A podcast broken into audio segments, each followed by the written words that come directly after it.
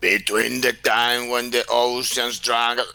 En aquellos tiempos, cuando la pandemia nos confinaba en nuestra casa y surgió el amanecer de los soles de Aries, hubo una época increíble en la que Seto estaba destinado a llevar la joya del desván de Coreander sobre unas tierras en peligro. Solo los suyos fueron los que muy particularmente pudieron contar sus podcasts. Yo quiero contar sobre todo aquella época de suma aventura.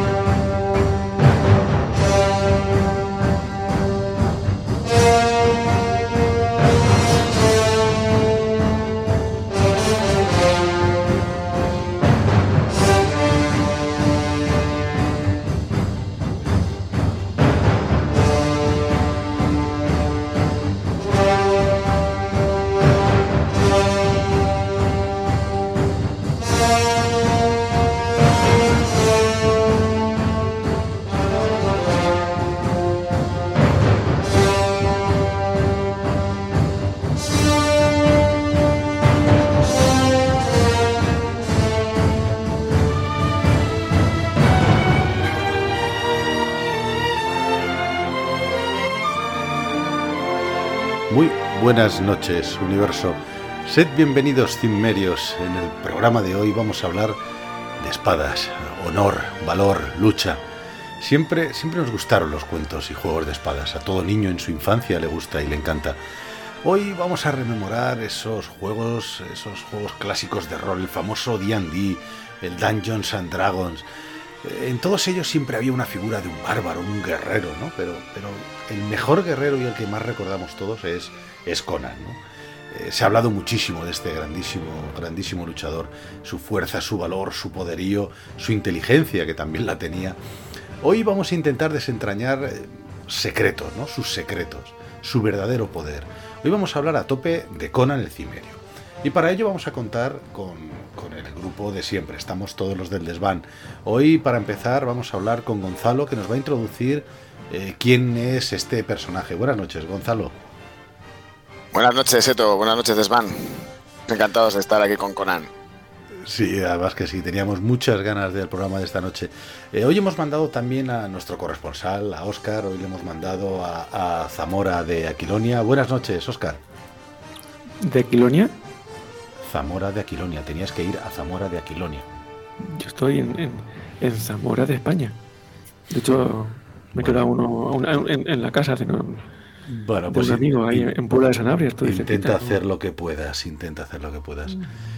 Eh, mágico, Mágico nos va a contar esta noche, bueno, pues eh, lo que son las películas que todos conocemos de, del cine, El Bárbaro, El Destructor y la última gran adquisición de, de Conan. Buenas noches, Mágico. Hola, buenas noches a todos. A ver qué tal, cómo queda el repasito. Pues seguro que bien. Y, luego para terminar tendremos a David que nos va a contar la impresionante música que trae esta, esta producción. David, buenas noches. Buenas noches por Chrome. Por Chrome, efectivamente. Bueno, pues esta es eh, la hoja de ruta del programa de hoy. Eh, vamos a aplastar a nuestros enemigos y a oír el lamento de sus mujeres.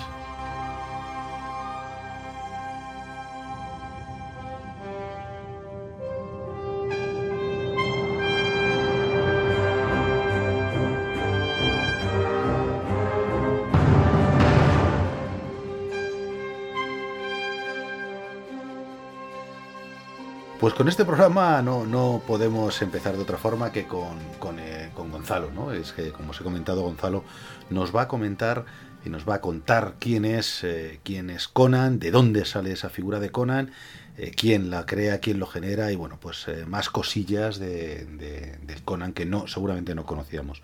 Gonzalo, buenas noches.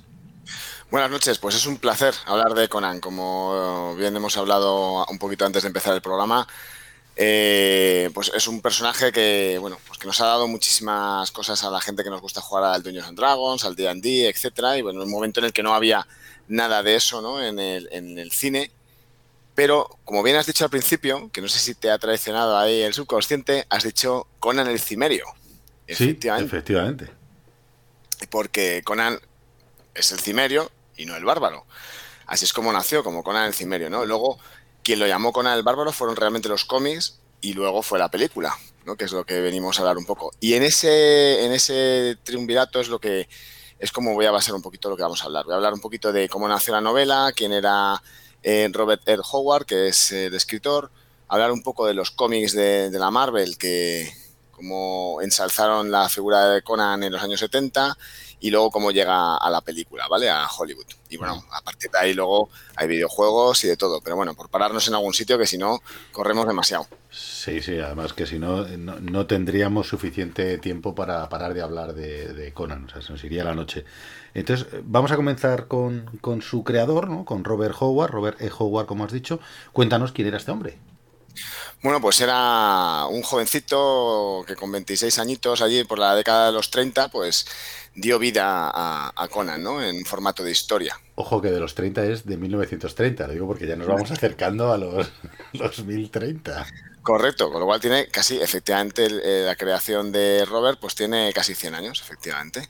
Entonces, es el creador, bueno, creador o co-creador, vamos a decir, porque bueno, aquí hay muchos, muchos escritores que en aquella época hablaban del género que se llamaba de espadas y brujería, del que también forma parte Tolkien, pero mucho, mucho, o sea, más tarde, ya lo veremos. O sea, Robert e. Howard ya escribía historias de, basadas en espadas y brujería, incluso antes de Conan, eh, y Tolkien empezó a escribir eh, cuando, cuando Howard, bueno, de hecho creo que Howard ya se había suicidado porque acabó así su trágica historia, cuando es, empieza ya a escribir Tolkien el libro de, de Señor de los Años. Imagínate, es, es antes y todo, con lo cual, eh, bueno, pues tiene mucho valor.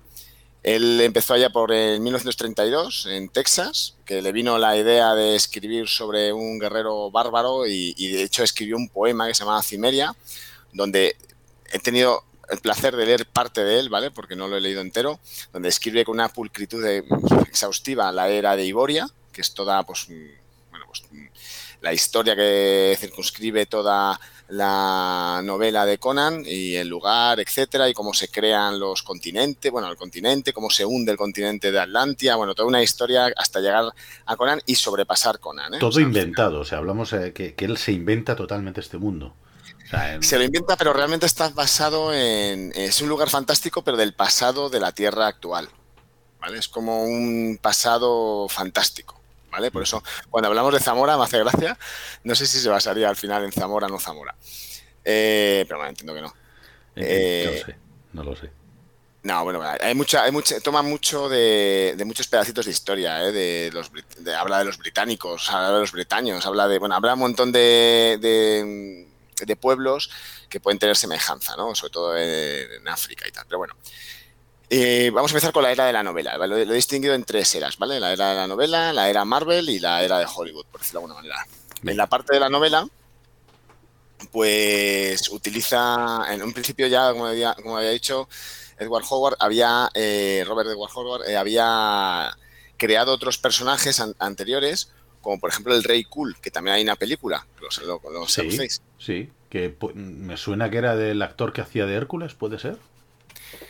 No recuerdo el actor, yo sé que se llama Cool el Conquistador, que era de 1997. Mm. que tengo voy a buscarlo, voy a buscarlo, os digo.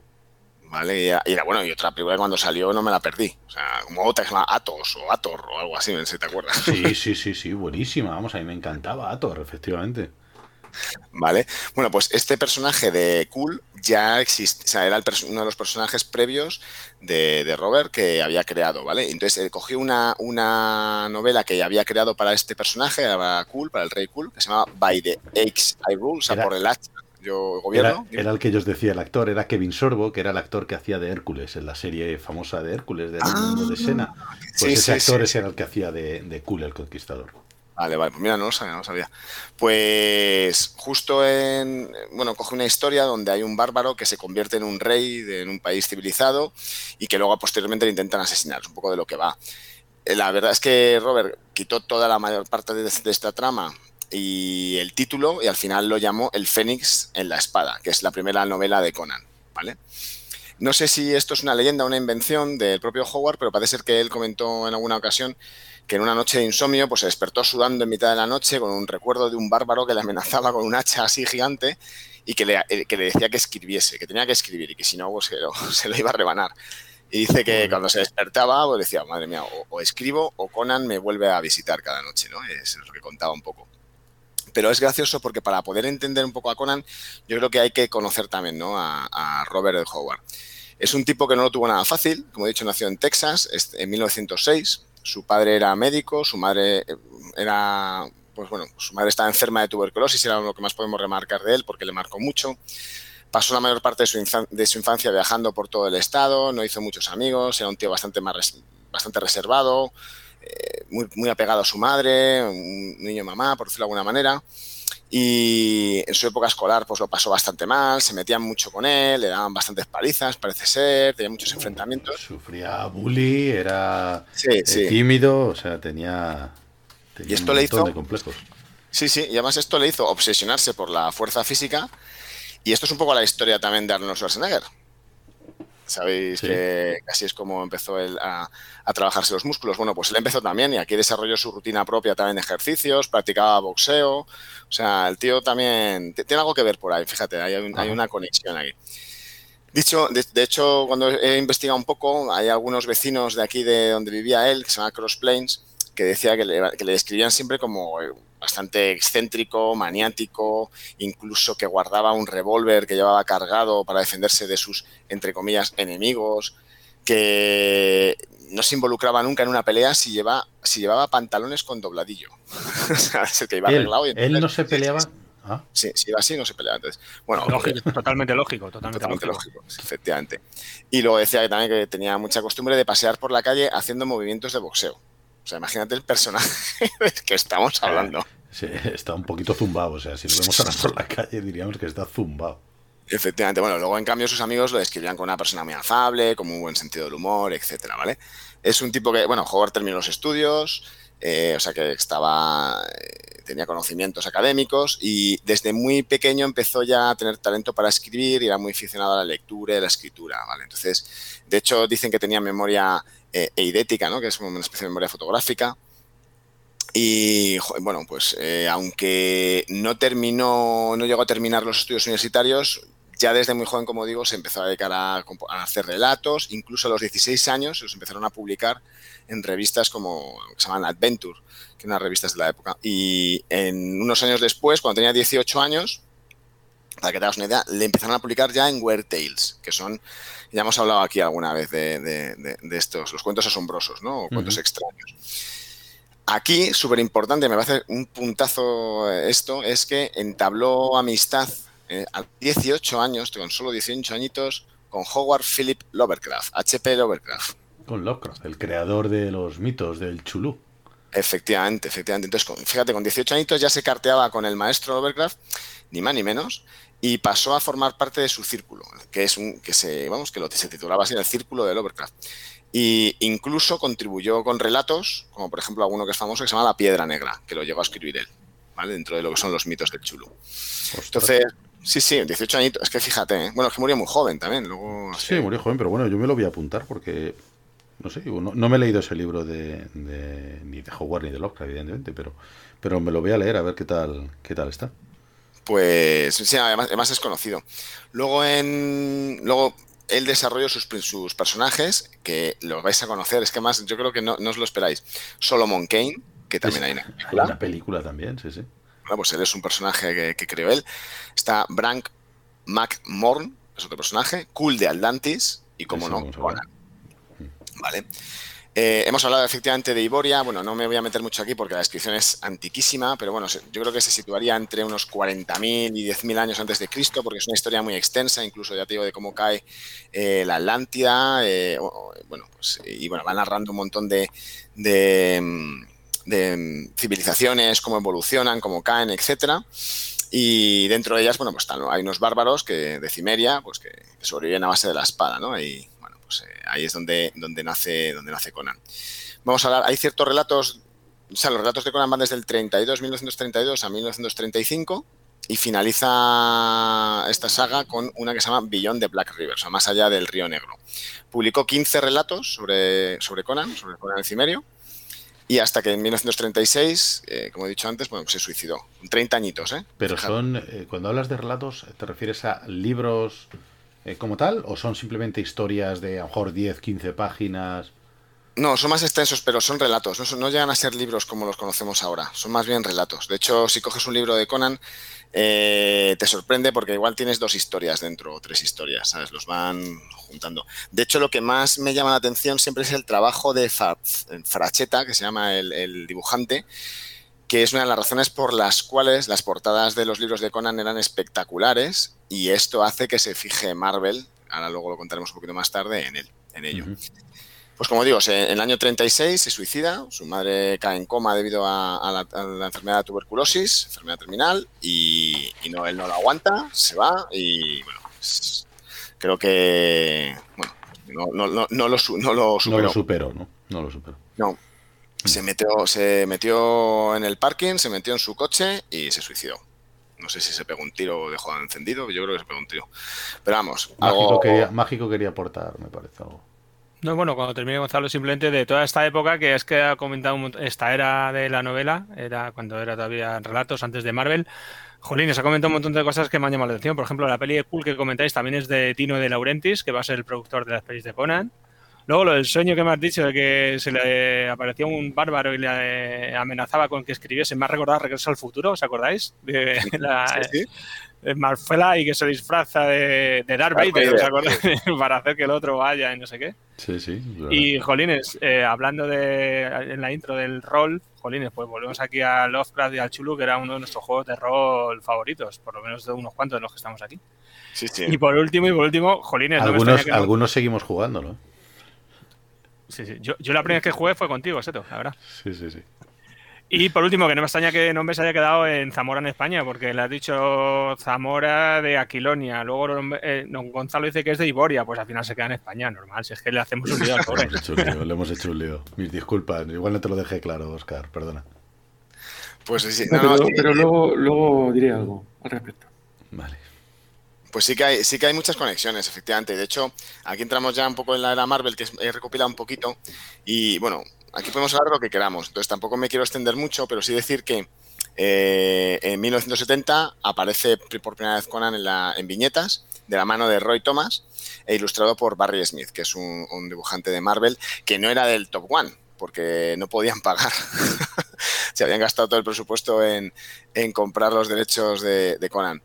Eh, y a partir de este momento, el bárbaro pues, pasa a formar parte de, este universo ¿no? de, Marvel, que también hemos ha- hablado bastantes veces.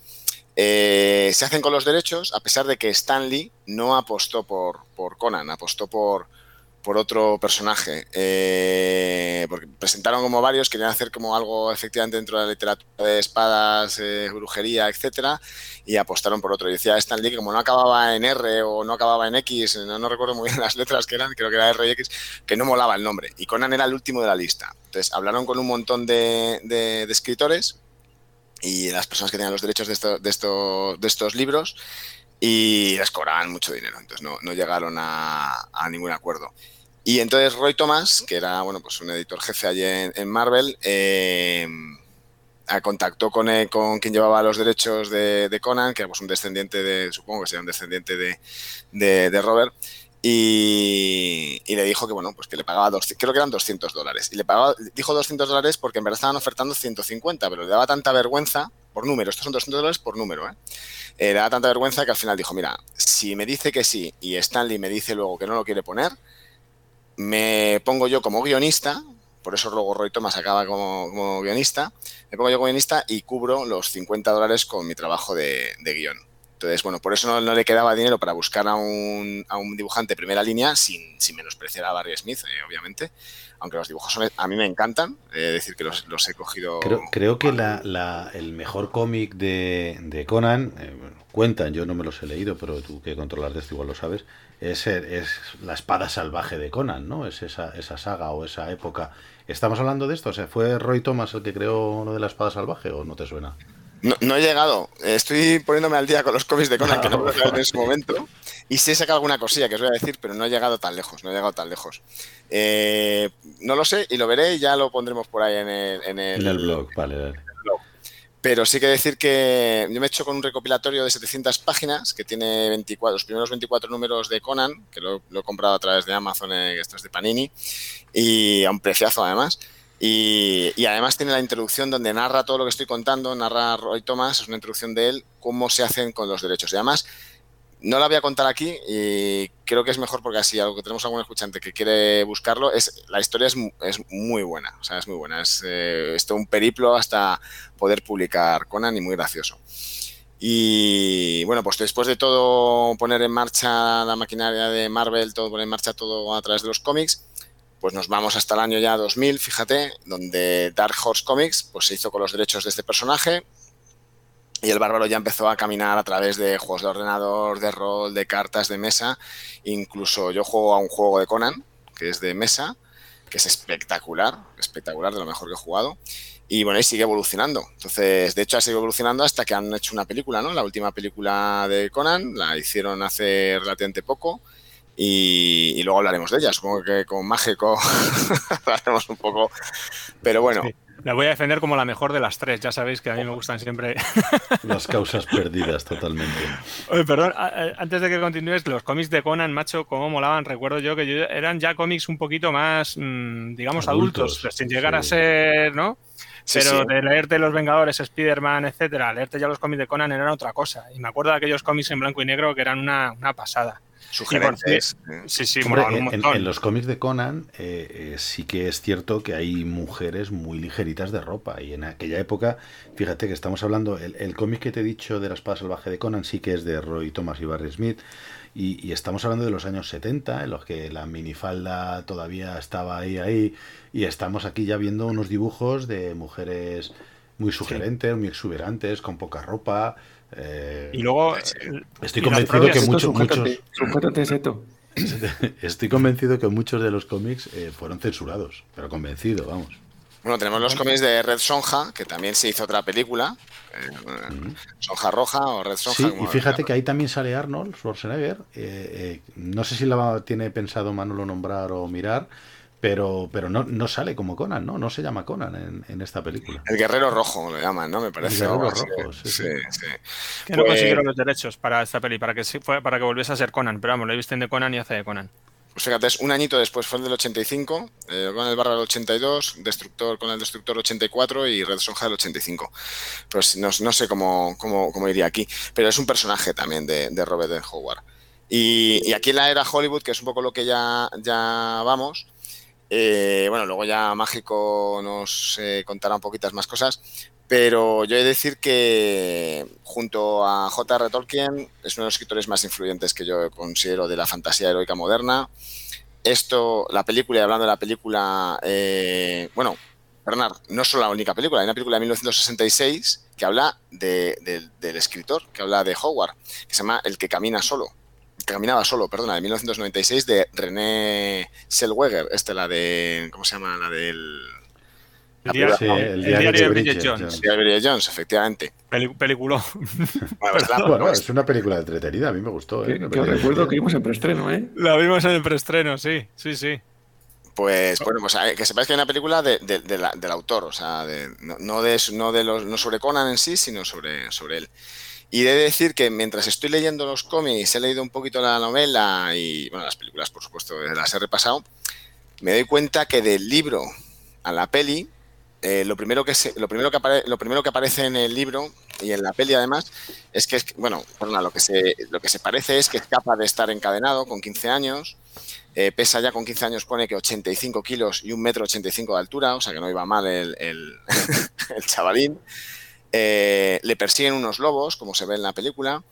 Eh, estuvo encadenado, venía en una batalla, que ganó, se hizo famoso por ella. Su padre era herrero, como en la nueva película, no como en la antigua. Que nació en mitad de una batalla, como en la nueva película, no como en la antigua. En la antigua tampoco dicen de a lo que se dedicaba el padre, ¿no? Bueno, no sale, no. Es como el jefe de la tribu, parece, ¿no? sí, pero le cuenta el secreto del acero y todo, o sea que podría ser, ¿no? Bueno, podría ser, podría ser también. Sí, pero vamos, en la, última es como más. se le ve más eh, esto. Y de hecho, hay un comentario que en la última película en la nueva me refiero, eh, que dice, presenta a Conan, eh, su compañero le presenta dice, es Conan, le, cogí yo cuando era un pequeñajo y le, encontré robando dice, ya pequeño robó la joya de la torre del elefante. Y en los cómics me lo he encontrado, y en el libro también, porque hay una, hay una, una historia que se llama La torre del elefante, que es que eh, escala hasta una torre y encuentra un ser que es medio hombre, medio elefante. Bueno, no, no os lo desvelo porque también está muy interesante. Y, y bueno, o sea, que toman partes o, relatos que eran antiguos, ya lo toman en la, película más moderna, la, toman como más base histórica de Conan, por decirlo de alguna manera, más que las de Arnold Schwarzenegger. Pero aún así, con todo eso, yo creo y me quedo con Conan el Bárbaro y Conan el Destructor, ¿eh? o sea, sin, lugar a dudas. Y, aquí, bueno, cuando entra, eh, estaba narrando, digo que su padre es herrero, que nació en mitad de una batalla, y en ambos mundos llega hasta una cueva donde, dice, entonces a Conan se le pusieron los pelos de punta, sintió un ligero temblor y un escalofrío sobrenatural, porque allí, sentado en una especie de trono de piedra, en el extremo más alejado de la habitación, había un enorme hombre desnudo, de rostro cadavérico, que tenía una espada desenvainada sobre las rodillas y lo miraba a través de las vacilantes llamas. Y ahí es cuando dice Arnold, Grom, ¿no? Pues en los dos, bueno, pues es igual, ¿no? Entonces, encontraba pues, cosas parecidas y cosas que no son tan parecidas. Desde luego, Conan en los libros es bastante más inteligente que Arnold Schwarzenegger, es un estratega incluso. Bueno, pero, fíjate, fíjate que eso, que eso te, te, tuvo su explicación ¿no? en, la, en, la, en, la, película, ya nos lo contará Manolo, eh, porque Arnold por lo visto no dominaba muy bien el, el, idioma, pero sin embargo en la segunda ya sí que es más inteligente, o sea, vamos sí, a poner sí. destructor ya es mucho más. Y ya en la última hasta que hicieron, bueno, prácticamente tiene dos máster, o sea, el tío es la leche ya, o sea. Sí, sí, no, ¿Conan o Schwarzenegger? ¿O Schwarzenegger? No, no, no, no. A ver, yo, en, en Conan el Destructor ya habría practicado más Schwarzenegger, habría aprendido mejor el idioma y podría dedicarse a hacer otro tipo de textos, porque ten en cuenta que este hombre venía de hacer unas películas Hombre, en que en, en Conan en Nueva York, pero otras cosas, porque sí, sí, claro. Otras... Esta es la que le lanzó, efectivamente, claro, la que lanzó. O sea, esta es la película que había hecho, efectivamente, la de Nueva York, como ha dicho Hércules en Nueva Hércules York. en Nueva York. De hecho, le cogieron, eh, raro es que se arriesgaran a tener un actor como, como él y, y, le cogieron porque, bueno, pues porque el tío estaba como estaba, o sea, estaba que no cabía por la puerta. De hecho, le tuvieron que quitar músculo, ¿eh? Tuvieron, tuvo que hacer una dieta para, para perder musculatura. Yo he, he leído que tenían que quitarle el pecho, ¿no? Pecho porque no podía levantar la espada por encima de la cabeza. O sea, tuvo no que el pecho, no, no sé no, si sí, el, músculo del pecho porque no podía levantar la espada por encima de la cabeza. Digo, Sí, sí, sí. Yo, también, yo también lo he escuchado eso, sí. Qué animal. Joder. Hombre, venía de ganar Mister Olimpia, imagínate. Si le ves las fotos de, de Arnold en Mister Olimpia, alucinas. O sea, en su músculo, en el, en el brazo derecho tenía más fuerza que los cinco juntos.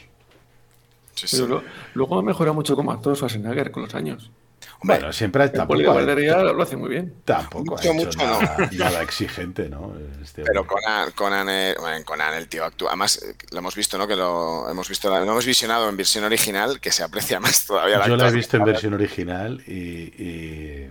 Sí, sí, es food. Sí, efectivamente. La, la, la actuación de Arnold, pero, pero es parte de su encanto. O sea, es muy mala como, como actor, como si lo viéramos hoy en día, es muy mala la pronunciación del inglés, pero eh, es muy, muy creíble porque es más bárbaro, es como más bestia, sí, sí, es más. Claro. Pero no es el, no es el Conan que nos está. Sí, pero no es el Conan que nos está contando Gonzalo que, que ideó Robert Howard, ¿no? Es un. El Conan de, de Robert Howard era un tío inteligente que, que, podía idear una estrategia de batalla. El Conan que vemos en Conan el Bárbaro sería incapaz de generar una cualquier estrategia. Él iría a lo bruto, a lo bestia y ya está la mayor estrategia que tiene, que le he visto a Conan el Bárbaro, es la, en la película es la de ponerle las pieles a la mujer que le entregan cuando está, cuando está cautivo. Y dice, no, no, te preocupes, ponerle la piel para el segundo después quitarle la piel. sí, sí, sí. Toda una estrategia. Seductor. Bueno, bueno pues eh, Gonzalo, genial. Yo creo que ya sabemos quién es Conan, ¿no? Ya estamos todos todos eh, enterados de, de, dónde sale Conan. Eh, vamos a hacer un minutillo de descanso, volvemos enseguida y pasamos a la siguiente sección, ¿vale?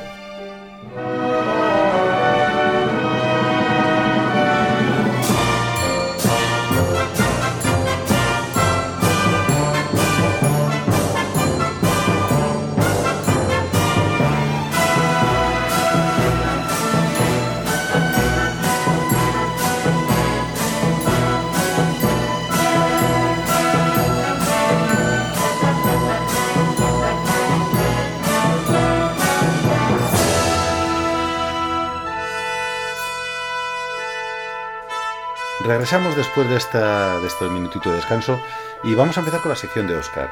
La sección de Oscar eh, trata sobre... Oscar va a hablarnos, o sea, él nos va a, nos va a contar...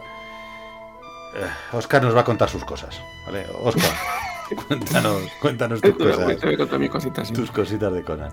A ver, yo antes de, de mis cositas, pues quería, a ver, porque estoy un poco impactado, porque yo estoy aquí en Zamora y me he quedado un poco cortado.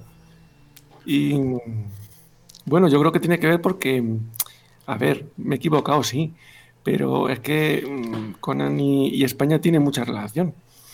Bueno, eh, la película sí, la primera película. Por ejemplo, os recuerdo, salen escenarios como puede ser, por ejemplo, eh, Cuenca y la ciudad encantada, ¿no?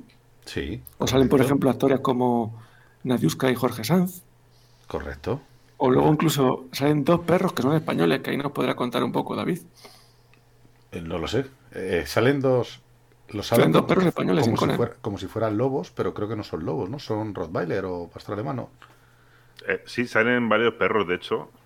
Son los, dos Rottweiler y los pastores alemanes que parece ser que, quieren asemejarse a, lobos, pero bueno, en realidad son pastores alemanes y efectivamente son españoles, bueno, españoles importados.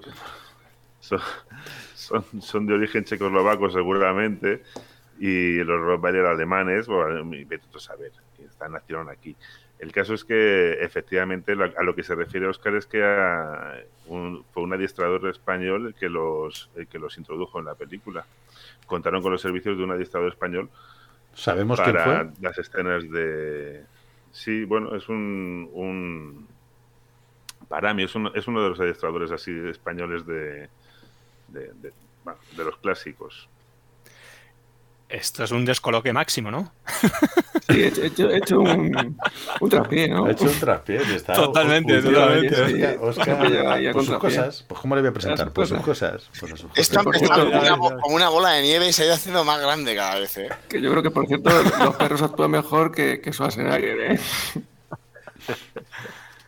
Hombre, Tienen las mismas frases en la película. Me, me, flipa porque, desde luego, eh, si ya es difícil que una persona actúe en ciertos registros, a lo mejor no esos perros en, concreto, no porque estaban nada más que adiestrados para atacar hasta cierto punto.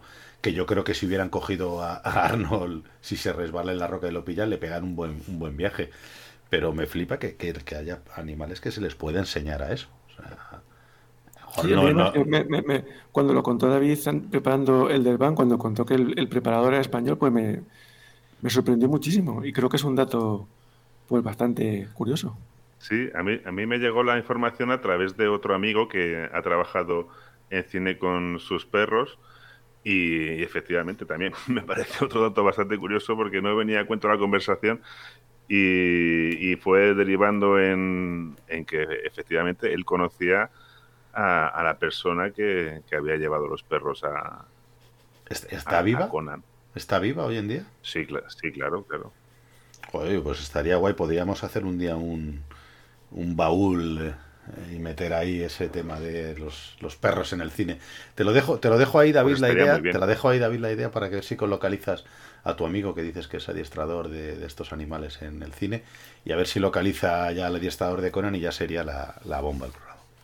Podríamos dedicar una, un especial al perro en el mundo del cine. Sí, sí, perfectamente, perfectamente. Seguramente este adiestrador sea...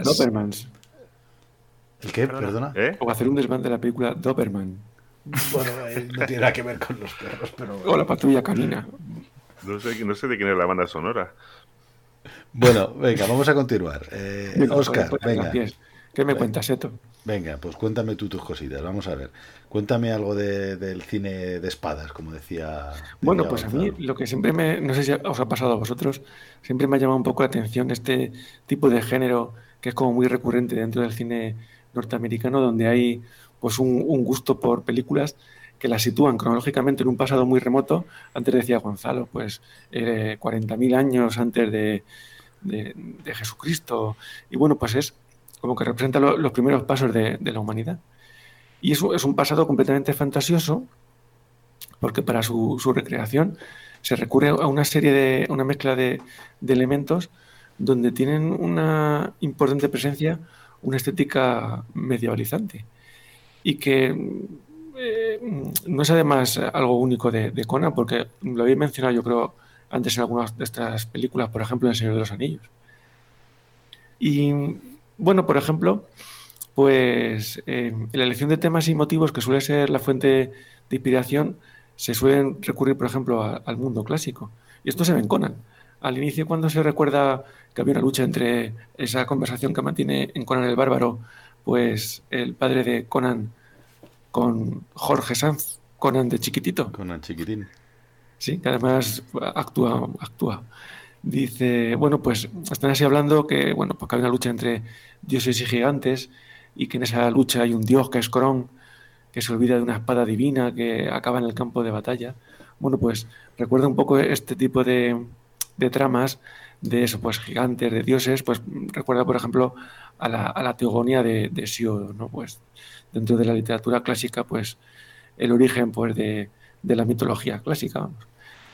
Y que el, Señor de los Anillos pues, se mueve también en, estas coordenadas. Otra referencia, por ejemplo, al mundo clásico, que hace, se hace referencia, o que recuerda un poco, pues es a, la fragua de Vulcano, por ejemplo, de Velázquez, como ese dios que, maneja, pues, pues en este caso el hierro, aunque no sea... Y, y bueno, pues eh, antes habláis, por ejemplo, de la. Bueno, pues tanto en Conan el Bárbaro como en esta última que hicieron, hace mucha. Dentro de la, de la película eh, hay imágenes donde aparece cómo hace la, espada, ¿no? Y lo curioso es que la, estética no es, no es del mundo clásico, aunque podamos pues, partir de esas ideas o de esos temas propios de, la mitología clásica, sino que la estética es completamente del mundo medieval, pues no sé si, por ejemplo, recordáis en algún caso, bueno, pues yo qué sé, las pieles que llevan, o un momento que lleva un casco que parece pues el padre de Vicky el vikingo. Eh, sí, pero yo creo que siempre, siempre que se habla de literatura o de literatura de espadas, eh, siempre se llevan esa estética. O sea, nunca, porque siempre van como una época. ¿Qué le vas a poner a un tío con, con espadas? ¿no? no le vas a poner una armadura en plan Iron Man. Entonces siempre como que estamos en esa época tan antigua en la que, bueno, pues... Sí, bueno, lo que pasa es que es curioso que es... el cuero y se, se elaboraba de esa forma. Sí, yo eso, lo que me llama la atención es que sea eh, temas de origen clásico, sin embargo, en lugar de utilizar, por ejemplo, una estética pues en las vestimentas o eh, en el diseño, por ejemplo, del vestuario, más del mundo clásico, que sea más de, del mundo medieval. Me llama la atención. A mí me gusta mucho la parte que dices que está hablando con su padre, cuando al final le dice que Kron se deja el secreto del acero en el campo de batalla ellos lo encuentran, dicen que solo son hombres, hace esa distinción de, del mundo fantástico de hombres, de, dioses, ¿no? y me, gusta, me gusta mucho esa parte, esa, introducción que hace el, el padre. Y yo brevemente comentar que, eh, Jolín, esto que antes nos comentaba Gonzalo, que mola un montón en la intro, efectivamente Conan em, en, las novelas de Howard es más como un romano, digamos, tiene otra, otro aspecto y tiene esta otra, otra presencia. De hecho, el personaje que luego llegó al cine y al cómic es, se parece más a Cool que al propio Conan, el original de Robert E. Howard. Entonces, sí, bueno, aquí en la pelea han mezclado un poquito todo esto que te estás comentando. Bueno, en la película también está un poco, este, hay estética también como romana, porque si recordáis cuando se tira ahí no sé cuántos años dándole la vuelta a un molino, que no sabemos ni qué molino que es, de qué es el molino, da vueltas y ya está. No hay nada porque no parece que mueva nada, ¿no? Pero muele, pero muele. No, muele, no sé si es para hacer, no sé. Molino, de tortura, molino de tortura. Ah, claro, sí. Molino de tortura, correcto. es para torturar a 100 a la vez que luego se queda solo. Y cuando ya le, liberan, hace como de gladiador. De hecho, en estos combates que mantiene ahí en sus primeros tiempos fuera del, molino de tortura, pues eh, recuerda un poco, por ejemplo, a Espartaco. ¿no? Mm. Correcto, correcto. Bueno, pues eso, que es una mezcla pues, de, temas donde predomina pues esa estética eh, medieval. Y bueno, lo que decíais antes de cuando dice, no, tan solo somos hombres, bueno, pues eh, esa espada de Kron que dejó olvidada, pues recuerda un poco que la importancia del hombre reside en, transmitir el, pues el misterio del acero. Total, que ¿cómo encajar todo esto? Bueno, pues la, conversación, en esa conversación de inicio hay otra clave que es importante, dice el padre. el hombre no puede confiar en otros hombres, en la familia, en una mujer. Solo puede confiar en la espada. Entonces, la espada es la tecnología militar que será un elemento a tener en cuenta para buscar una posible interpretación en este tipo de películas que comentábamos al principio, pues del origen de los tiempos eh, y que pues se remonta, por ejemplo, con características o temas propios del mundo clásico, con una mm, presencia fuerte de una estética medieval. Entonces, bueno, pues para buscar una explicación a esto, se me ocurrió jugar un poco con, con el subtítulo de la película, ¿no? Con Conan el Bárbaro, con, con Conan de Barbarian. Entonces, bueno, pues Barbarian es una palabra que el inglés toma directamente del latín. Y bueno, pues para, los romanos, bárbaro es todo aquel que no pertenece pues al, Estado romano. Y es una distinción eh, coetánea, ¿no? Que sucede a la vez en, en, el tiempo. O sea, los bárbaros son coetáneos a los romanos. Y los bárbaros, bueno, pues son aquellos que no participan de la ciudadanía romana. De hecho, el término pues tiene un origen despectivo y lo que hace es recoger una onomatopeya, ¿no? Porque bárbaros son aquellos que hablan como bra, bra, bra, bra. Entonces, al oído romano no se le entiende y la palabra bárbaro proviene de, esa onomatopeya. Que para los romanos eran los germanos, ¿no? ¿Eh? Eran los germanos, ¿no? Bueno, mm, los germanos son todos los que nos forman parte de, de Roma, pues los germanos son uno de ellos, claro. Sí, pero que ellos, ellos mm, cuando hablan de invadir los pueblos bárbaros y tal, creo que hablaban de, Germania, ¿no? De la parte del Bueno, todos los que están en el Limes, en la frontera de... Mm. Esto, esto que dice el nombre de bárbaro y tal, y lo de la onomatopeya, me recuerda también al término algarabía, que significa, o sea, el algarab era como un idioma que hablan los árabes, entonces la algarabía es como aquel que habla aquello que no se entiende. O sea que fíjate qué términos así tan raros. Sí, que, es que ¿no? Algarabía. Sí, sí, ¿qué es una algarabía ahora mismo? Pues cuando hay mucho tumulto y no se, no se entiende nada, ¿no? Pues es que era eso, viene de, este, de ahí, no sé, me ha recordado. Es como farfullar, que viene de, de far y de fullar. Por ejemplo, También, también, claro que sí. Pues otro ejemplo de esto es eh, el, el topónimo canario. Entonces, las Islas Canarias, por curiosidad contar esto simplemente y por relacionarlo con... Y sin embargo, perdona, perdona Oscar, perdona que te corte que estaba buscando, eh, eh, en la RAE, la Real Academia de España dice que bárbaro es persona que procede de alguno de los pueblos que invadió el Imperio Romano. Bueno, porque son, están en el Limes, en la frontera, y hay algunos pueblos que en ese contacto directo de frontera, pues van a estar, se van a ir romanizando. Uno de ellos, por ejemplo, son los visigodos. De hecho, cuando los visigodos pues entran en la península itálica, luego acaban pues en parte de lo que es Francia y luego acaban en la península ibérica, pues están ya muy, muy romanizados. Bueno, entran, solo que van a acabar o van a fragmentar el, imperio romano, claro. De hecho, de hecho, también hay otra excepción que es, eh, lo tengo debajo de casa, que es el bar baro que es el. Me tomo el café normalmente después de trabajar. Con buenas tapas. Efectivamente. Perdón, puedes seguir. Bueno, de hecho, yo, ya por curiosidad, yo iba a un, a un local donde tenían la hamburguesa Conan, que era de, de, medio kilo. Sí, sí, sí. En Alicante, en San Juan, había uno. Yo creo que todavía un local, dice, un local. un local, sí. Venga, vamos a continuar, anda, seguimos. Estábamos hablando de. Me estáis liando, me estáis liando. no, estamos hablando de pues de, la etimología de bárbaro y por hacer así otro ejemplo parecido a este, estaba hablando del topónimo canario. Entonces, las Islas Canarias, pues también en esta época romana están deshabitadas y en, el norte de África había una tribu que los eh, romanos van a llamar los canarí y que el término vendría a significar pues aquellos que hablan como perros, como canes. Entonces, bueno, pues es otro ejemplo de cómo la lengua desde el punto de vista tecnológico marca lo que sería una sociedad civilizada y una sociedad bárbara. Lo que es romano de lo que no es romano. Pero es una distinción, como decía antes, que está cronológicamente compartida, que son coetáneos. Ya, pues qué agresivos los romanos, ¿os dais cuenta? Sus, han puesto nombres a, pueblos y siempre despectivos. sí. Sí, sí, sí. Y vuelven a salir los perros a colación, ¿eh, David? Hoy está. Hoy. Eh, estamos, estamos echándote varios anzuelos. Sí, a ver si picas. No, pico ninguno. No pica ninguno. eres duro de roer. Bueno, tengo, que decir para que la audiencia que no lo sepa que a David le encanta, le encantan los animales y le encantan los perros. Por pues si no ha quedado claro todavía a estas alturas. Bueno, entonces, lo que queráis. Vamos a ir ahora ya con la pregunta: ¿quiénes son los bárbaros en Conan?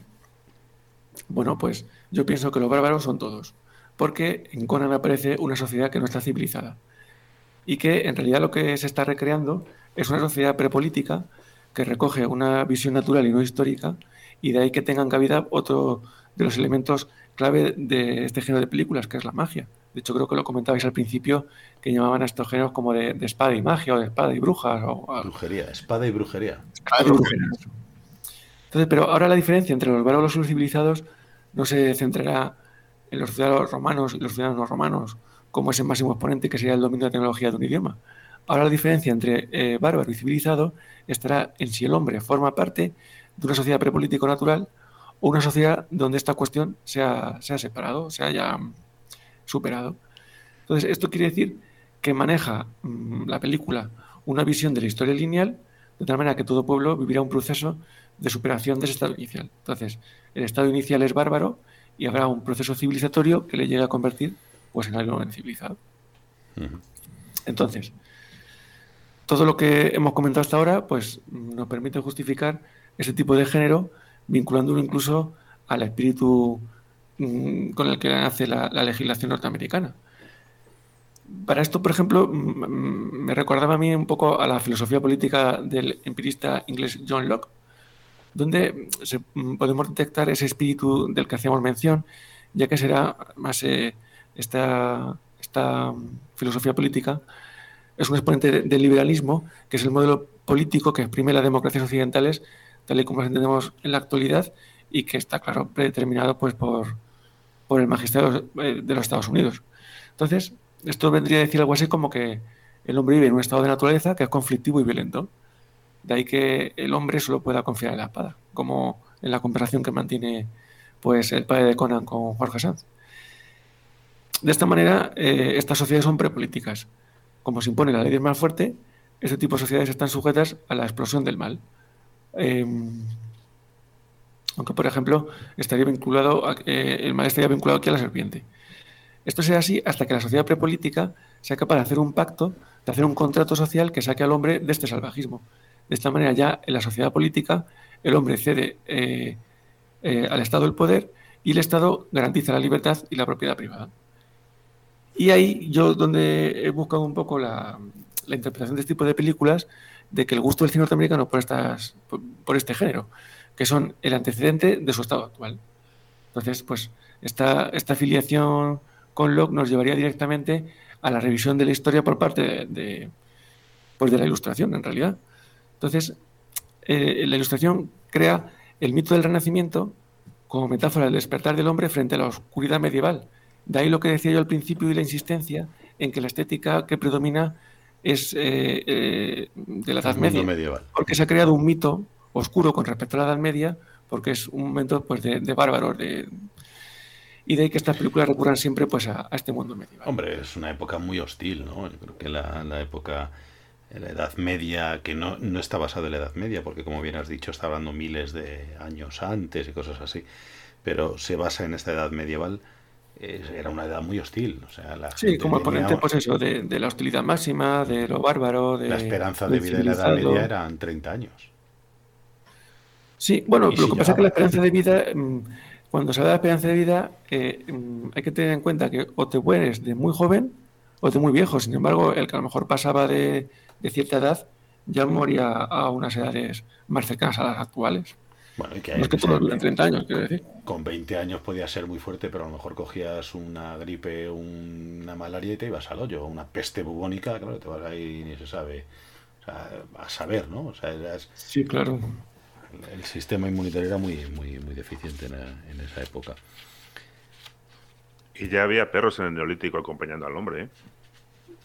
¿Ves? de hecho, hay pinturas, sí, sí, hay pinturas de, de, animales en las rocas, de animales eh, de compañía. Ostras, ¿eh? no, no, o sea, yo estoy aquí atónito.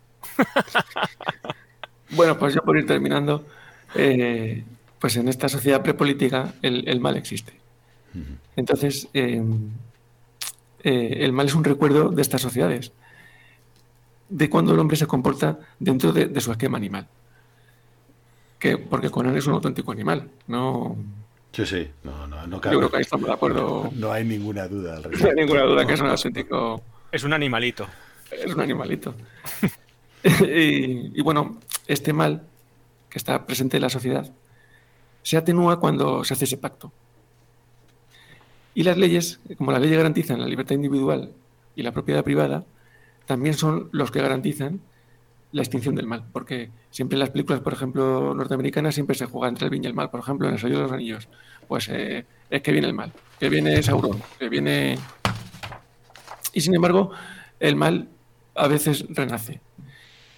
Porque muchas películas nos hacen como este recordatorio, ¿no? Que cuidado que viene el mal. Y bueno, pues el peligro que supone eh, la aparición del mal es la extinción de- del, del pacto. Y con él, pues, sumir a la humanidad una completa oscuridad. Oscuridad.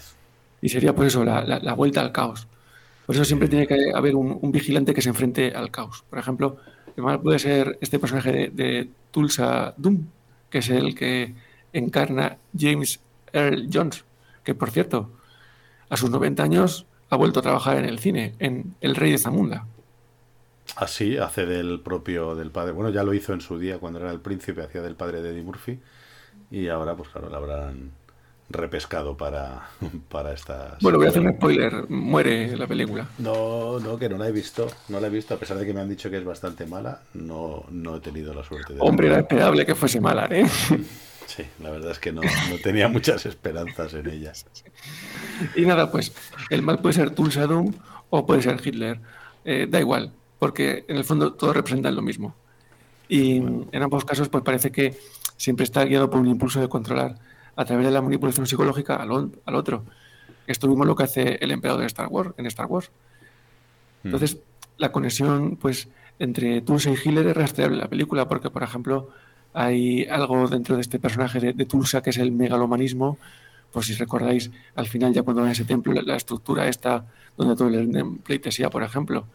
Y Pero es un tío muy, muy atractivo. O sea, no, no quiero decir qué te atractivo. de- no quiero decir, voy a, voy a matizarlo de atractivo. Ma- Magnético. Magnético, efectivamente. Es un tío al que eh, ya te habla despacio. Además, tú le oyes, eh, bueno, la voz que tiene en, en versión original, eh, James Earl Jones es, es absolutamente espectacular. Eh, tú le oyes hablar y, y te empiezas a, te empieza a hipnotizar. O sea, te hipnotiza Sí, sí. totalmente con sus palabras. sí.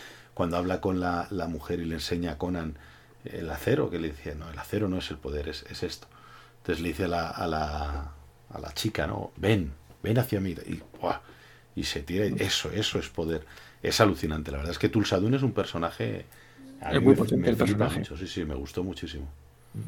Y nada, pues por hacer un resumen de todo lo que he comentado, pues simplemente decir que la interpretación de este tipo de género de películas, pues tiene que ver con el inicio de la humanidad, donde está en un estado primitivo bárbaro y que gracias pues a una eh, evolución política donde se hace un pacto y se cede el poder a otros, pues te garantizan la, pues entre otras cosas, por ejemplo, la libertad. Y el mal que existe en esas sociedades primitivas, pues el riesgo que se corre es que si no se está vigilante puede volver a aparecer, volver a caer en el caos y llegar a la oscuridad. Entonces, pues habrá personajes que lo mantengan. Y que, bueno, pues funciona esta película como recordatorio del mal. Pues muy bien. Pues muy bien. Tus cositas, como siempre, muy, muy interesantes y súper impresionantes. impresionantes, efectivamente. Eh, venga, pues vamos a hacer otro descansillo, chicos. Vamos a. Me he quedado sin agua en mi botijo. Eh, voy a por otro poquito de agua y, y continuamos.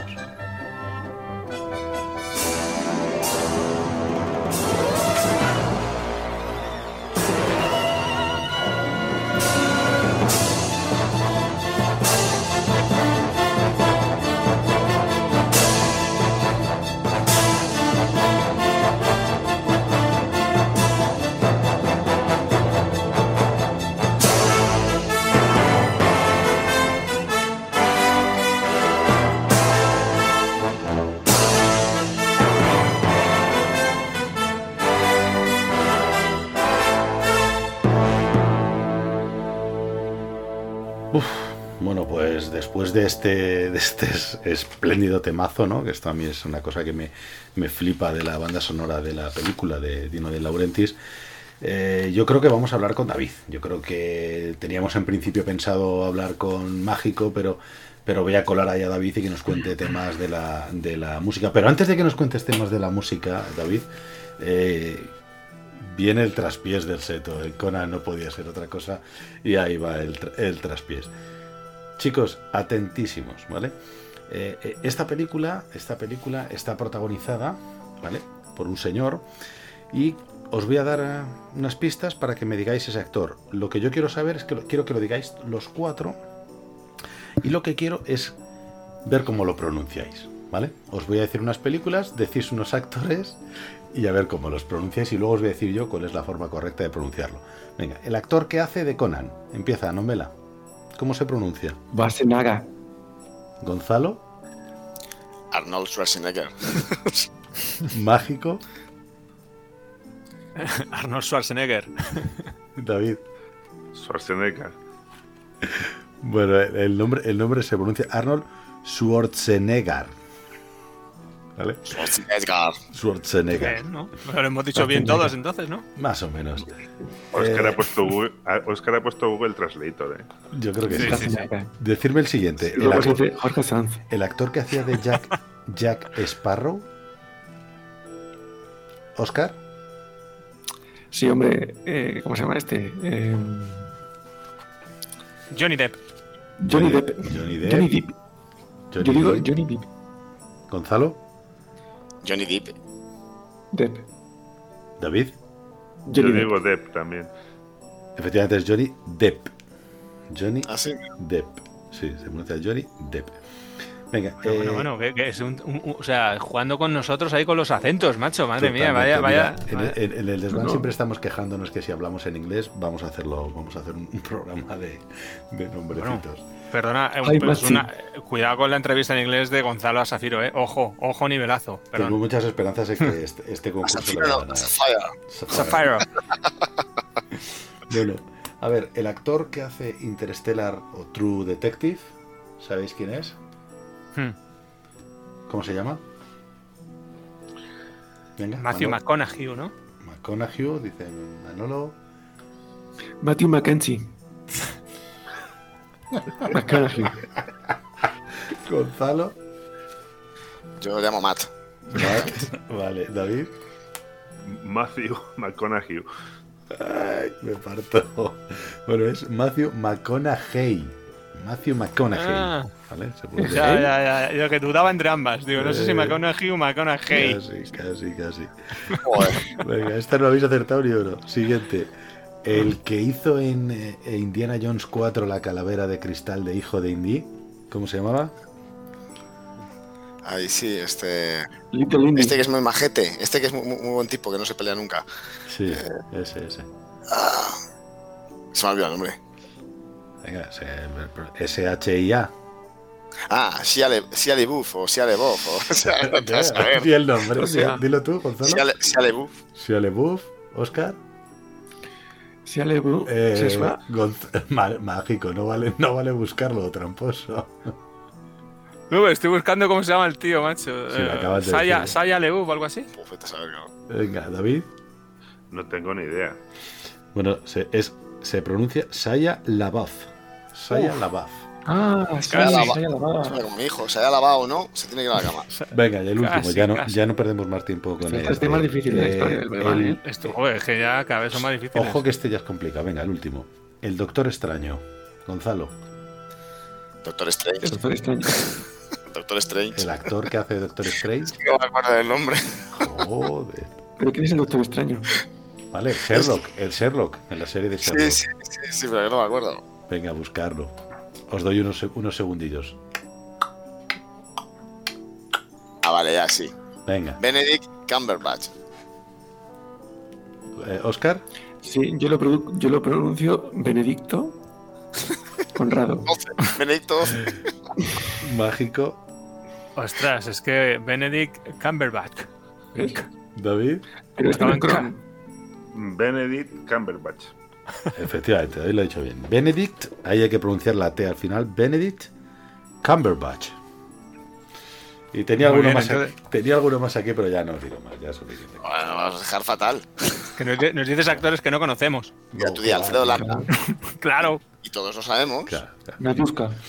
Venga, pues como, como os decía, después de este traspiés que sé que os ha molado un montón, y así hemos eh, destacado nuestras virtudes lingüísticas, vamos a hablar por fin con, con David, ¿vale? Que, que está aquí para esto, para hablarnos de la banda sonora de, de lo que es la película de Conan el Bárbaro. Eh, David, cuéntanos, ¿quién hizo, ¿quién hizo esta banda sonora? Muy buenas, Seto. Pues mira, la banda sonora es obra del compositor Basil Poliduris, uno de los grandes compositores, la verdad. Me gustaría empezar esta sección diciendo que ha sido un compositor injustamente tratado a lo largo de su carrera, ya que a pesar de que casi todas sus obras pueden considerarse obras maestras, donde siempre transmite una sensibilidad especial y característica, es poco conocido entre el público general, aunque muchos de sus temas formen parte de la historia del cine.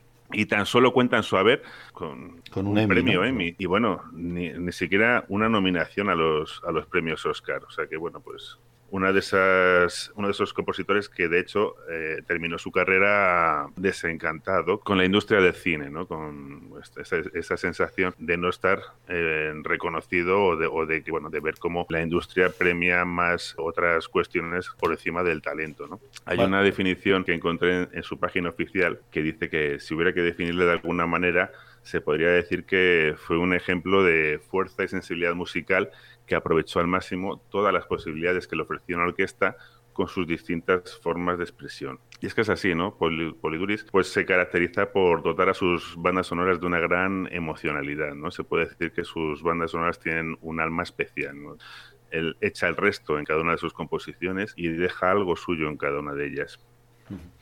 Y nos contabas que, que mm, Basil Poliduris eh, fue a la universidad, ¿no? Nos habías contado que, que estuvo en, Eh, en bueno, él, él, como tantos otros compositores o como tantos otros con virtuosos de la, de la música, comienza su, su actividad musical, por decirlo de alguna forma, a una temprana edad, a la edad de siete años. Pero pronto se da cuenta de que el sistema lectivo, como está organizado, pues no, no va con él. Y bueno, se matricula posteriormente a la Universidad de California. La Universidad de California, recordemos que es una prestigiosa universidad que tiene un grado dedicado a, al cine, donde por cierto también ha- han estudiado grandes hitos de, cine como, como George Lucas, ¿no? por ejemplo, o en el caso de las de compositores como Jerry Goldsmith o John Williams. Quería comentar, perdona, al hilo de que lo que ha dicho antes David y ahora que mencioné a John Williams, efectivamente es un, jolín, ni una nominación al Oscar este tipo, ni siquiera por la banda sonora de Conan, pero es que el año en el cual se dieron los Oscars, o sea, en el- los Oscars del 83, la mejor banda sonora se la llevó ET. Así que lo tenía difícil. Es Por mucho que mole la de. Conan, por mucho que mole la de Conan. No sé Sí, yo con cuál me quedaría, esto, claro. ¿eh? No sé yo con cuál me quedaría. Ahora, la de ET es No, una, no, claro, es claro. una Pero era banda difícil. sonora buenísima, pero yo casi prefiero Conan, ¿eh? Hay que ver también que, bueno, en Conan está Carmina Burana, ¿no? También, o sea, que es que también forma parte de la, de la banda sonora. Hay, Ay, hay no, no, inspiraciones en, No, perdona, esto sí- me, me- me he ido yo de varas, pero sí, sí, hay- es que hay- a mí me hay Bueno, co- co- comentaremos, comentaremos sobre, no, comentaremos sobre el tema porque efectivamente hay inspiraciones en, en Carmina Burana y en otras cuestiones de la música clásica. me recordaba mucho, ¿eh? cuando están en el, ¿cómo se llama? Como en los... eh, están en el templo, que se están ahí retozando, ¿no? Durante ahí varios días y tal, y- Sí, y, ahí, sí. Efectivamente, Ese tema se- es, es de Orgy. Donde, donde vas a encontrar esas reminiscencias a Carmina Burana es en el tema de mm, el Raiders of Doom. Hay unos cánticos en, en latín que además justamente que ambientan una escena de salen a caballo, cabalgando y todo eso. Pues Sí, esa sí. También es muy es, es una escena carismática de, de Excalibur. sí, sí. Esa sí, ahí sí es Carmina Burana. De hecho, de hecho, escucha- escuchando la peli, eh, hubo varios momentos y que me recordó, fíjate, igual me, me vais a llamar un poco loco, pero me recordó eh, a la música del Señor de los Anillos el tema de los- del Hobbit, del tema de cuando empieza la película del Señor de los Anillos en Hobbitón, que es como muy alegre y tal, pues hay un tema que siempre sale recurrente cuando sale el ladrón, que es el compañero de, de Conan, ¿no? El ladronzuelo, que es como el, la, parte amable de la película o que Conan, digamos, se divierte con él y, la música acompaña como en, formato de alegría, ese trozo me recuerda muchísimo escucharlo al, tema de, Hobbit de, Señor de los Anillos, pero muchísimo. Y esto es mucho antes, claro. Es que, Conan va a servir de inspiración para muchas películas posteriores que tienen una, ambientación parecida. De hecho, yo iba a mencionar más adelante que, que en El Señor de los Anillos, bueno, para mí uno de los temas que está muy ambientado en la música de Conan es el tema de los Uruk-hai. O sea que efectivamente vamos a encontrar este, el universo de Conan lo vamos a encontrar posteriormente en otras películas. Y es que, al igual que comentábamos que en el, en el programa de Star Wars, que John Williams vuelve otra vez a, recuperar el estilo sinfónico del Hollywood de, la Edad de Oro, eh, pues se puede decir que, que Poliduris recupera ese mismo estilo sinfónico, bueno, no ese mismo, recupera el estilo sinfónico, pero de carácter épico de, ese, de esas primeras películas, ¿no? precisamente del gran maestro Miklos Rocha en, en Benur o, en Julio César, Cuobadis, con ese estilo sinfónico de carácter, de carácter épico que luego serviría de inspiración bueno, durante esa época, después de Conan, de hecho, tuvo una gran repercusión y, el, cine de ambientado en la Edad Media o, épico, pues tuvo su boom y las, bandas sonoras pues recuperaron ese estilo de Conan o se inspiraron en ese estilo de Conan. Sí, de hecho dicen que la de Desafío Total, ¿no? De Jerry Goldsmith, que era un plagio de, de esta de Basil Poliduris. Sí, eh, eso se ha comentado porque efectivamente el tema principal de Desafío Total de Jerry Goldsmith es muy parecido al, primer tema o las dos películas hablan de una forma muy, muy similar. Sí que es cierto que si escucháis las dos detenidamente tienen sus diferencias y además, eh, por curiosidad, eh, os comentaré que hay un, una película que se llama Capricornio 1, en la cual también pone banda sonora Jerry Goldsmith, que no es, no es muy conocida, pero si escucháramos esta banda sonora, que de hecho es anterior a Conan, y escucháramos después Conan, pensaríamos que, que al contrario, que Basil Poliduris se ha inspirado o ha copiado el tema principal de, de, esta película. O sea que, en realidad, Verhoeven, director de Desafío Total, pidió a, a Jerry Goldsmith que se inspirara o que escuchara eh, la banda sonora de Conan para darle un toque de esa épica a la película de Desafío Total. Lo cogió como inspiración, pero bueno, no, es nada, no es nada. Yo creo que algo más nada. A mí me suena algo más que una inspiración. ¿eh? Nada que no hubiera hecho antes, quiero decir, que ya que ya en, esa película hubiera tocado un tema muy muy similar, ¿no? bueno, son unos ritmos que cuando buscas una emoción o una un impacto concreto, pues al final son recurrentes. Bueno, nosotros es que hemos pasado todos por el partido del domingo del Plus con la música de Desafío Total, ¿verdad? Y luego ya cuando volvemos a escuchar Conan, parece la música de Desafío Total y claro, hemos, hacemos el camino a la inversa, sí. Bueno, eh, bueno, pues nada, pues continuando con el... Perdona, Seto, dime. No, te voy a preguntar una curiosidad. ¿Cuánto tiempo tardó este hombre en hacer la banda sonora? Pues bastante tiempo. Según, según cuenta él, estuvo desde un año antes eh, bueno, pues desde, desde, que tuvo el encargo de, John Milius, que por cierto, eh, contaremos que con John Milius también coincidió en, la universidad, fueron compañeros, pero no fueron compañeros solo de, universidad, que es lo, una de las anécdotas que a mí más me han gustado, ¿no? de la relación que tienen estos dos, sino que además pues compartían la afición del surf. Y, bueno, pues a mí me gusta pensar como seguramente en esas tardes o mañanas de, playa y de, y de surf, pues imaginaban o pues, curioseaban sobre sus, sus, proyectos. ¿no? Al hilo de, esto que dices del surf, no sé si sabes que el, actor que hace de Subotai, el arquero que acompaña a, a Conan, eh, era un amigo de estos de John Milius, del surf.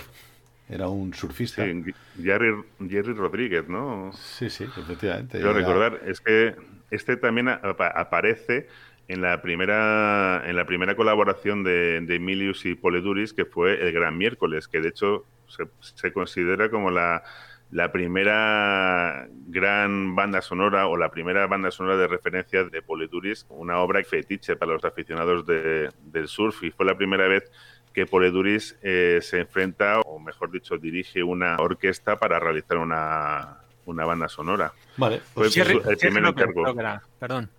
Jerry, López, Ah, Jerry López. Eh, y, en esta, en esta, ya por meternos un poco en la, en, Conan, para no irnos mucho ya de, tiempo. Eh, este hombre, eh, Basil Poliduris, nos contaba Gonzalo, o nos contabas también tú, que cuando hacen las, en Star Wars John Williams hacía la banda sonora, se ponía las imágenes de fondo. Imagino que este hombre hace también lo mismo, ¿no? Hace una, una sinfonía parecida, ¿no? Para darle esa epicidad, ¿no? Dentro de la, de la historia. En este caso, concretamente, la banda sonora la componen un poco, no, no voy a decir a la limón, pero sí que hay una colaboración bastante estrecha entre John Milius y, y Poleduris al hacer, al hacer la banda sonora. Desde un principio tienen muy presente o tienen o, le dan un gran valor a la, a la, música que va a sonar en la película y bueno pues para los dos es, es fundamental y, y, trabajan trabajan bastante, bastante unidos o, de una bastante forma bastante cercana para, para componer o para hacer una, una banda sonora que vaya acorde con, la idea que tienen. Poleduris, de hecho, dice que bueno, que le tomó mucho tiempo realizar la obra y que de hecho, pues básicamente como que, que se bueno, dio todo lo que sabía de música. Es momento que bueno, que ya iremos viendo como como la verdad es que era bastante lo que sabía de música en ese momento y eso que es una de sus primeras obras. De hecho, fue la obra con la que, a pesar de la, o sea, digamos, además de las dos anteriores que hemos comentado, pues es la que ya le, le, dio un salto a la fama. Bueno, yo creo que es la más conocida que tiene él, desde luego, ¿no? Pues sí, entonces como curiosidad, comentaros que De Laurentiis, productor de la película, en un principio había pensado en una banda sonora estilo pop y rock, como ya había dicho antes eh, con Flash Gordon. La Laurentiis es productor también de, Flash Gordon y para esa banda sonora se utilizó a, Queen. Y bueno, pues él quería buscar algo, algo similar. Milius ya tenía, ya tenía claro lo que quería para esta película y le convenció de que, bueno, en este caso no funcionaría. Y cuando, bueno, pues de Laurentiis desechó esta esta posibilidad, eh, pensó automáticamente en, Morricone. Oye, qué bueno, ¿no? O sea, perdón, David, qué bueno. O sea, podríamos haber tenido un Conan aquí con, música rockera, estilo el, primer el caballero, ¿no? Esta que hay una, hay una película también. Eh, ¿Cómo se llama? Sí, con la música de Queen. De Head es una rock también, ¿no? Algo así. Sí, bueno, tiene varias. No, es de. Sí, de justas medievales, pero Con, música, sí, sí. Creo que se llama el primer caballero. No, el primer caballero no es. Bueno, el de Laurentiis, de hecho, luego se resarciría de, esta cuestión con, con, Dune, que también produjo él y para que, la, y para que contó con, con la banda sonora, o mejor dicho, con el grupo Toto, para la realización de esa banda sonora un poco más estilo, con un estilo rockero, ¿no? Pero ah, aquí hay muchas conexiones del Derban, ¿no? eh, Dune con Villeneuve y que lo van a estrenar, eh, con Queen, que también ya hemos eh, hablado en el primer programa.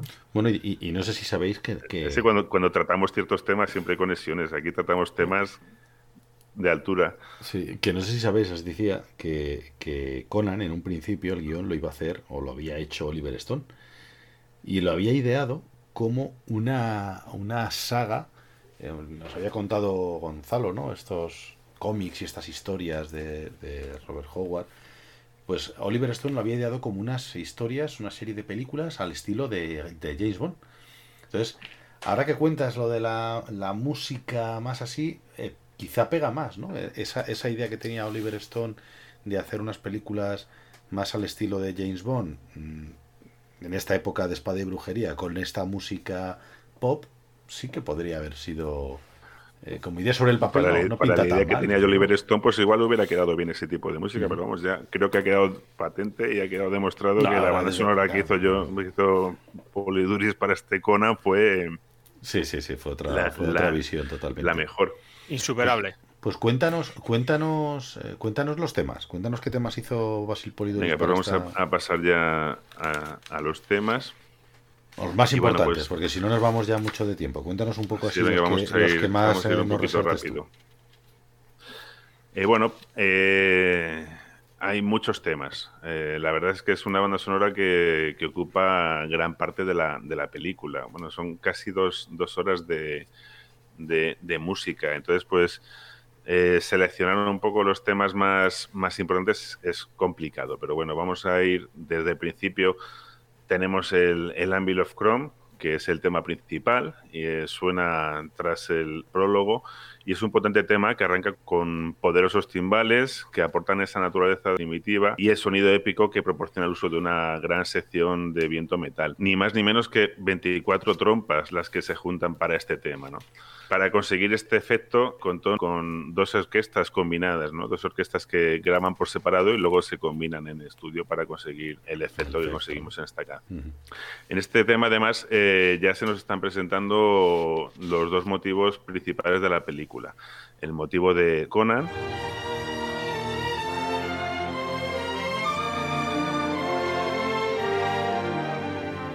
Y el motivo de Cromo. Bueno, pues le sigue este tema en Riddle of Steel y Raiders of Doom. El Riddle of Steel lo escuchamos mientras eh, el padre de Conan le está, le está hablando y contándole el misterio del, del acero, como el nombre de la canción indica, que es una de las cuestiones que también pues, a mí me gusta destacar, ¿no? que los, los títulos de los temas en la banda sonora están elegidos a, vamos, a conciencia, es un, un acierto total. El Raiders of Doom es otro de los temas principales de la banda sonora. Es un tema muy potente que ambienta la mayoría de escenas de lucha. Incorpora a la banda sonora el elemento coral y el uso, en este caso también, del, del latín, que es el que, aún quizá, más. el que quizá decía Gonzalo que se parece al de Carmina Burana, ¿no? Efectivamente, aquí tenemos unos, unos coros masculinos y femeninos que, bueno, es, es inevitable no acordarse del Carmina Burana de Karpov al escuchar este tema. Y es que Milius eh, recomendó a Poleduris que se fijara en, en Excalibur para inspirarse. sale precisamente este tema. Claro, y él maneja perfectamente la pieza consiguiendo una alternativa con entidad propia que no suena en ningún momento a copia y que además pues la letra que si queréis podemos colgarla en el blog eh, está en consonancia con, con la historia de la película. Pues sí, perfectamente. Sí, claro. podemos poner para que. Bueno, lo podemos poner en inglés y en español para que. dárselo a los, Y a la- a y los oyentes incluso ya latín. traducido.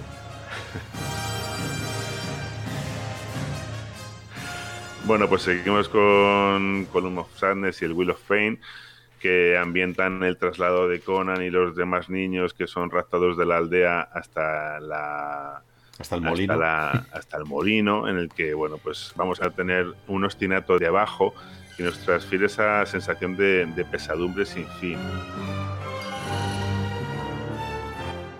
Ese ostinato consigue que ese efecto de la música se prolonga hasta el infinito. Eh, además, en este tema tenemos como curiosidad que Poliduris habla de que para conseguir esos efectos metálicos utilizaron cadenas o una herramienta que, ara- que arañaba para conseguir esos efectos de arrastre metálico. Y por cierto, aprovecho para comentar que la banda sonora es muy recomendable escucharla eh, de forma aislada, porque bueno, te, va a recordar a la película constantemente. Merece la pena empaparse de ella de forma aislada. Bueno, tenemos el tema Atlantean Sword, que es el que ambienta la escena de Conan en la cueva, recogiendo la espada, y el momento en el que sale de ella y el perro barra lobo, pues escapa asustado cuando suena justamente el motivo de, de Conan, que ya hemos escuchado, por, cierto, de una forma sutil en, otras ocasiones, ¿no? Recordamos que es una, ban- una banda sonora muy leitmotívica y en la que vamos a escuchar constantemente, vamos, no- la banda sonora nos va a contar la, la historia gracias a esos o a través de esos leitmotiv. Hay que, hay que decir que tú, tú aquí eh, nos lo habías comentado ya con el micro cerrado, que es una banda sonora que es muy... eh, o sea, quiero decir, la película es una película muy parca en palabras eh, y gracias a esta, a esta banda sonora, ¿no? Eh, prácticamente te vas empapando de la historia, ¿no? Solamente con, eh, con escuchar la música, porque diálogo hay bien poquito. Claro, hasta, hasta este momento hay que destacar que llevamos prácticamente 30 minutos de película y en la que ha habido apenas 3 minutos de, diálogo. ¿no? la, la historia se, se basa, por, mejor dicho, la, la, música se basa por sí sola ¿no? para ambientar la historia y para que no, no lo echemos de menos ese diálogo. ¿no? Estamos, la música nos está sirviendo de, elemento narrativo. Sí, sí, es que además es una película que, como ya decíamos, que no se habla, no, no, no podía hablar mucho Arnold Schwarzenegger eh, porque no sabía mucho, mucho del idioma. Eh, pues bueno, pues eh, se va, se va efectivamente con la, con la música, es la que nos lleva. Sí, normalmente las bandas sonoras sirven a, la película. En este caso, casi podemos decir que es al contrario, ¿no? Que las imágenes son las que, las que sirven a la banda sonora. Así que efectivamente tenemos una obra con música cantada, que tiene capacidad narrativa y estructuradora, que cubre largos silencios y que se sirve del leitmotiv y ocupa prácticamente la totalidad de la obra.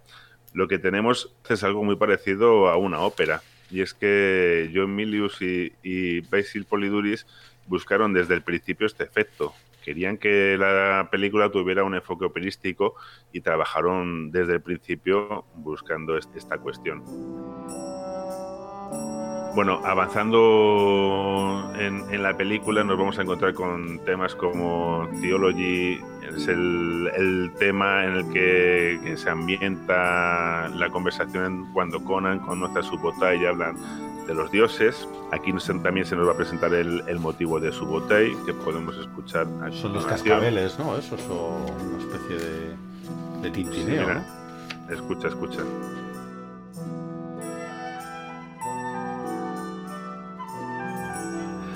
El Civilization es una variación del Theology, pero un poquito más rápida y alegre. Incorpora elementos folclóricos en el que Poliduris da muestras no solo de su capacidad creativa, añadiendo nuevos registros, sino también de su conocimiento de la música y estilos medievales. En las escenas que transcurren en la ciudad escucharemos música diegética de estilo medieval y nos encontraremos con otra inspiración española, que son en este caso las Cánticas de Santa María, un manuscrito escrito en galaico portugués que data del siglo XIII y recoge una de las colecciones de canción monofónica más importantes de la literatura medieval occidental y que Pole Duris utiliza y versiona para ambientar la ceremonia que tiene lugar en la torre de Set cuando Conan y su botai conocen a Valeria.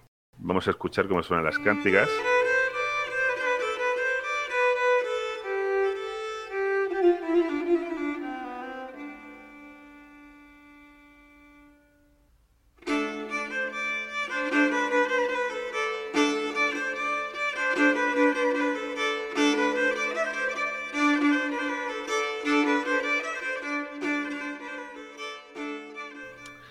Continuación la versión de Poleduris.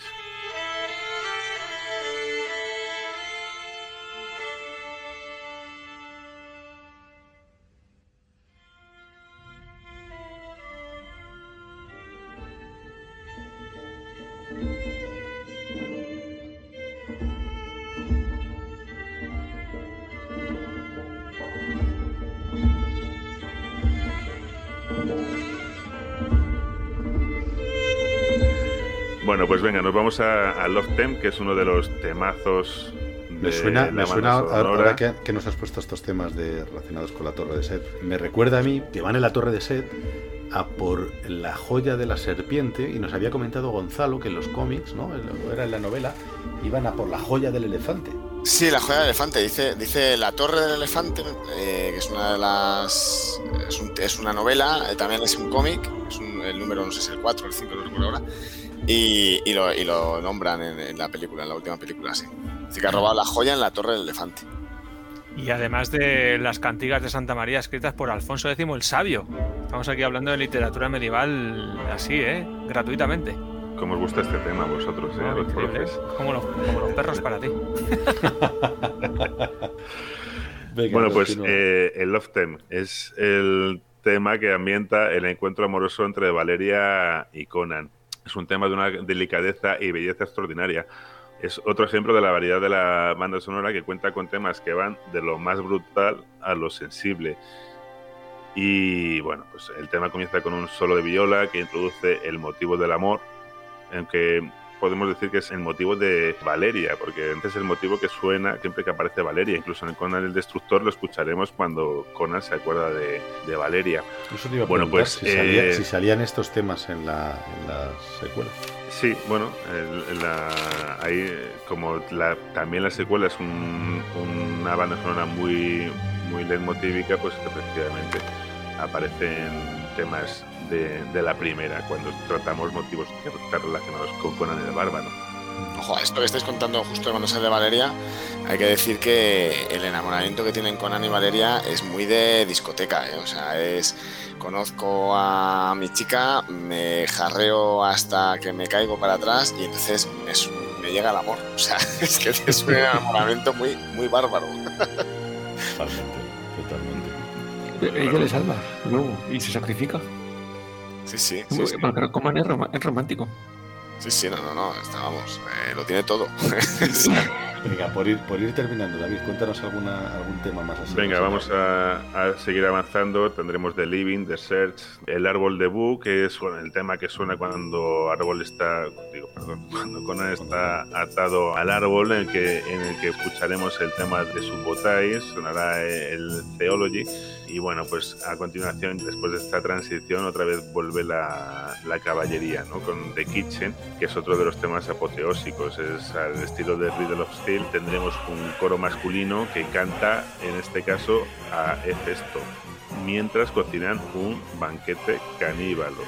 es verdad, porque se ve cuando, cuando remueven el caldo ahí, que sale una mano, como de hecho sale, sale una chica mordiendo una, una cocina con, con, cuerpos colgados y tal. la, letra también la tenemos. Eh, y bueno, pues eh, a continuación vamos a tener otro de los temas puntales de, de, la, de la, banda sonora, que es de Orgy. Eh, un vals barroco que nos va a recordar seguramente al bolero de Ravel y representa la embriaguez de los participantes en esa orgía a la que, a la que acuden los protagonistas. ¿no? Me hubiera encantado tema... doble ahí, me hubiera encantado ser uno de los dobles. Bueno, dobles no, un figurante, perdona, de estos que estaban ahí 24 horas ahí. Bueno, pues como curiosidad para este tema, Poleduris contó con la colaboración de su hija Zoe Poleduris, que tan solo tenía en este momento nueve años y que cuando su padre estaba componiendo el tema, le sacó de un atasco proporcionándole una melodía tocada con su flauta que encajaba perfectamente sobre la base que estaba componiendo con el piano. ¿no? Ella cuenta que escuchaba como su padre durante toda la noche estaba ahí eh, con el piano, eh, había sacado la base del, del, tema y no continuaba y cuando volvió de clase, pues después de haber estado toda la mañana repitiendo esa base, llegó y le tocó la melodía y dijo, esto carga perfectamente. Y de hecho ella está acreditada en la banda sonora. ¿Qué tema? Tenemos otro tema espectacular que es el Funeral Pyre, que es la despedida de Conan y Valeria. Eh, vamos a escuchar el motivo de Valeria interpretado de una forma bastante emotiva y bueno, pues es otro de esos temas que es para escucharlo una y otra vez de forma aislada, ¿no? ponerte la banda sonora y ponértelo porque es, es alucinante.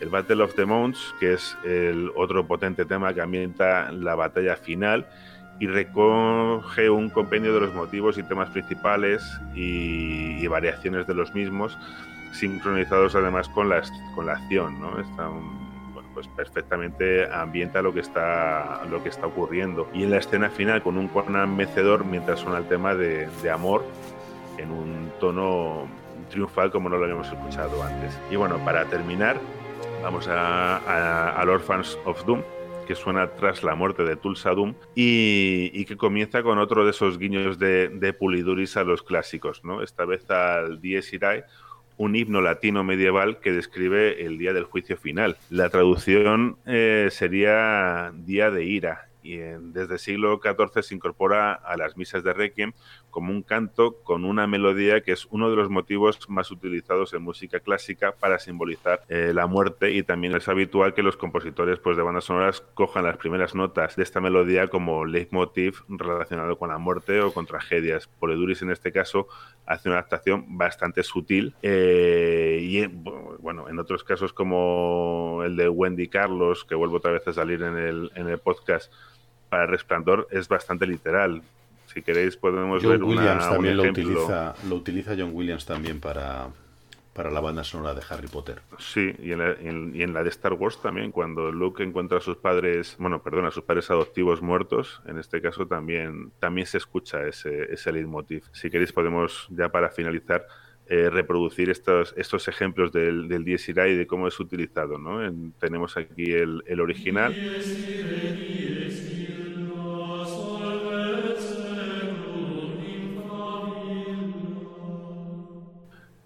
Luego tenemos uno muy evidente, que es el de Wendy Carlos.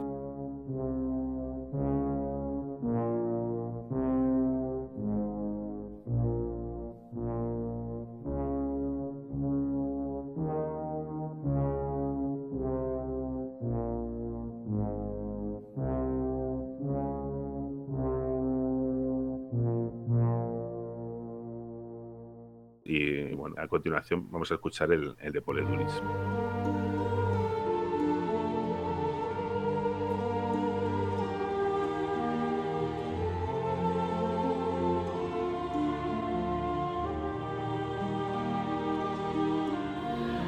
Como tema final de la banda sonora tenemos eh, The Awakening, que, bueno, pues es una forma de terminar redonda, ¿no? Da un carácter circular a, a la obra, ya que volvemos a esos ritmos primitivos que, que escuchábamos en The Anvil of Chrome, pero ya le estamos escuchando de una forma más resolutoria.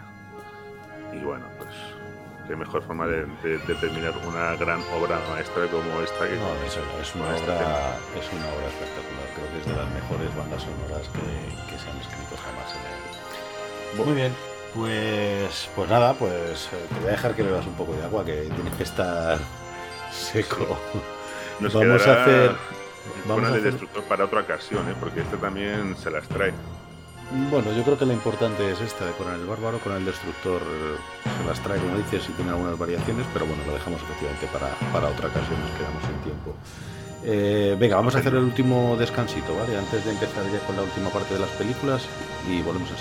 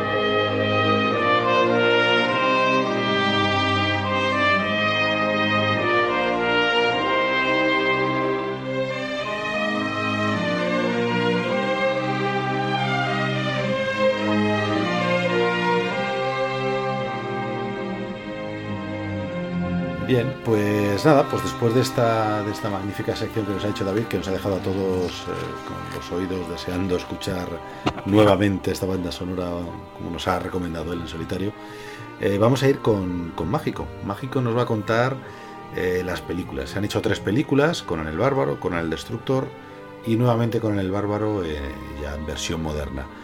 De esta última no nos ha gustado mucho a ninguno, así es que creo que tiene malísimas críticas y no sé qué vamos a poder decir de ella. Pero la que vamos a hablar con toda seguridad es Conan el Bárbaro, mágico. Mm, Háblanos de Hola, buenas, buenas, buenas. Pues nada, después de todo lo que se ha dicho, otra vez, jolines, que difícil arrancar. Pero bueno, vamos a empezar por Conan el Bárbaro del 82, de Arnold Schwarzenegger, o como se diga, que yo, yo soy de los que pronuncia mal todos los idiomas. Todos Bien, los idiomas los bien, pronuncio mal. bien. Tiene que haber de todo. Y bueno, año 82, eh, justo en medias del Imperio Contraataque del Retorno del Jedi, eh, un año después del Arca Perdida, pues se preestrenaba en España eh, en una gala de la revista Fotogramas Conan el Bárbaro. Eh, se trataba de una producción de Dino de Laurentiis, un, bueno, para nosotros un productor mítico de nuestra época, de los 80. Eh, eso, que produjo, por ejemplo, Flash Gordon, como has dicho tú, Seto, y bueno, que hemos comentado previamente. Y otras tantas, muchas pelis de acción. Y bueno, se rodó en España precisamente, bueno, o únicamente porque era más económico que rodarla en su propio país, en Italia.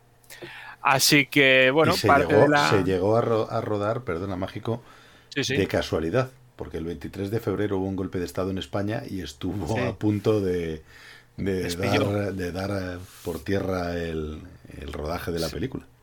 Sí, sí, sí, sí.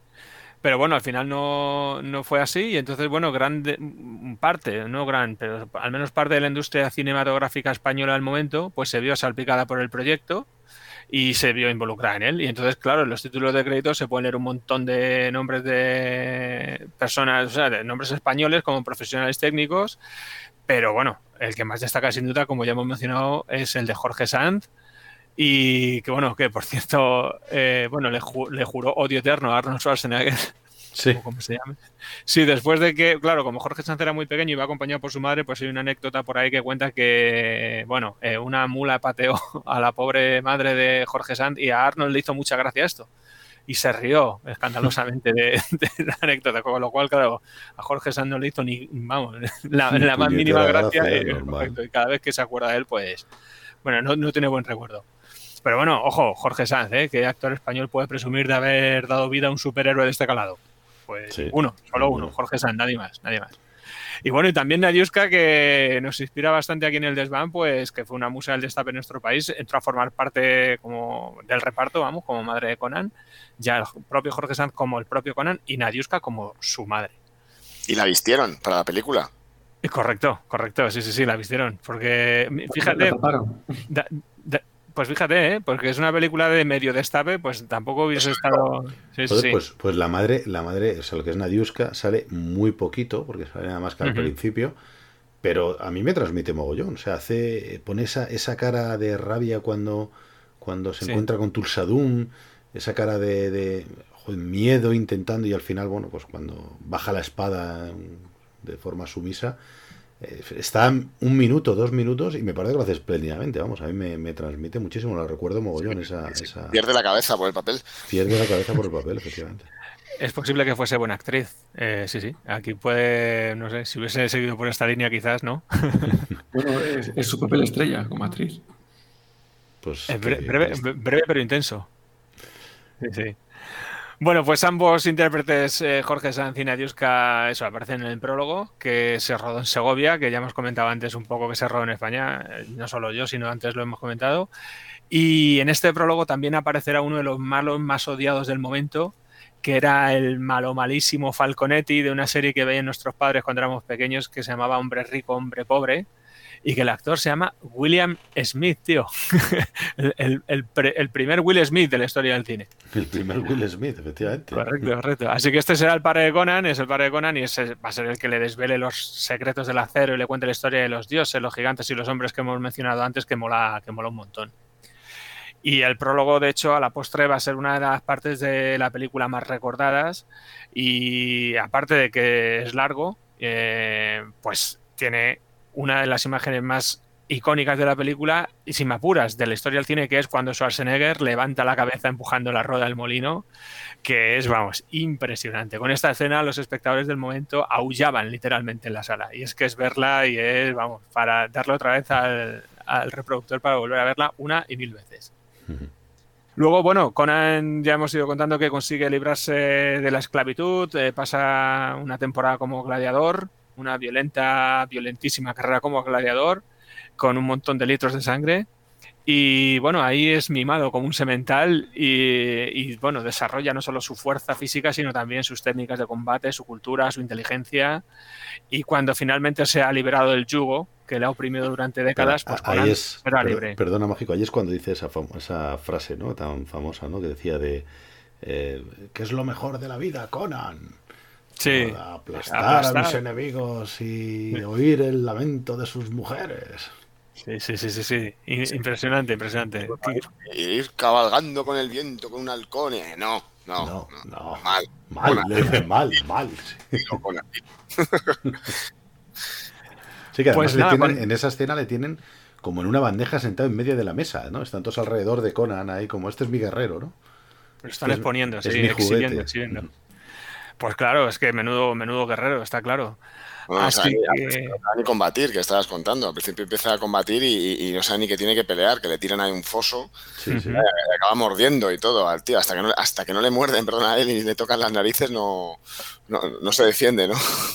Sí, sí, que tiene que conecta directamente con, con Espartaco, que ha dicho antes nombre, y también nos recuerda, claro, a Gladiator. Son, hay tres películas entrelazadas ahí con la historia del personaje que, nada, que son tres peliculones. Perdón, por, la expresión. La frase, esa que pronuncia con se, se la atribuye a, a Gengis Khan, ¿no? Sí, he ah, escuchado que, si no es igual es, muy parecida, ¿no? Es muy parecida. En la de Gengis Khan es más larga, es todavía más, más cruel. ¿La tienes ahí para, para contárnosla? No, no, no, la he pues buscado, pero busca, Búscanosla mientras, mientras lo comentamos.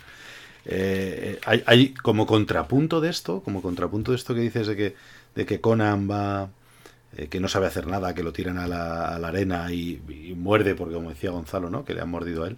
En la nueva, en la antigua, o sea, perdona, en, en Conan el Bárbaro, la versión de Momoa, de Jason Momoa, él ya desde pequeño ya es la hostia. O sea, de hecho la película comienza con un eh, con una especie de prueba para los chavales jóvenes de la, de la tribu y él se ve como metido en una emboscada con varios tíos y, acaba matándolos y cortándoles la cabeza todo con 14 años. O sea, ya es... y, con un, y con un huevo en la boca que no explota. Que no tiene que romper, efectivamente, y lo rompe ya cuando lo tira, lo tira ahí. Es que hace, hace, trampas, está cocido el huevo. Se pasan un poco, se pasan un poco. No sé si en los cómics. en, el libro, tiene, cuando he dicho antes, tiene como 15 años, destaca mucho en una batalla y, en los cómics también, eh, como que destaca muchísimo, pues mata a muchos enemigos y gracias a él prácticamente cambia el rumbo de la batalla. Y algo así, pero vamos, con 15 años y te digo que medía un 85 y pesaba 80 kilos, como lo describe, no, no el chaval este que sale que parece que tiene 12 años y yo qué sé, que sale de un concierto de Iron Maiden. Sí, sí, sí, sí efectivamente. El mágico, continúa, venga, sigue contándonos la, la peli. Sí, sí, eh, bueno, eh, simplemente continúa a partir de aquí que cuando finalmente Conan es liberado de, esta opresión, que ha estado toda su vida siendo esclavo prácticamente, eh, ya sea empujando una rueda o como gladiador, pues lo van a dejar solo en mitad del mundo y cualquiera hubiese ahí ¿no? acabado sus días, pero Conan no. Porque Conan, aparte de ser Conan, tiene una fijación en la cabeza que es la venganza. Y Conan va a estar toda la película intentando vengarse y terminará consiguiéndolo de, aquel, de aquellos que mataron a, a sus padres en su, en su aldea. Entonces, eh, bueno, en esta estrenada libertad que tiene, que la dejan en mitad del medio, eh, bueno, lo va a pasar realmente mal. Como hemos dicho antes, le hostigan unos lobos o perros, no sabemos, eh, pero bueno, parece, en teoría eran lobos. y cuando escapa de esta situación con los perros o con los lobos es cuando va a encontrar en la cripta el acero. Y me gusta mucho esta escena porque está sacada de estas viñetas que Gonzalo ha compartido con nosotros previamente o sea, la escena en la cual en la película Conan encuentra la espada que dice Chrome, que parece, yo me acuerdo de pequeños decíamos, ahora la espada de Chrome. No, no, Chrome es una expresión, ¿no? Que me recuerda como Odor, el de Juego de Tronos, cuando dice Odor continuamente, ¿no? Pues Conan cuando dice Chrome todo el rato. Entonces, cuando ve la espada ahí en la cripta, y en esa, en alguna viñeta que Gonzalo compartió con nosotros preparando el programa, pues sale muy, muy parecida, ¿verdad? Está, vamos, prácticamente representada igual que en el sí, es, casi un calco, efectivamente, que os he dicho, sí. Así que bueno, ya armado, eh, ya va a llegar por fin a casa de la bruja. Por cierto, ya armado ha descubierto la tecnología, que es el secreto del acero que su padre le había comentado al principio y que conecta con lo que decía Nombre, con el hombre y con la tecnología. Cualquier otro hombre quizás, quizás, bueno, no lo hubiese sabido utilizar también, pero Conan va a terminar siendo rey, eh, cuidado, que aquí en esta película no sale, la siguiente tampoco, pero sí lo sabemos por el epílogo, el epílogo final. Sí, la primera historia de Conan de relato efectivamente empieza siendo un rey. Y hay que decir que cuando de lo que estás narrando justamente ahora, me hace gracia porque está cerca de Zamora, pero en verdad está en Cuenca. pues sí, eso iba a decir, porque cuando justo después de esto va a llegar a, a, la casa de la bruja, que nada más llegar a ver el bárbaro por allí al fondo le dice, anda, pasa que tienes una nave, viejo mío, y están en la ciudad encantada de Cuenca, por cierto, efectivamente. Así que sí, sí, cuando se menciona la ciudad de Mora, quizás alguno podríamos pensar o pudieran pensar en su momento que era un fallo de traducción, pero no, no. En el, en el mundo de Conan, eh, pues efectivamente hay un reino que se llama Zamora. Así que efectivamente, bueno, pues es una referencia a la una historia. coincidencia sin más, o sea, no tiene... Sí, sí, sí.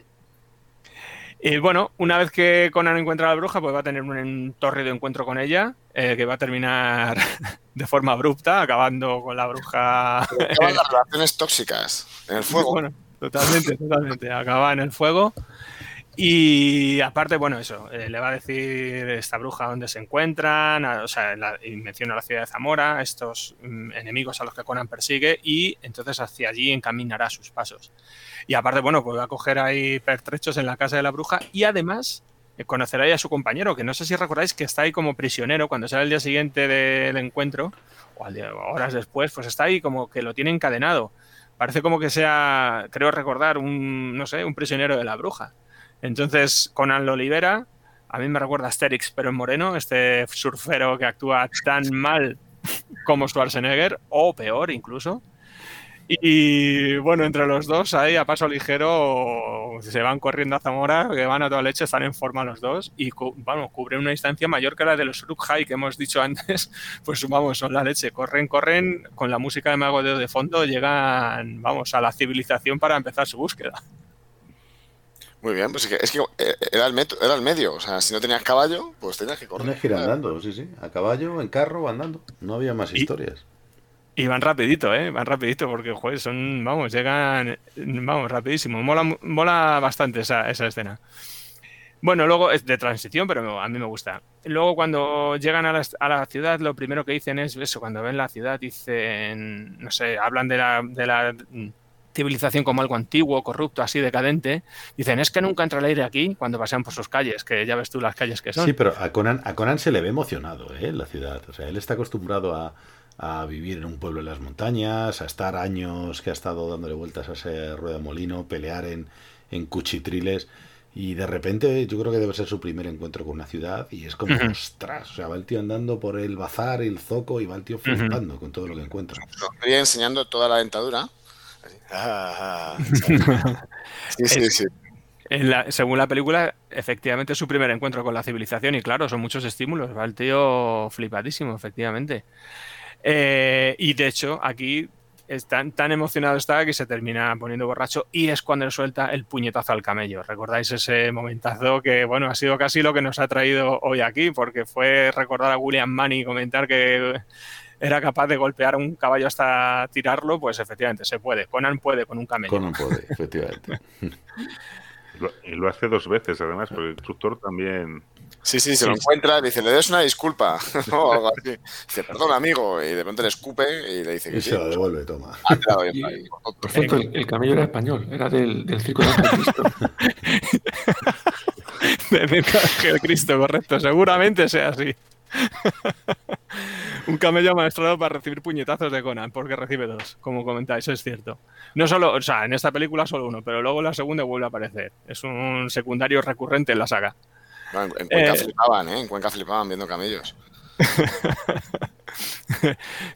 Bueno, pues entonces eh, aquí va a terminar encontrándose con Valeria, que ya se va a terminar cerrando el grupo, que es una ladrona que vive bajo el lema ¿Quieres vivir para siempre? Y esto es lo que anima a los otros dos a, bueno, pues a que se tiren por un al vacío, por ejemplo.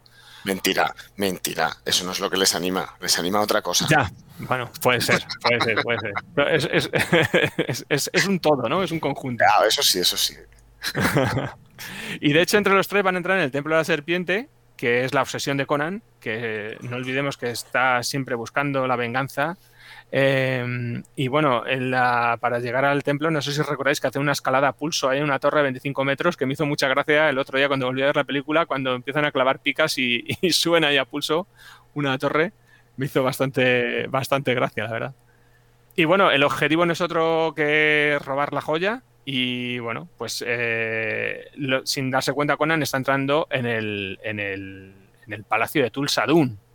Y aquí llegamos a un momento que me recuerda mucho a Indiana Jones, pero bueno, se ven un poco la diferencia entre Dino de Laurentiis y George Lucas como productores, ¿verdad? Porque en ese rito satánico en el cual bueno, pues hay un sacrificio de, ¿no? de, un- de una joven en este caso, jolines, la ambientación de una y otra, me gusta mucho Conan, pero jolines, es que están años luz, ¿verdad? No sé si coincidís conmigo, ese, esos ritos en el Templo Maldito y en Conan.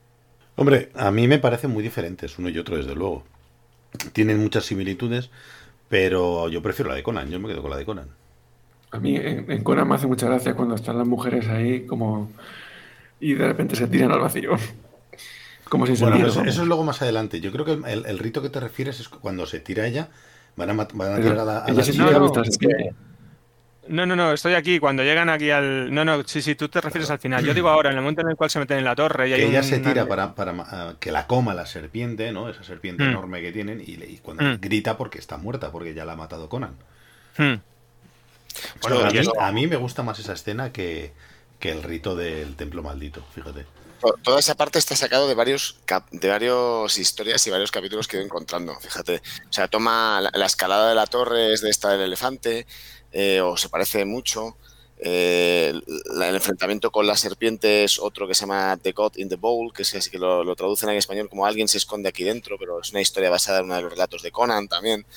y, se enfrenta a una, serpiente gigante, pero, que la cara realmente es como una especie de medusa, pero pero va cogiendo así diferentes cositas. La, película realmente está basada también en, diferentes de, los relatos.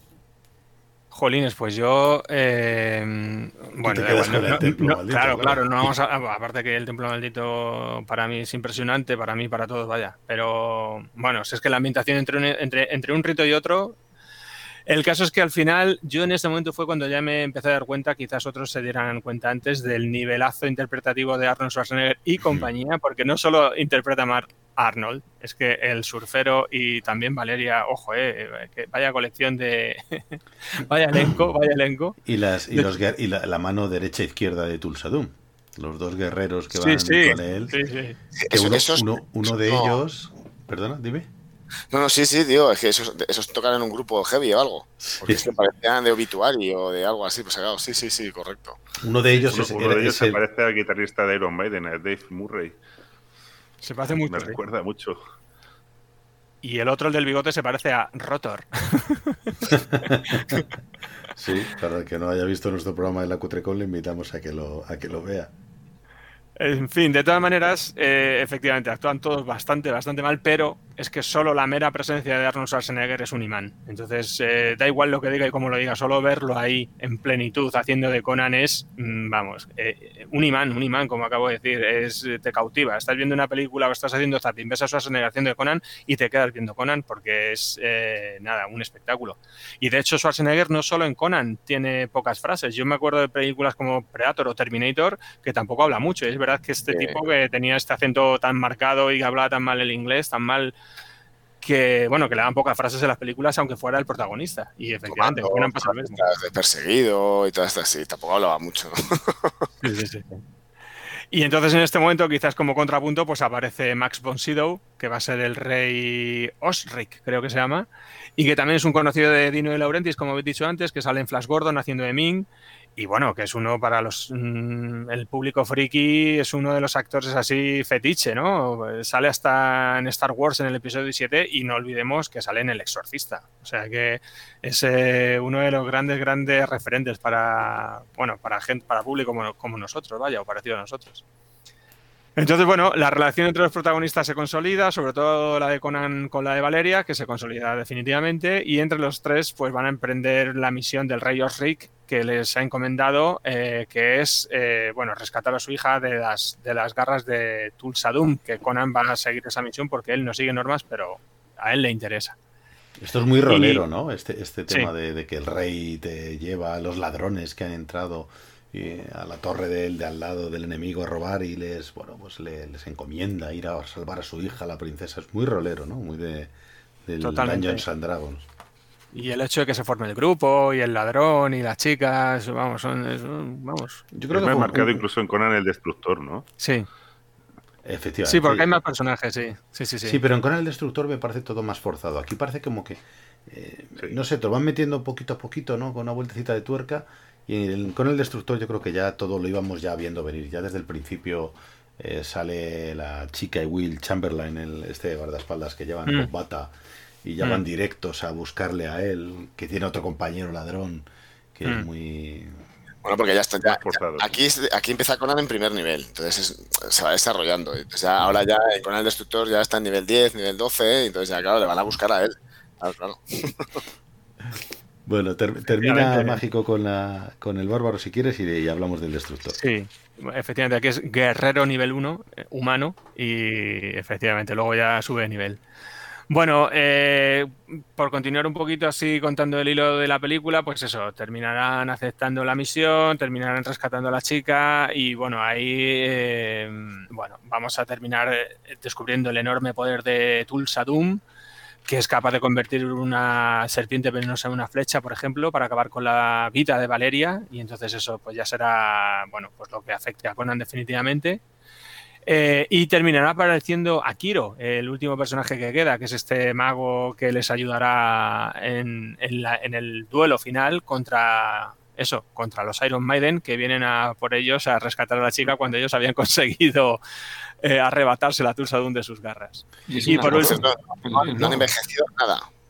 Desde que está Conan en el poblado hasta que luego vuelve a enfrentarse a ellos, que habrá pasado, yo que sé, 20 años, por decir algo, 10 años, no, no lo sé. Eh, ellos están igual. Igual, tienen el mismo pelo, el mismo corte, todo. O sea, el único que ha sufrido el paso del tiempo ha sido Conan. Bueno, uno de estos, de estos Iron Maiden que dice, que dice mágico es un, actor danés que es eh, culturista, amigo de, Arnold, que se llama Sven Ole Thorsen. Y seguro que así. Eh, ¿Perdón?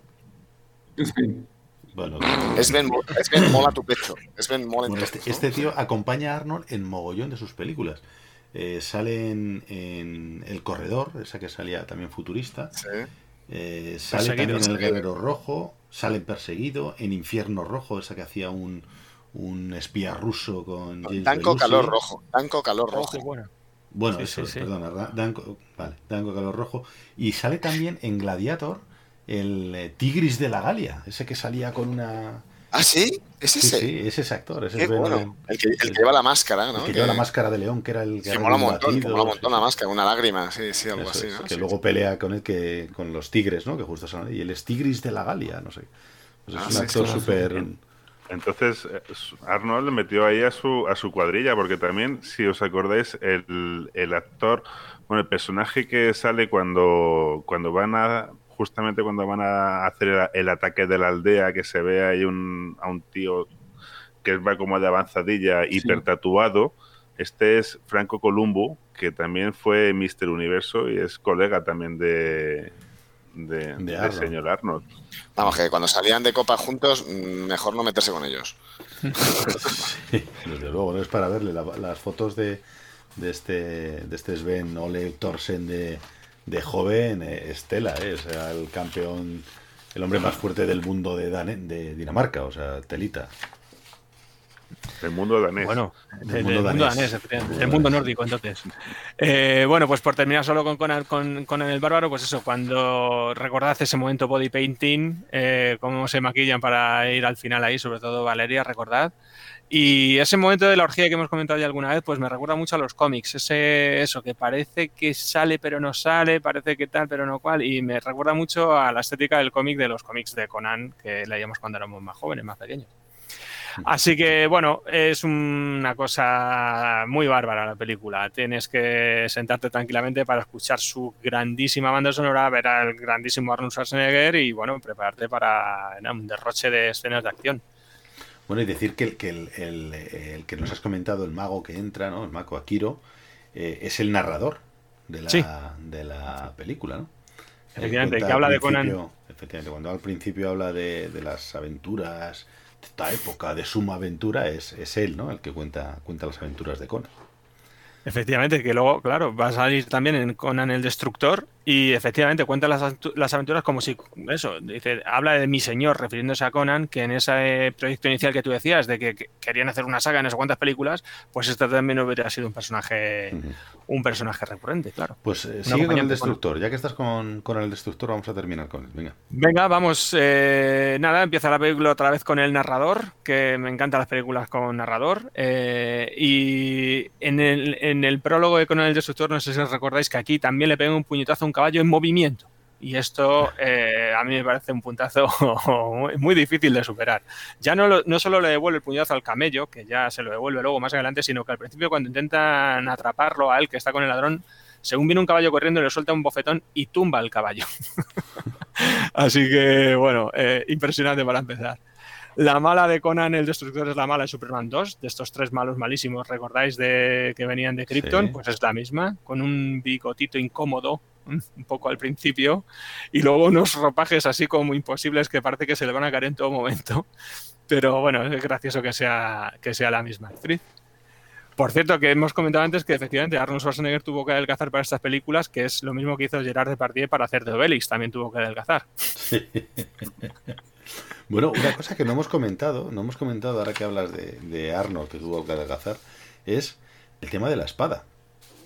La, espada de, Conan, la espada esta que lleva, esta espada bastarda, siempre, yo, vamos, no sé vosotros, yo siempre he oído que la gente había un, mito por ahí que, que si pesaba 26 kilos la espada y que solamente Arnold podía levantarla. Eh, yo luego he estado por ahí, porque claro, yo siempre en, mi, cole no, ¿eh? En mi cole no decimos eso. Pues, pues siempre he oído ese mito, ¿eh? la verdad. Pero he estado investigando y, no hay nada, no, hay ningún dato específico, o yo no he encontrado ningún dato específico acerca del peso de esa espada, pero sí que es cierto que he encontrado eh, una réplica exacta, o eso la, la, vendían como tal, réplica exacta de Conan el Bárbaro, y ponía que su peso eran 6 kilos y medio. O sea, la, espada que mueve él haciendo la red de la muerte y no sé qué, mm. casi siete kilazos de espada. O sea, y mira con qué, con qué velocidad la mueve. Yo, la cogemos cualquiera de nosotros y nos vamos al suelo al levantarla.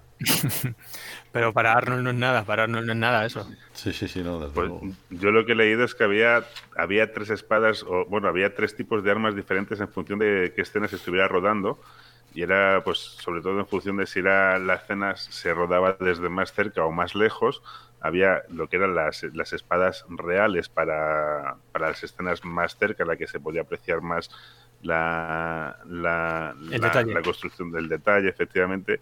Luego había espadas de, de, fibra de vidrio y, y espadas pues más.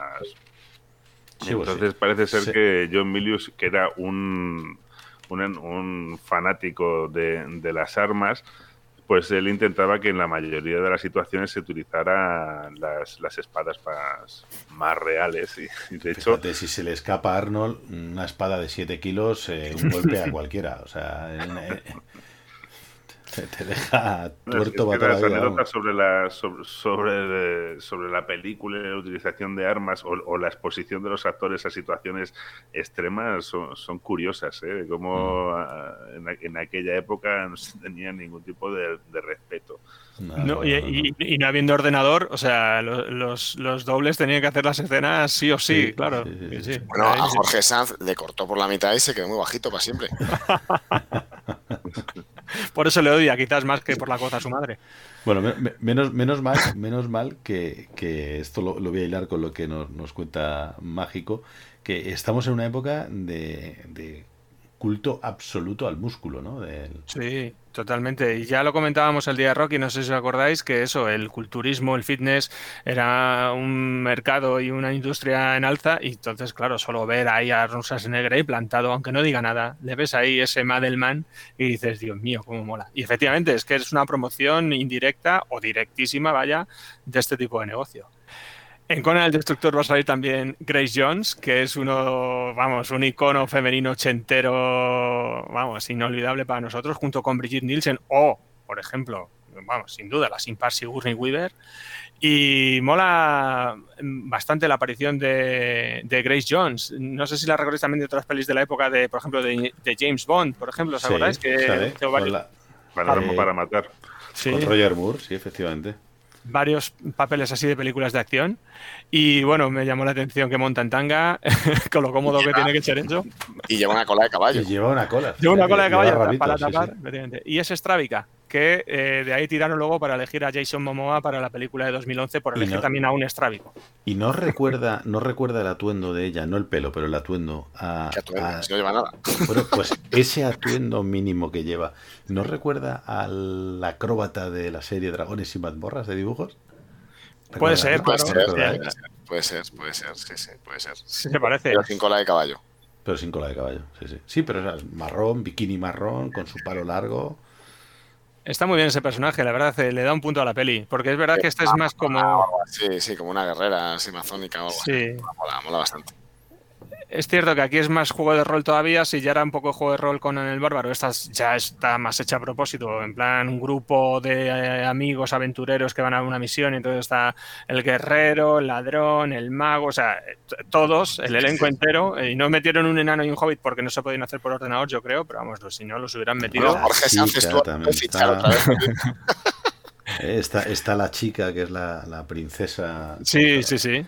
Pues es que que, que yo durante muchísimos años la tuve como mi, mi musa, que era Olivia Mm. Davo, que es preciosa, y, y la fíjate que la, la tenía como. Ostras, va a sustituir a Valeria y tal, pero no, al final Conan no. no... No, eh, no- no- nada que ver, nada que ver Nada, entre una y otra, por Dios. Y aparte, bueno, eh, va a salir también, por cierto, efectivamente, Will Chamberlain, que ya lo has comentado tú, que era un jugador de la NBA, que fue un jugador de la NBA muy, bueno, muy famoso y, bueno, que acabó siendo actor. Y nuestro querido Pat Roach, que Pat Roach, va a ser el, el mago malo que luego se convierte en monstruo e incluso nos van a regalar, o nos va a regalar una pelea de wrestling con el propio Conan ahí en mitad de los espejos y con una máscara que se nota que es una careta, pero bueno, eh, está bien, está bien. No había CGI en la época. Aquí, No, aquí, es, claro. aquí es muy típico también, en, lo- en los, en, los, en los cómics también era muy típico el, el monstruo que el, el mago llamaba para luchar por él, ¿no? Porque el mago nunca es físicamente algo espectacular, entonces claro, Conan tiene que lucirse, entonces tiene que lucirse contra alguien eh, fuerte, ¿no? Como él, entonces llamaban. Y de hecho, ya, ya comenté hace, antes de que empezáramos también, digo, hay un par de, hay una imagen en, en el Dungeons and Dragons, en el manual del jugador de segunda edición, que es que es sacado de esta película, bueno, o al revés, yo no sé qué sería primero, pero es clavado, Ujú. clavado, o sea, para que veamos todo lo que influye, ¿no? Claro, claro, todo es recíproco. Y bueno, pues eso, Pat Roach, que ya lo hemos mencionado unas cuantas veces en Willow, en el Arca Perdida, pues vuelve a salir aquí en Conan. Otra vez hablamos de él en el desván. Por cierto, hablando de, de efectos eh, especiales mm, rústicos, el efecto Bao, que hace cuando van por ahí. Sí, sí, sí, sí, me lo estaba guardando. ¿Sabes, mágico, sabes no? ¿Sabes cómo se hace, no? Fumando. ¿Cómo lo hacían? No. Fumando, con un humo de cigarro. O sea, le daban una cala al cigarro, entonces iban echando el humo uf, y es como si pero fuera es- el Bao. Eh, pero solo echan uno, si te das cuenta. entonces echan uno y ya no lo Sí. van a echar hasta la siguiente escena y se Claro, claro, claro. que están aguantándolo y echándolo. Sí, sí, sí, sí. no Sí, me he fijado, no me he fijado ya. Pues cuando lo vais a ver os fijaréis y os hará mucha gracia porque efectivamente se nota que se están aguantando el humo dentro de la boca Y hay para no respirar. otro puntazo español. No sé si lo habéis visto. Me adelanto un pelín y es cuando hacen la guerra, la guerra de, de magos. ¿No? A sí, sí, sí, final, sí, sí. Bueno, pues cuando lo escuché en versión original, eché de menos los famosos ladridos del mago que se ponía a ladrar. Y es que en inglés no ladra. Se lo ha inventado el, el doblador español, tío, se puso a ladrar. Sí, sí, sí, sí, sí. Pues mire, escucharlo y en inglés no, no ladra. Y yo, ¿y por qué en español tiene que ladrar, tío? Estaba el domador este de David, de los perros por allí, y he dicho, yo tengo que hacer algo. Se metió, se metió mucho en el personaje el actor de doblaje. Fue impresionante, impresionante, Dios, cómo mola. Pero bueno, Bueno, pues eso. Luego recuerdo una frase célebre de Conan cuando dice: Solo me hace daño el dolor. Cuando se pone borracho, que digo, madre mía, qué frase. Vamos, a la altura de sin perdón. Solo me hace daño el dolor. Ajá, bien, Conan, bien, bien. Eh, y Pero- previamente. no, bueno, que en realidad es cierto, ¿no? Si lo piensas es cierto, pero bueno. si lo piensas, Y bueno, por ir terminando con Conan el Destructor, eh, bueno, me- el, el- el personaje del ladrón la verdad es que no me termina de gustar, no me hace gracia, no- ni una de las cosas que hice en toda la película, ni cuando... A mí nada. tampoco. Es, un- todo muy es- forzado. Es un cómico secundario malo, muy malo. Sí, No- muy malo, muy malo. Pero sí me hizo gracia de todos los mamporros que suelta Conan en las dos pelis, el que suelta al final de Conan el Destructor cuando le pega con la antorcha en la cabeza al soldado, que está detrás de la esquina y está manteniendo la antorcha así arriba. No se le ve, claro, parece una antorcha más de la pared, pero cuando pasa soldado hace ¡zas! y le pega con la antorcha de arriba abajo. Lo vi el otro día cuatro veces seguidas porque me hacía muchísimo y me sigue haciendo mucha gracia. Y luego ya el combate final, en el cual, bueno, pues eh, todo terminará bien y siempre pues el grupo sobrevive. Y al final, efectivamente, cuando quieran darle un papel a Conan dentro del futuro reino, pues Conan dirá que no, porque él es libre y no, no quiere.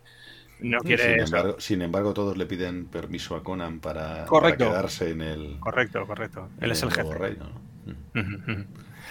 Y ya está, de la peli de 2011 poco tengo que decir. No te Eh, puedo, no, no puedo, y por- aunque tengas mucho, no te lo voy a permitir porque no tenemos más Vale, tiempo. me parece bien. Lamentándolo mucho por el señor Jason Momoa, Me parece pero bien. no, no tiene sitio en el desván, ni él ni su película, porque creo que no nos ha gustado ninguno, o sea que No, Me no, parece- la vamos Yo a la- borrar totalmente. La vi en su momento y luego intenté volver a ver y no pude acabarla, entonces bueno, pues el que quiera que la vea, pero aquí Es una nosotros- película que no tiene, no tiene mucha, mucho sentido nada, no, van a matar caballo de un sitio a otro muy forzado. muchos efectos, Eh, demasiados. Jason, Jason Momoa no tiene, por supuesto, no tiene la musculatura que tenía Arnold, pero, pero encima es, es una especie de sonrisilla que va echando de medio lado, como que yo tengo todo controlado.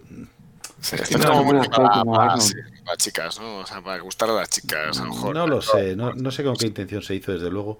Eh, si querían hacer un remake de Conan, A mí desde luego no, no me lo han conseguido. Hombre, lo- intentando aprovechar el tirón de Juego de Tronos, pues pillar a este actor, sí, se parece a Conan, sí, pero uf, la peli no... No, acordaos que se hablaba mucho en su momento que iba a ser de rock, ¿acordáis?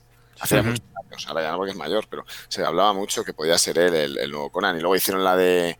El, él hizo esta del. ¿Cómo se llama? El, príncipe- el Rey Escorpión, ¿no? Me parece que se llamaba, Sí. un poco así del estilo de, Conan, Sí. de rock, ¿no? Que era muy, era muy estilo de, de- de esta aventura así. Y no, no, lo hubiera hecho bien, también lo hubiera quedado bien. Ya Pues no yo, lo por- Por terminar, y ya termino, termino, eh, me gusta mucho una frase de los hermanos Cohen, y es que dicen, o dijeron en su momento, que ellos preferían hacer una película de culto antes de hacer una película que ganara cuatro Oscars.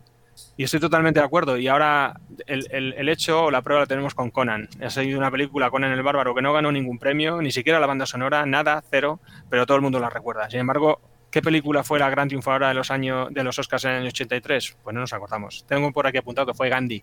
¿Alguien ha visto Gandhi? aquí. Creo que no. Yo vi Candy Candy, pero eran los. Bueno, chicos, pues muy bien. Pues nada, pues eh, no, vamos a, ser- no vamos a hablar eh, más de Conan, ¿vale? Lo dejamos aquí. Eh, creo que ha sido un programa bastante divertido. Yo me lo he pasado genial con todos vosotros. Y os emplazo para el siguiente. Lo vamos a dejar y quedamos para el próximo programa que está todavía por ver, por ver de qué es. Hasta luego, chicos. Adiós. Oh, Chao. in the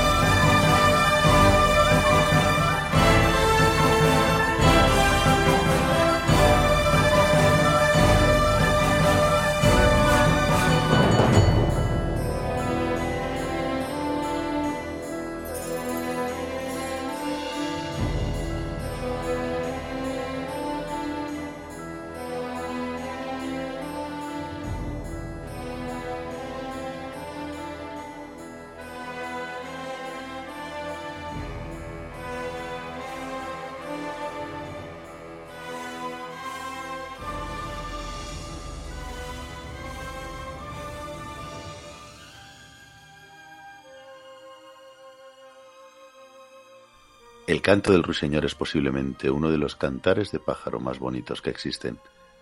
Su canto es para cortejar y atraer a las hembras de su especie, o puede que para desafiar a otros machos. En Detroit, en un futuro no muy lejano, las empresas privadas dominarán las ciudades. La ley y el orden no será más que un susurro, hasta que oigamos el cálido y delicioso canto de la ametralladora Beretta 93R con cañón modificada la temible arma de Robocop.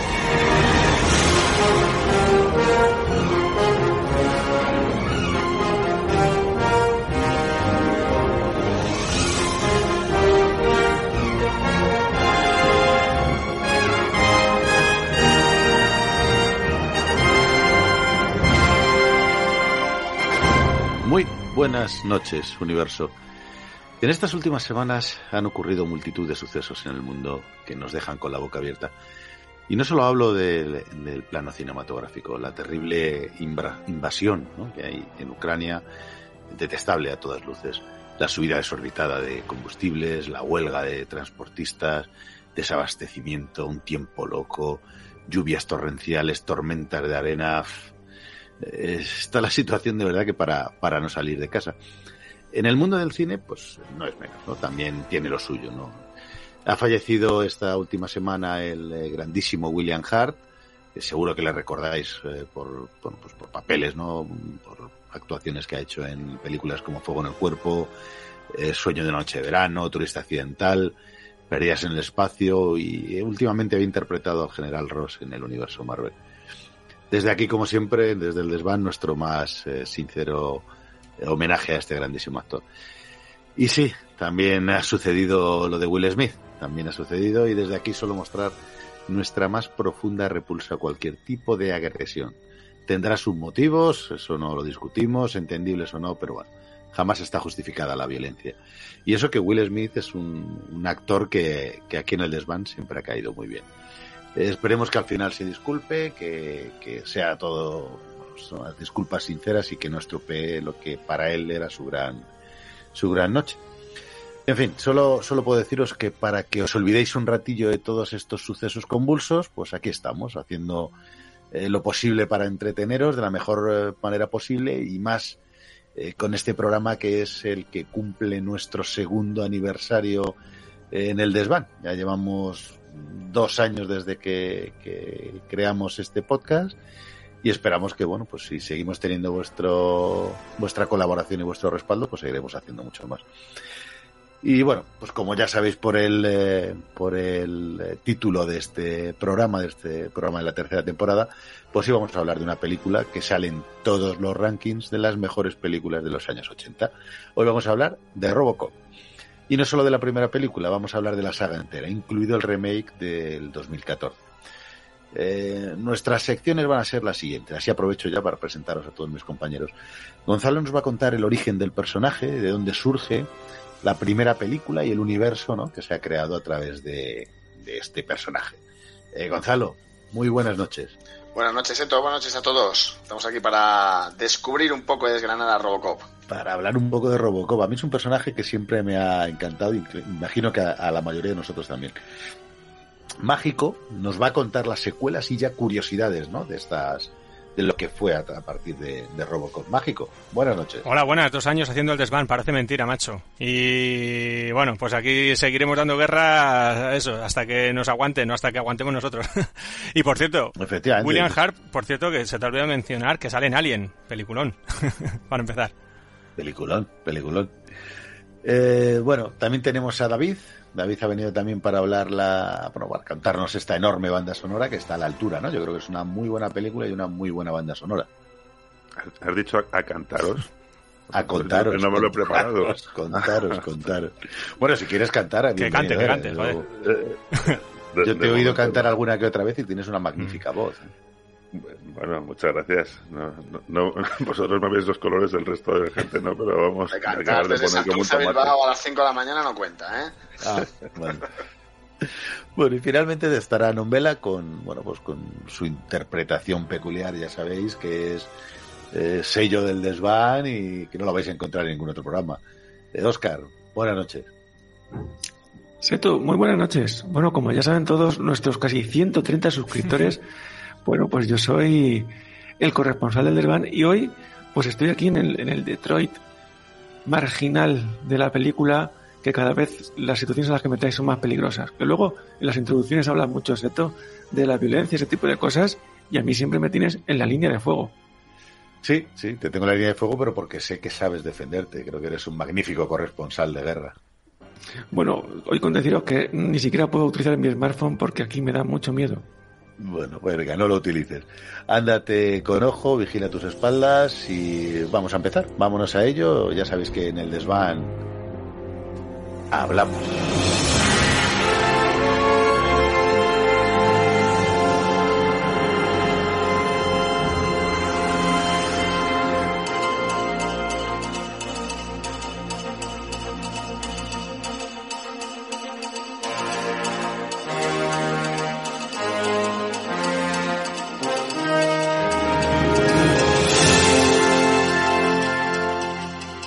Bueno, pues vamos a comenzar, vamos a comenzar con Robocop, eh, vamos a comenzar con Gonzalo, como hemos dicho, vamos a hablar de dónde viene, ¿no? El personaje, de dónde ha salido Robocop, que parece un nombre tan... Eh, en principio a mí me dio siempre la sensación un poco de cutre, ¿no? Robocop, como muy, muy, cutrillo, ¿no? El nombre, ¿no? Y, al final, bueno, pues, pues aquí lo tenemos. Gonzalo, cuéntanos de dónde eh, surge esto de Robocop. Pues yo, antes de contarte todo esto, me acabo de acordar con tu comentario que me pasé una hora esperando en la tele ver Robocop, porque lo ponía en el periódico. Y luego empezó un programa cutre, estilo tocata, que se llama Rocopop. hace tiempo. te juro por Dios, hace mil años. ya la van a poner en la tele sería pues el año 1987, que es cuando se estrenó esta película, y me quedé ahí por atrás diciendo, no puede ser, pero aquí pone que la van a poner. Y yo, pues como todavía, pues yo tendría ahí, pues, no sé, ocho años, no sabía leer muy bien, leí Robocop, y era Rocopop. Bueno, pues no. Eh, bueno, bueno, en este caso vamos a hablar de Robocop, no de Rocopop. ¿no? Efectivamente. Pues... Rock, rock o pop. Efectivamente, efectivamente, ahí venía, ahí venía el programa. Bueno, pues esto, Robocop es una, como hemos dicho, es una película americana estrenada en el año 1987. Es una historia original de Edward Neumeyer y Michael Miner, que son los que escribieron el guion de esta peli a principios de los años 80 y que luego tardó un montón en llegar al cine, que luego ya veremos pues por qué, porque pasa por todo un periplo de estos para, para poder llegar a salir en cine. Y yo creo que antes de meternos un poco en contar eh, bueno, curiosidades, etcétera, de la película, yo creo que sí que eh, en este caso y con más razón deberíamos de contar un poquito la sinopsis de la peli, porque yo creo que hay mucha gente, sobre todo joven, que no la ha debido de ver. Yo creo que se cree que es un baile el Robocop. no, pero sí que, sí que es cierto. Yo creo que, mucha gente joven no la ha visto porque, eh, bueno, pues primero que tiene ya muchos años. Las secuelas yo creo que ya lo iremos viendo, a no ser que Mágico nos las defienda, pero parece que le han caído bastante mal. Y bueno, pues puede que no, que haya gente efectivamente que no sepa de qué, de qué va, que ni siquiera se haya acercado a este producto. Pues, pues para ayudar un poco a lo que comentas, brevemente digo pues que Robocop es una historia que se centra en un futuro no muy lejano, como habéis dicho, efectivamente en Detroit, en una, Detroit, una ciudad americana, donde el Estado pues, ha privatizado pues, la educación, la sanidad, el ejército y además se ha hecho incluso con el control hasta de, los cuerpos del Estado, ¿no? Con la policía. Y, y, todo, digamos que en el centro de toda esta película hay una, una gran corporación. Todo esto más nos, nos, empezará a sonar porque las grandes empresas empiezan a controlar incluso países grandes, ¿no? Entonces, eh, aquí hay una gran corporación que se llama la OCP, que es la que lleva todo el tinglado y que planea hacer una construcción de una ciudad, digamos, sobre la antigua Detroit, ¿no? Y entonces quiere construir de nuevo esta ciudad y crear nuevos puestos de trabajo, atraer nuevos inversores, pero claro, para poder hacer todo esto tiene que derrumbar todo lo antiguo, ¿no? Y en un, digamos, una especie de panorama de decadencia, pues eh, Robocop surge la idea de Robocop, ahora veremos cómo, entre todo este, como espejo, ¿no? De, de toda esa super decadencia humana. Entonces, en, en, mitad de todo este tejemaneje corporativo, político, etcétera, pues que la policía aparece como el único reducto honrado que todavía queda, eh, justo antes cuando la están privatizando, pues los servidores de la ley y el orden que están cansados de que mueran sus, sus compañeros, los policías, etcétera, pues se declaran un poco como en, bueno, pues empiezan a protestar, ¿no? Por lo que está ocurriendo. Y hay una gran corporación, que es la OCP, como hemos dicho, pues planifica crear un producto y productivizar lo que es la policía. Y lo hace a través de crear un, un cyborg, ¿no? Un, un, humano, o sea, un robot a través de un humano, un híbrido entre máquina y hombre, pues que haga cumplir las leyes con contundencia, ¿no? Entonces, para eso se basa en un antiguo policía que justamente es eh, abatido poco tiempo antes, y lo podemos ver en la película, y cogen su, lo, que, lo poco que queda de su cuerpo y reconstruyen lo que es un, un, un cyborg, ¿no? Un robot, medio robot, medio humano, etcétera. No se sabe muy bien de qué lado puedes llegar a estar, sino de la, de la máquina del hombre. Eso era, y bueno, pues se pone... El ese era el, el, el, lema de la película, ¿no? Medio robot, medio humano, no, mitad, mitad, mitad robot, mitad humano, todo policía. Todo policía. Eso es, eso es, eso es. Y bueno, a partir de aquí, pues, tiros a tutiplén, sangre, tiros, eh, bueno, bueno, de todo. O sea, es una película en acción, de acción en toda regla, es un blockbuster de estos que hemos hablado de los, de los años 80. Y, y de hecho, es un poco el heredero de Terminator, porque Terminator, como recordemos, se, estrenó en el año 84 con la productora Orion, que es la misma productora que hace esta película, y hereda un poco, ¿no? El Orion dice, la productora dice, hostia, ha sido un éxito que te mueres Terminator, ¿por qué no hacemos otro, otro Terminator, digámoslo, pero esta vez más humano, ¿no? O sea, esta vez bueno, que esté del lado de, de la ley y del orden, ¿no? Y efectivamente así es como, como empieza esta parte de Robocop. Es gracioso porque el, el director, que es Paul Verhoeven, que es muy curioso, ya luego hablaremos un poco con él, de él, vamos, no con él. con él molaría. Eh, con él molaría mucho más, efectivamente. Pero parece ser que se le ofrecieron a mogollón de, de directores, o sea, se escribió este guion y aquí nadie quería hacerlo. O sea, era como el guion de estos que todo el mundo lo leía y decía, vaya, vaya mierda de guion, yo esto no lo hago porque me hunde. Y Paul Verhoeven, que venía efectivamente a hacer Delicias Turcas, o sea, una película de gran éxito en 1973. Cuidado. Eh, sí, sí, cuidado. O sea, el, pues, el título Europa, o sea, nada, sí, sí, sí. O sea, esto nada, no había hecho nada en Hollywood. Al final acabó en sus manos, ¿no? Y de hecho acabó en sus manos porque su mujer se leyó el guion, ni siquiera él se lo leyó, y le dijo, oye, aquí parece que este guion puede llegar a molar. Que para mí, y es mi opinión personal, debió decir la mujer, ostras, esto es un sueldo de Hollywood, esto puede ser tu lanzamiento, no seas tonto, o sea, lo coges y luego ya, pues, si sale porque, bien, bien. Porque Verjoven todavía no había escrito, no había dirigido ninguna película en, en Estados Unidos, en Hollywood, y esta, la mujer lo que dijo es que este puede ser tu, tu caballo de Troya para meter ahí la cabeza, ¿no? Sí, seguramente. Aparte, lo que ha dicho Gonzalo de Terminator y Robocop es verdad y eh, de hecho yo tengo entendido, bueno, tengo entendido es que eh, se puede ver por YouTube que hubo un, un tráiler de Robocop que lo montaron con la música de Terminator porque era de la misma productora y de hecho mucha gente pensaba que era la continuación de Terminator, que iba a ser Terminator 2 y Qué no bueno. era. Y que lo pondremos en el blog, por cierto. Mira, este tráiler para... Pues si lo podemos localizar sería buenísimo. Sí, sí, sí, verlo, sí. lo ponemos. Y luego, en cuanto a lo que dices del guion que rodó por muchas manos y que nadie lo quería, era precisamente un poco por lo que decía el Sato, que, que el naming de la peli es Robocop, a todo el mundo le sonaba muy cutre, entonces pues no, pues que no lo querían, aunque a mí me mola, ¿eh? el tema, el, término Robocop a mí sí me gusta. Pues sí, sí, pero vamos, veamos que sea Paul Verhoeven, pues eso, mm, había hecho una película que no tenía nada que ver con este tipo de películas y a partir de ahí, sabéis que hizo, pues, eh, ¿cómo se llama? Total Recall, que es le... Desafío total. Desafío total. Desafío Total, perdonadme, con Arnold Schwarzenegger, que además era uno de los actores que iban a coger para esta película, pero no encajaba en el en el su outfit, como dicen ahora, ¿no? o sea, no encajaba en el en, en toda la como decir, el traje este de Robocop que iban a hacer que parecía el tío Michelin. Dice Claro. que parecía, en vez, de, parecer un robot, parecía Michelin. No encajaba Eh, literalmente. Sí, Estaba enorme, claro. Sí, sí. Eh, hizo Instinto Básico en el 92, en el 95 Showgirls, en el 97 Starship Troopers, en el 2000 El Hombre Sin Sombra, que era la película esta de, de- Mm. del Hombre Invisible. O sea que bueno, que el tío luego después de esto se, me- se puso a hacer estilo blockbuster, ¿sabes? Que le, le vino muy bien esta película, ¿no?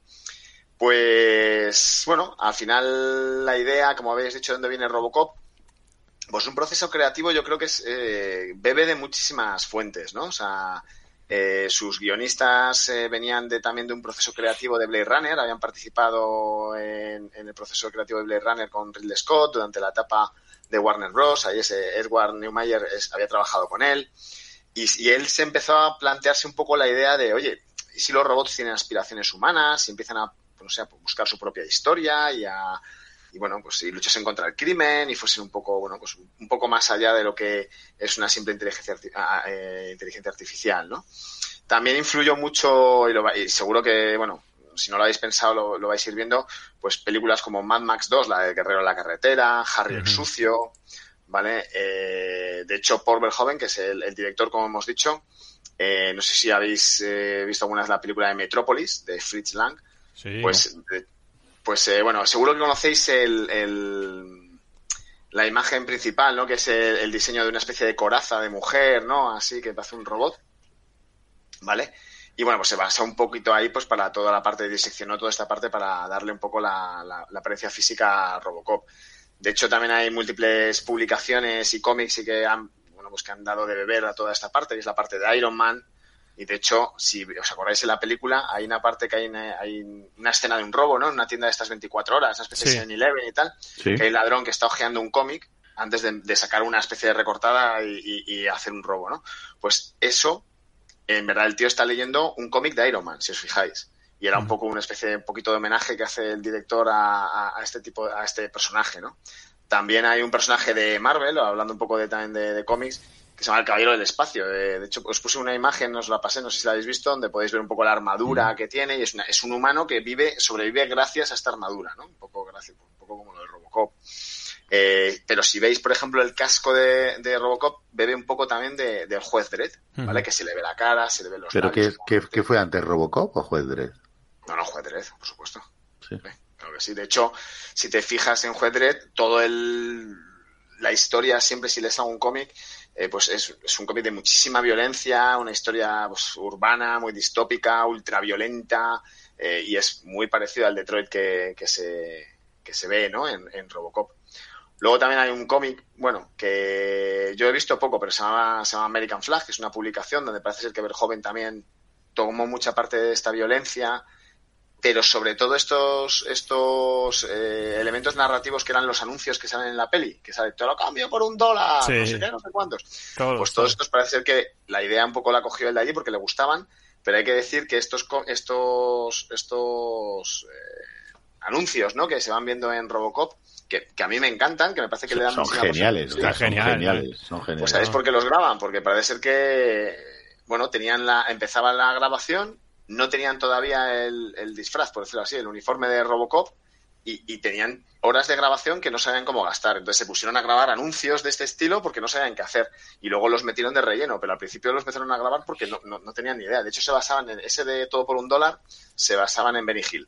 ¿Os habéis visto Ah, alguna vez? sí, ¿no? sí. Eh, Qué Pues, bueno, pues pues estos queda anuncios genial, ¿eh? ha sido, ha sido ahora, lo- luego esos anuncios han sido como eh, santo y seña de la peli también, ¿no? Porque ha Totalmente. salido en la 2, ha salido en la 3, incluso en el 2014 hacen también alguno, en la de la, el remake. Bueno, incluso Frank Miller, cuando escribe el guion de la, de la 2 y de la 3 y luego se ha ejecutado su guion en un cómic porque él quedó muy descontento de cómo se llevó a cabo, etcétera, bla, bla, bla, luego lo hablaremos, él coge toda esta parte de, de televisión y como un elemento disruptivo que aparece en el cómic y tal y lo hace suyo, o sea, coge, o sea, bebe también de esto, con lo cual sí, sí es cierto que tuvo mucho, mucho, mucho impacto.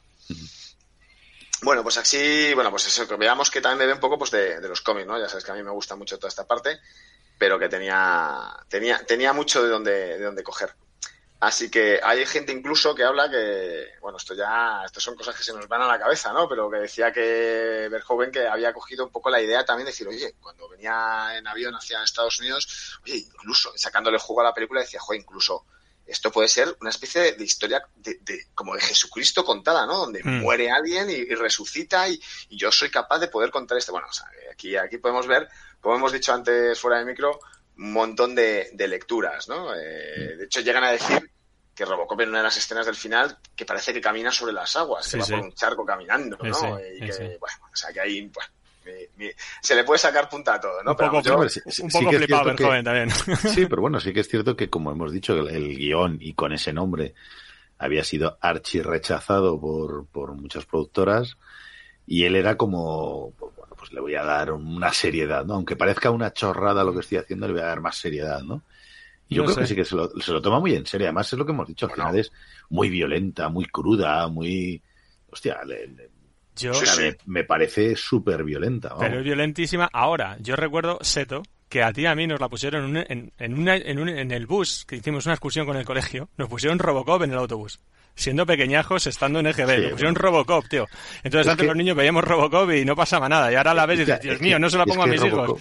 sí, Pero bueno, es que... pero, pero Robocop en Estados Unidos estuvo a punto de ser, estuvo calificada como X, Sí, o sea, su calificación era, eh, sí, digamos, sí, sí. no porno, pero como porno. mayor de 18 años, Tu- sí. Tuvieron que cancelar ciertas escenas. Sí, Por ejemplo, la escena en la que, en la que el, el RD, el 209, Sí. mata al, al, al directivo, sí. esa escena no sale en Estados Unidos. Tuvieron que quitarla para rebajarla a, a, a 18 años. Y y, sin y el- poder y poder y aquí sin embargo en Estados Unidos en España perdona era para mayores de 16 Pues, pues a nosotros nos la pusieron con 12, con 11 en el colegio.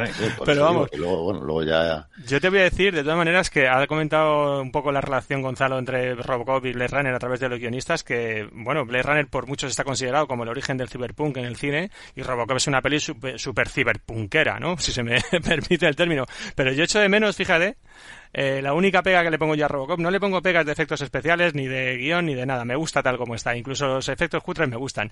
Pero me parece que falta un poco de, mm, ¿cómo decir?, material para adulto. Que le va muy bien al Cyberpunk, que los cómics es más así. ¿Sabes? Me parece que le iría, muy bien a la peli alguna, algún desnudo. un poco, sí, un poco así, un poco así, un poco Sin City, un poco más, un poco más. Yo creo que eso le falta a la peli, que posiblemente también lo rebajasen lo que dices tú, el retocarla. Porque, por ejemplo, salen esos eh, vestuarios mixtos al principio, pero no salen, sale un poco así de refilón. Luego en Starship Trooper lo veremos más. Bueno, luego, es decir, en, Starship Trooper luego ya se da más rienda suelta y, ahí sí que ves más material de adulto. Pues un poquito pues- más a Robocop yo creo que no le hubiese venido mal. Puede ser, pero yo, yo creo que fíjate, quiso disociar totalmente la parte de sexo para centrarse en la violencia. Sí, sí. Fíjate, el, intelectual que es, ¿no? Yo me centro en la violencia pura. Sí, bueno, es que además he visto alguna escena que no sé si habéis visto, hay un documental en Netflix, ¿no? De estas las películas que se rodaron de los años 80, etcétera y tal. Y si le vean grabando, y este tío estaba, el volver joven, como una verdadera regadera. O sea, el tío se le iba la pinza en cada rodaje. Parece que lo, que lo vivía de una, de una, de una manera y una intensidad que tenía a todo el equipo, vamos, hasta las narices. O sea, no te, no te digo más. Pero bueno, de hecho, de hecho tuvo algún, algún, algún roce, ahora veremos con, con algún actor. Pero bueno, que estábamos hablando, efectivamente, que es una película, como decía Mágico, que, bueno, pues que eh, de efectos especiales, pues eh, como hemos dicho siempre, efectos especiales artesanales. Eh, de hecho, utiliza la parte de stop motion, ¿no? La esta mm. de que van animando poco a poco a, los pues a, los robots, etcétera, y joder, está, yo creo que está fenomenal. Bebe de Harryhausen, ¿no? De esas películas antiguas, yo creo que casi de Harryhausen. Sí. Y de hecho, yo voy a decir una cosa. Para mí es una película que actualmente se puede ver. no es una película puntera que se va a ver ahora, pero para mí es de las que han envejecido bien. O sea, el traje de Robocop mola muchísimo, Los muchísimo. Efectos, los efectos estos sonoros cuando anda muchísimo. y tal son la caña. Sí, sí, está genial. Está genial. Es que tampoco, tampoco necesita, no necesitaba y no necesita unos efectos especiales salvajes, porque lo, lo suplen muy bien, sobre todo en esta primera película con, con los animatronics. No, no necesitan grandes cosas porque supieron currárselo, como tú dices, pero en realidad este tipo de peli es la que sí que necesita grandes efectos. Lo que pasa es que está súper bien hecho, súper bien ajustado, con un presupuesto bajísimo, no como el de Terminator, que creo que eran 6 millones o algo así, el de Robocop, si no recuerdo mal, fueron 13 y recaudó 53, o sea, pero bueno, 13 millones, ajustado, un presupuesto súper super ajustado y sin embargo lo hicieron súper bien. creo que empezaron como con 7 millones y el Paul Verhoeven se los iba fundiendo a, medida que iba pasando el tiempo. De hecho, decía José Carlos, eh, Seto, perdona, que había una, una, una escena, ¿no? Que es cuando las escenas estas violentas que llegan a, hacer que la película sea, pues, más de 18 años. De hecho, la escena donde matan a Peter Weller, que es el, actor, ¿no? A, Murphy. a Murphy. cuando le destrozan, ¿no? Que le, hmm. el brazo, la cabeza, todo. En esa escena la dejaron, la grabaron al final. ¿vale? Y ya estaba fuera de presupuesto. Entonces parece ser que el tío le dijeron a la productora, bueno, pues ya, ya te has pasado el presupuesto, ya está, no sé qué, no sé cuántos. Y dijeron, no, si todavía no grabado esta escena. y en la escena, solo para la escena, construyeron un animatronic de Murphy, el actor de Peter Weller, que es de, cintura para arriba, donde lo vuelan de verdad en directo. Y es la última escena que se graba para la película. Entonces, es tan brutal la escena que los propios actores, cuando salieron de allí, salieron medio vomitando, o sea, de la, de la crudeza, de la sangre, de lo, de, lo, de lo fuerte que es la escena. Y esa es la escena con la que se fueron a su casa. O sea, diciendo, bueno, ya, ya hemos terminado el rodaje. Y, joder, macho, acabamos de mutilar. O sea, hicieron tan real el animatronic y todo aquello que, que cuentan los actores, ya te digo, que fue muy fuerte. Y eso es una de las escenas que tuvieron que rebajar. O sea, de hecho, si ves la película, esa es una escena fuerte. O sea, hoy en día es una escena, joder, que la ves. La más fuerte, yo creo, ¿eh? Yo creo que la más fuerte se ve cuando le pega un tiro en la cabeza y se ve el agujero y toda la cabeza. O sea, joder, hoy no se ve ninguna peli. Pues está rebajado. O sea, es que está rebajado. Madre mía, ¿cómo sería la, grabación auténtica, no? ¿Cómo sería la idea que tiene este hombre en la cabeza? Eso sería muchísimo más terrible, vamos. Sí, sí. De hecho, pues vamos a hablar un poco de los protagonistas, si queréis, para no perder el hilo. Este que estábamos con Peter Weller. Yo creo, bueno, no sé, vosotros igual habéis seguido un poco más la carrera, pero yo, el actor de Murphy, pues para mí era un desconocido y sigue siendo básicamente un desconocido después de esta peli. Creo que hizo una película de éxito americana que tuvo éxito en Japón, eh, así como de un grupo de música o algo así, que, pero como es que lo he visto de filón. Y le tenían así porque había estado, encajaba porque su era muy atractiva y su físico era muy delgado que se necesitaba para, para el tema del traje, que ya habían visto que con Arnold Schwarzenegger parece Michelin. Así que a este le cogieron y, parece que él estuvo trabajando al principio, es gracioso, cosas que, he ido viendo, tuvo un profesor de mimo, ¿no? Pues para intentar moverse así eh, de una manera como un robot y, bueno, y, tal. Y el tío estuvo ensayando y cuando llegó por fin el traje, que os dije que ya, ya estaban rodando, el tío se puso el traje y no se podía ni mover con el traje. Entonces, parece que todo lo que había ensayado, pues se fue al garete y el tío no era capaz ni de dar dos pasos. Y creo que tardaron, para que os hagáis una idea, el primer día que le pusieron el traje, 11 horas en vestirle. O sea, si empezaron por la mañana, a las 10 de la mañana, acabaron a las 11 de la noche de ponérselo y dijeron, bueno, nada, quítatelo que mañana grabamos. Te vale, ¿no? Le dijeron, te vale, venga, te vale, quítatelo. Impresionante. O sea, entonces el tío, todo lo que aprendió no le valió de nada. Le valió, por cierto, el enfrentarse al director, a Vancouver, porque dijo que pues no se movía, el director decía que no, él no se movía como tenía que moverse, porque él se movía como un, decía que se movía como un bailarín y que Robocop no era un bailarín, que era un robot que tenía algo de humano, ¿no? no sé, parece que se enzarzaron en una batalla allí, incluso llegó el director a decirle que, le echaba de la peli y que se cogía otro. Y el otro entonces parece que reculó y empezó a moverse un poco como le decía el director. Y de hecho las primeras escenas que están grabadas, que lo conoceréis, ¿no? Que es cuando le ponen el traje, que se le ve solo por un se le ve solo por una televisión, ¿no? Que pasa por un lado, se le ve solo por, de la parte de arriba, o sea, de, de, de, la cintura para arriba, cuando se sienta, etcétera, era porque el traje todavía es que no le venía bien, no podía moverse, se movía de manera ridícula y tenían que grabar porque, porque es que perdían las horas de grabación. O sea que las primeras escenas así que son como muy escondiendo cómo es Robocop, viene realmente porque no podían enseñarlo porque era verdaderamente muy, ridículo. Muy parecido a Spielberg eso, que... siempre te oculta ahí el, el, tiburón, por ejemplo, el este, te lo va ocultando, te lo va ocultando hasta que al final te lo muestra. Un poco parecido. ¿A qué te refieres mágico con que Spielberg esconde el tiburón? Se a su mujer. No iba por ahí los tiros, pero no sé. Eh... Madre mía. delicias turcas. Esconde el tiburón te está quedando un desván. Bueno, estamos de aniversario. hay, hay que. Estamos de cachondeo. Pues, pues fíjate, eh, hablando un poco de la armadura que estábamos hablando, hicieron siete armaduras para Robocop una de ellas que es preciosa, ¿no? reforzada con fibra de vidrio, etcétera, que es un poco que las que hacen para los momentos así bonitos, etcétera, que es por ejemplo la que lleva en la explosión de la gasolinera, que veréis. Luego hay otras dos, parece ser que estaban llenas de balazos y arañazos, que son las que va recibiendo el héroe así a medida que va pasando la película, que se va destrozando. Y luego hay un tercer tipo de armadura que era la que más, la que más tiempo llevaba él, que parece que lleva un ventilador dentro, porque es que era insufrible. Creo que el Peter Weller perdía un kilo y medio de peso por cada día de grabación dentro de esa armadura y estaba lleno de, de, rozaduras, etcétera y tal y demás. De hecho, eso hacía que él estuviera de mal humor, el Peter, el Barjuven que estaba por ahí gritando, o sea, que debe ser que el set, todo lo que he visto de los actores que rodaban, estaban las narices de la tensión que había. y encima rodaron la peli en verano. Y claro, ponerse la armadura en verano con el calor que hacía. Y encima, sobre todo el protagonista, eso es lo que tú dices. En el making of se ve el tío con un pibe que le vas persiguiendo con un ventilador porque el tío, claro, en cada corte el tío está, ah, Dios mío, por favor, echadme aire. Es que luego Peter ¿Eh? Weller. Sí, sí, huele, huele mal.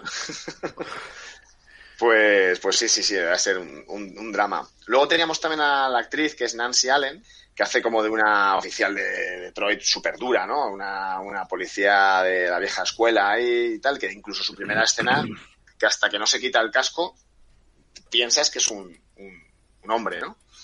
Y, y, bueno, pues esta es un... Y, eso que estuvo, que, que piensa que es un hombre que tiene, ella tiene el pelo corto en esta primera película, que luego en la segunda y en la tercera le ponen el pelo largo y, parece que pierde, pierde personalidad, ¿no? Es que esta actriz, efectivamente, eh, bueno, mm, es, muy femenina y de hecho tenían pensado que podría ser demasiado femenina y ella mismo, o sea, el director le, le dijo que se cortase el pelo y ella pues, dijo, ostras, en aquella época decirle a una actriz que es femenina corte del pelo, pues tampoco era algo que... Y el tía, la tía, la tipa lo hizo y tal. De hecho, para que os hagáis una idea, la actriz que querían coger era Stephanie Zimbalist, que así por nombre igual no sabéis, pero ¿os acordáis? Una serie que se llama Remington Steel, de, pues era la, la, morena aquella, pues eh, iba a ser ella, pero parece que por temas de grabación no pudo y tal. querían coger una chica pues como muy resuelta, ¿no? Que tuviera un carácter de, pues eh, yo, me valgo por mí sola, etcétera. Y luego pues tenemos a Dan O'Herlihy, Ronnie Cox, bueno, Curto Smith, Miguel Ferrer, que es el que el, el, que tiene la idea corporativa Perdona, de que es, que es el primo de Josh Pero bueno, ¿ah, sí? Sí, sí. Era, ¿no? Porque bueno, creo que ostras, falleció eso no ya. sabía, fíjate. Además, creo, creo que falleció joven. además, el hombre. Spoilers. Eso es en Robocop 5, tío, no, no lo cuentes nada. Ah, Bueno, primo de George perdón, perdón, perdón, perdón, perdón, perdón. Perdonad, hay una.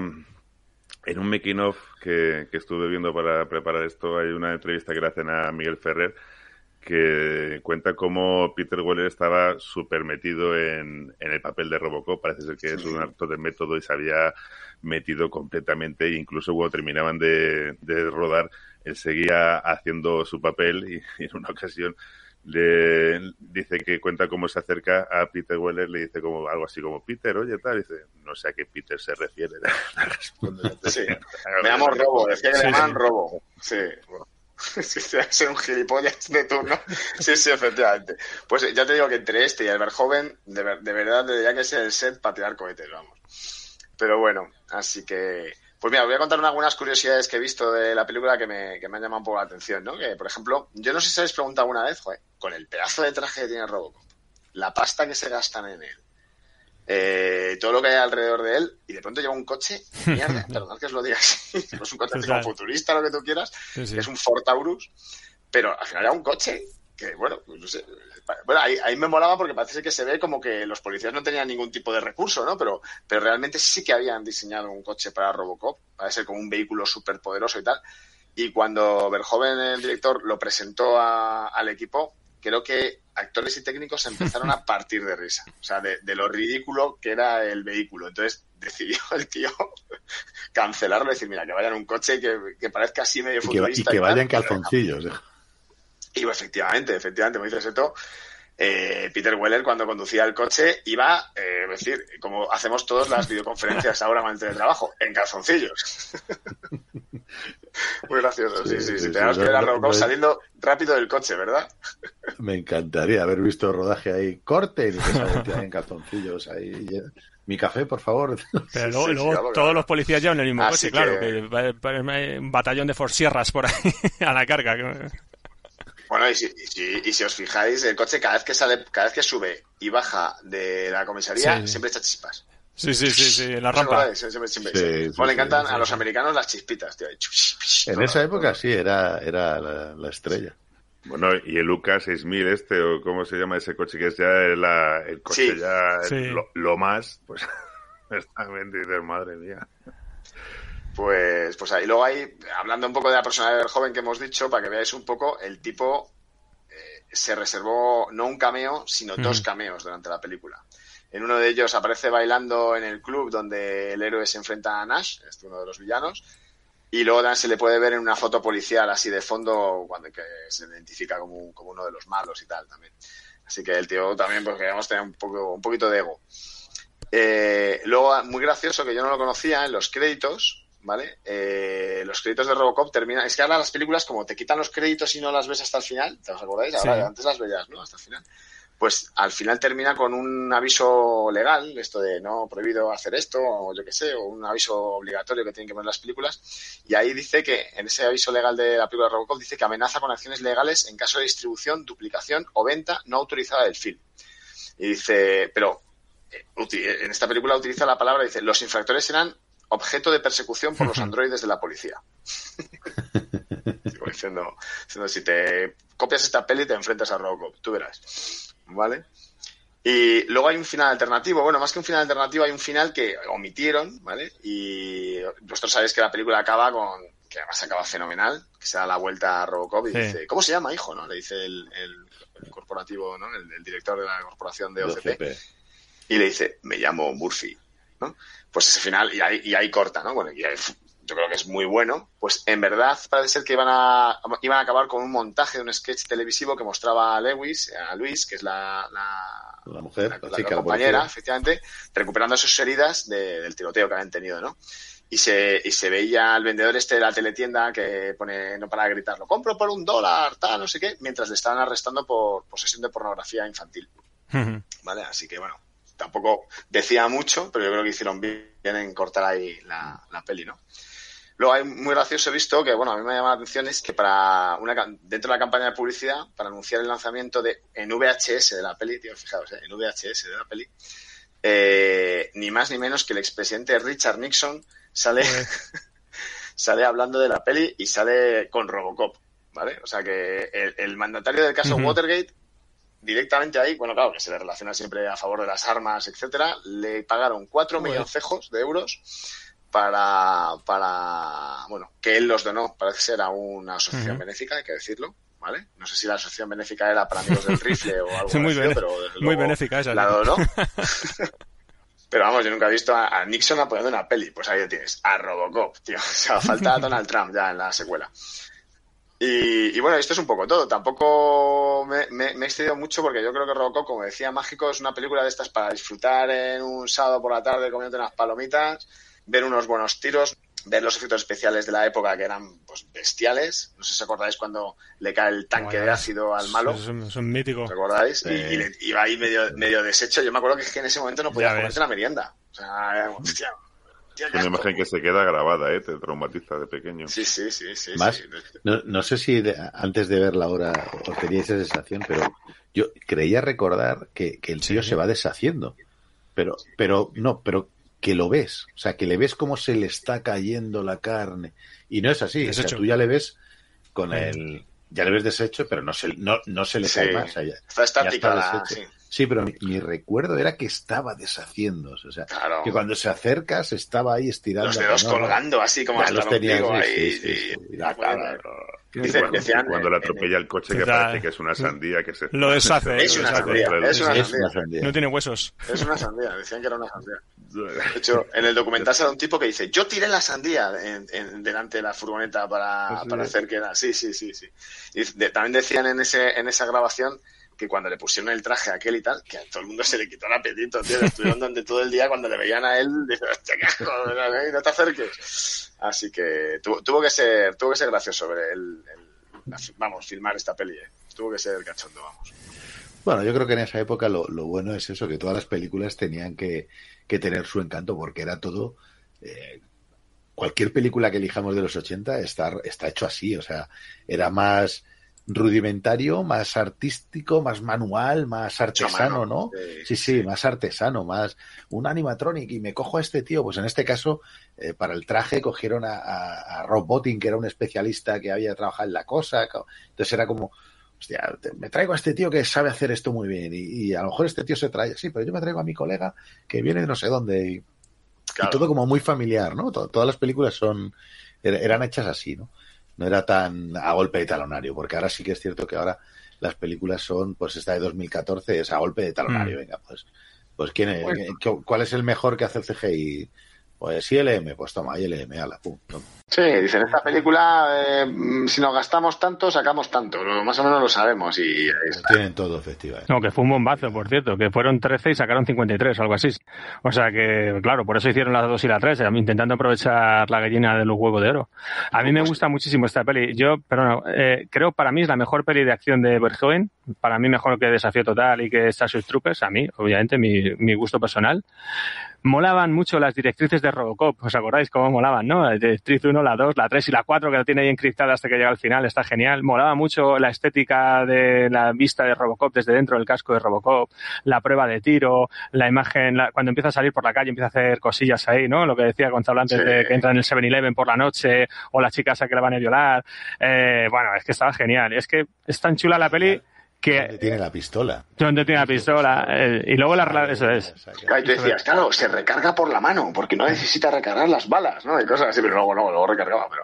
No, y luego aparte toda la historia efectivamente de su pasado de Murphy, ¿no? Que Cuando empieza a descubrir quién es, la, la verdad es que está chula, es una peli muy chula y tan chula que hasta los efectos, a que sean un poco cutres, da igual, da igual, la disfrutas igualmente, vamos. Bueno, el traje, a mí el traje, Es impresionante. que, que si veis que está un poco basado efectivamente en, en coches que se diseñaban Sí. en Detroit, etcétera y tal, eh, a mí me parece un acierto. O sea, hoy en día me parece vigente. O sea, Totalmente, digo. totalmente. O sea, si hago una nueva, de hecho, la nueva película que ahora nos contarás, eh, a mí el traje que pues es más moderno, es más molón porque es más moderno, pero me mola más el antiguo. ¿eh? No, no, muchas. Y de hecho, la nueva, en la de 2014, la última, hay una imagen cuando están haciendo así como diferentes modelos que sale la, la armadura antigua. Y dices, joder, cómo mola, que son pequeños guiños que hacen a, la, a esta del 87. Y mola muchísimo más el traje del 87 que la moderna. De hecho, la, Sí, sí. la nueva es un poco, se nota un poco más plasticudo incluso, ¿eh? Está incluso peor hecho, te voy a decir. Si, si os parece, eh, no sé si Gonzalo quiere añadir algo más en su sección, pero pero estoy viendo que nos metemos en, en, las nuevas y tenemos ganas de hablar sobre todo de la de 2014. Vamos a hacer si desaparece, si no dice nada Gonzalo. Hacemos un descansito un minutillo, eh, volvemos enseguida, nos metemos como un mágico ya en las nuevas, ¿parece?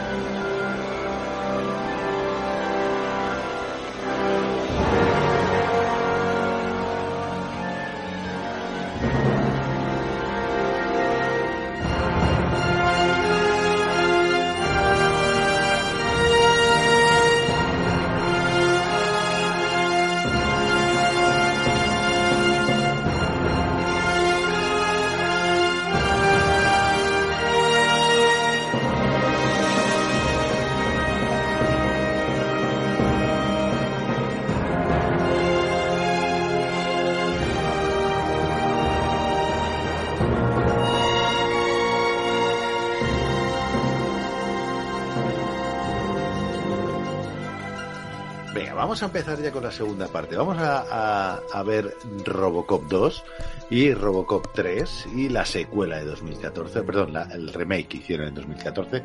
Eh, esta parte, pues como ya os he comentado, la tiene preparada Mágico y bueno, pues nos va a contar. Cuéntanos eh, este Robocop 2, por favor, Mágico.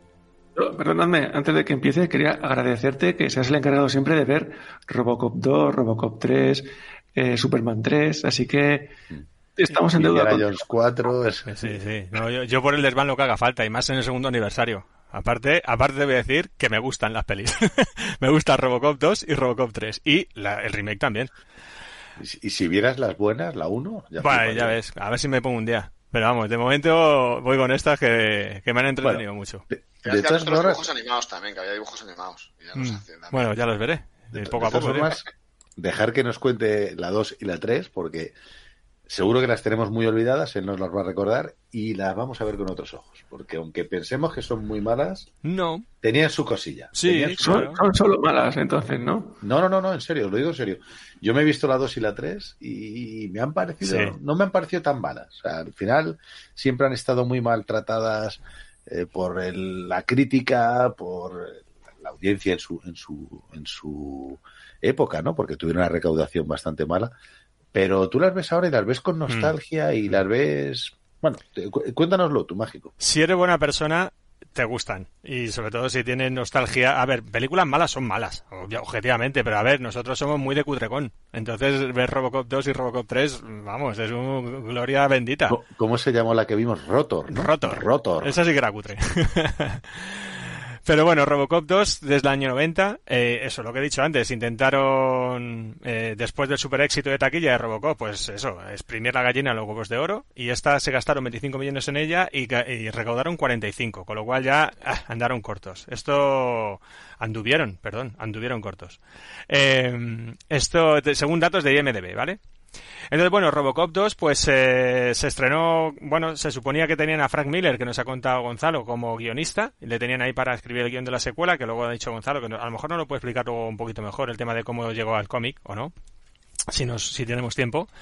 Eh, pero bueno, que era un tío con mucho mm, caché, muy reconocido, porque había estaba en un gran momento ya que había... Voy a parar, voy a parar y que lo digan los espectadores porque es que está Seto tocándole las narices a Mágico, no sé qué le está haciendo y qué señas que le está haciendo que el pobre hombre no sabe por dónde salir. estoy mirando a cuatro sitios a la vez. bueno, nada, eh, a ver, que Frank Miller le tenían como guionista... Este ha sido el pequeño, el pequeño traspiés, perdón, nada más que ha sido por grabar con cámara te toca un poquito las narices, ya está, ya. Si fuésemos cyborgs, esto no pasaba claro, efectivamente, efectivamente. Bueno, eso, que tenían contratados a Frank Miller como guionista, aunque al final no fue, pero bueno, que eso, que tenía un gran reconocimiento en el mundo del cómic por haber hecho renacer a Daredevil, por haber hecho eh, Batman, el regreso del Caballero Oscuro en el 86, como dice Gonzalo, nos ha contado. Y, y de hecho el Frank, Frank, Miller incluso quería dirigir la secuela, pero al final no fue él el director, sino Irving Kessner, que nos suena a todos, claro, el director del Imperio Contraataca. Entonces en la época... Y con profesor, ex profesor de George, de George Lucas, eso es. Entonces con estos nombres detrás del guion y de la dirección y con ese personaje tan potente, pues vamos, la gente de la época estaba flipadísima diciendo, madre mía, qué pedazo de secuela que van a hacer. Pero al final, pues no, no fue así. El guion ni siquiera lo terminó escribiendo Frank Miller. Y la película, bueno, pues no está mal para un sábado después de comer. A los más nostálgicos, como hemos dicho, pues nos divierte porque somos cariñosos con ella, pero objetivamente es una peli difícil de digerir. Yo, a mí no me gusta. diría, sí, ay, perdona. Yo diría que, que, que, Frank Miller, él siempre, en una, en una, entrevista más, me acuerdo, en el año 2011 que, que he podido leer, eh, él decía que estaba enfadadísimo con lo que se hizo con Robocop 2 y 3, porque él escribió el guion de las dos, o sea, como un solo guion, y cogieron cosas de su guion y básicamente se lo, se lo pasaron por, por el forro, porque no hicieron nada. Mm. Y por eso él luego, años más tarde, hace el guion de, del cómic, ¿vale? Que se, que se presta a ello pues, un pojo para enseñar lo que él quería hacer, ¿sabes? Entonces, de hecho, cuando ves el cómic y ves las pelis, que es lo que os dije un poco antes, todavía se ven mejor esas pelis, porque el, joder, es muy bueno, ¿eh? el cómic es muy bueno. De verdad, honestamente, si, si, tenéis la oportunidad de leerlo, es, la historia es fenomenal. Y de hecho es más o menos un poco la historia de la 2 y de la 3. Pero bueno, pues mucho más sangrienta, mucho más salvaje, mucho, y eso, claro, Hollywood lo recortó. Quiso, yo creo que quiso algún producto más de niños, ¿no? O sí. Cosas a los niños y por ahí. Sí, sale un niño mafioso, cuidado. bueno, ahí, ahí, ahí, ya, ahí ya empezó el merchandising a hacer su aparición. Ahí ya eh, se empezó a vender mucha figurita, mucho, muchas cosas, entonces bajaron la calificación. Automáticamente empezaron, y ya en la tercera ni te cuento, o sea, es prácticamente un, una película al estilo de los Goonies, o sea, una película súper familiar. Sí, de hecho, sí. Lo que pasa es que, claro, acercar a Robocop al público infantil pues es difícil porque Robocop 1 pues quedó muy bien y mola mucho. Y eso es lo que dice Gonzalo. La ves ahora, después de no sé cuántos años y con la edad que tenemos y te sigue gustando. Porque es una película contundente que sigue gustando. Y, y, y pues Robocop 2 y 3 pues fueron dos patinazos. La 3 más que la 2. ¿No es en Robocop 1 donde hay una escena en la que ella pues se ha hecho famoso va a un colegio hmm. y les enseña un poco y dice sus cosas de policía? Sí, sí. Total. Es la 2, ¿no? No, no, es en la 1, en la 1. No os metáis en líos. Lo que pasa es que luego en la 2 los reprograman. Ahora le lo pintan, ¿no? Sí. Va al colegio y le pintan encima, haciendo con sprays y no sé qué. No, bueno, es un poco parecido como pasó, como ya comentábamos en Conan, ¿no? Que la primera es mucho más dura y las siguientes, pues al, al, al amparo del, de, o, o, queriendo rememorar el éxito, ¿no? Lo hacen más comercial y el resultado Sí. es inferior, ¿no? hmm. bueno, pues sí.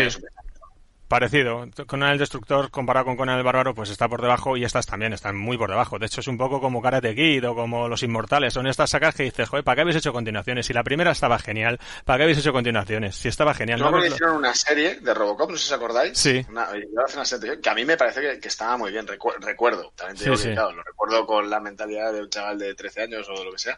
Y me parece que estaba fenomenal esa serie. Así que lo hicieron muy bien. Pero bueno, sí.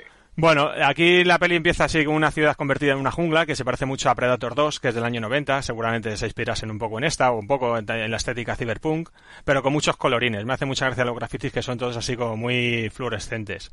Hay un malo muy forzado, está muy mal interpretado por un actor que se llama Tom Noonan, que, joder, eh, es que es tan difícil de ver el tío que además se, se rige, por- se llama Caín y se rige por un lema que es viva el nuke, culto al nuke, que el nuke es una droga y que está haciendo estragos entre las clases más deprimidas.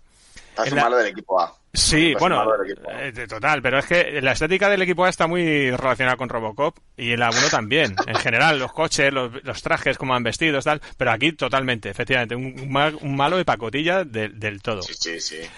Eh, volvemos a ver una policía que está nuevamente en huelga y sin servicios mínimos, ahí con un par. Eso sí que tiene unos sindicatos potentes y radicales, ¿eh? O sea, huelga de policía y no hay servicios mínimos. La ciudad se queda sin policía y punto, y no pasa nada. De hecho, Bueno, era privada ya, ¿no? Eh, No sé si en- es privada o está encaminada, ¿no? Pero en la, en la 1 también era, o sea, que la policía hace, un- hace una huelga, recuerdas que hay una huelga ya brutal, que tal día no va a salir ningún policía, que salen aquí los malos diciendo, los malos, ¿no? Que es todo muy caracterizado, los malos malísimos, en plan, bueno, vamos a estar, va a ser esto, la jungla, y Y bueno, dice, joder, macho, qué policía sin servicios mínimos, ¿eh? Qué, qué cracks. Qué, Eso que es una qué buena la imagen del, del greñudo, ¿eh? Sí, además que pone, pone parado y sale el tío ahí greñudo y luego pone propietario, además pone owner versus no sé qué.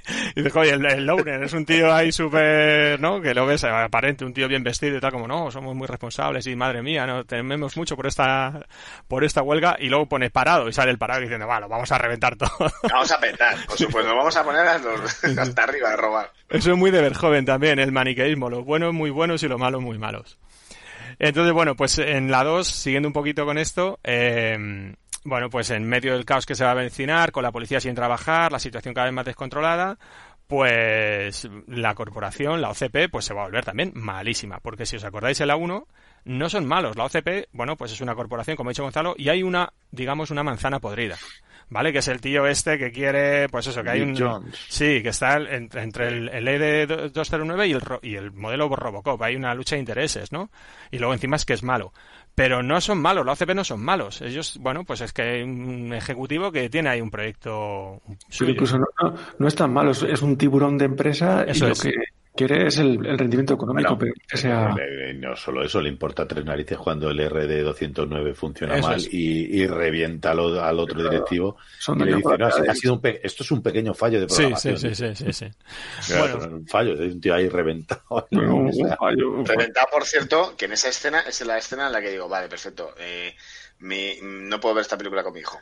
Porque Claro, sale, o sea, sangre, pero vamos, Sí, o sí, sea, sí, sí. por todos los Además lados. es que le mete balas, pero, no, no- no sé, 200. sí, sí. O sea, Sí, sí, sí, Y sí. qué bueno cuando uno de ellos sale diciendo, llamen a un médico. Sí, sí, sí. ¿Para qué? Eh, Sí, para mi tos, ¿no? Bueno, pues ahora no solo hay una manzana podrida, porque es toda la corporación la que son malos. Entonces, bueno, pues ahí ya hay un poco de evolución, ¿vale? Entonces, paralelamente a esto, pues está la evolución psicológica de Murphy, que a mí es lo que más me gusta de la película. Lo que más me mola de Robocop 2 es un poco la evolución del personaje, porque, bueno, eh, bueno, mm, empieza a tener sentimientos, empieza a tener recuerdos, y entonces ya es diferente a cómo era Robocop de la primera, que al final va un poco encontrándose a lo largo de la película, pero aquí ya es consciente de que es Murphy desde el principio. Antes de todo esto, eh, aparece una psicóloga, recordad, que termina convenciendo al viejo, que el, personaje se llama El Viejo, de que hay que reactivar el programa Robocop. Y me hace muchísima gracia cómo intenta convencerle, diciéndole que. ¿Cómo define al cuerpo de policía? Que dice, son un grupo de hombres muy fuertes, muy masculinos, de culto al cuerpo. me hace mucha gracia cuando lo dice la película. Ah, muy bien. Eh, entonces, bueno, pues esta psicóloga termina convenciendo al viejo, termina convenciendo de que hay que reactivar el programa Robocop, pero con otros modelos, ¿vale? Y salen unos modelos de Robocop 2 que a cuál peor, macho. Los estás viendo y dices, ¿esto qué es? ¿Esto es de broma? ¿Esto es un momento cómico, pero ¿es- ¿lo queríais hacer así o no? ¿O os ha quedado mal? Y entonces viéndolo dices, madre mía, qué lejos queda esto del Imperio contraataca, por favor, porque madre mía. Entonces, bueno, lo que digo, Murphy se va presentando como un personaje con más recuerdos, con sentimientos, y es la parte que más me gusta, como digo, las reminiscencias que tiene el pasado.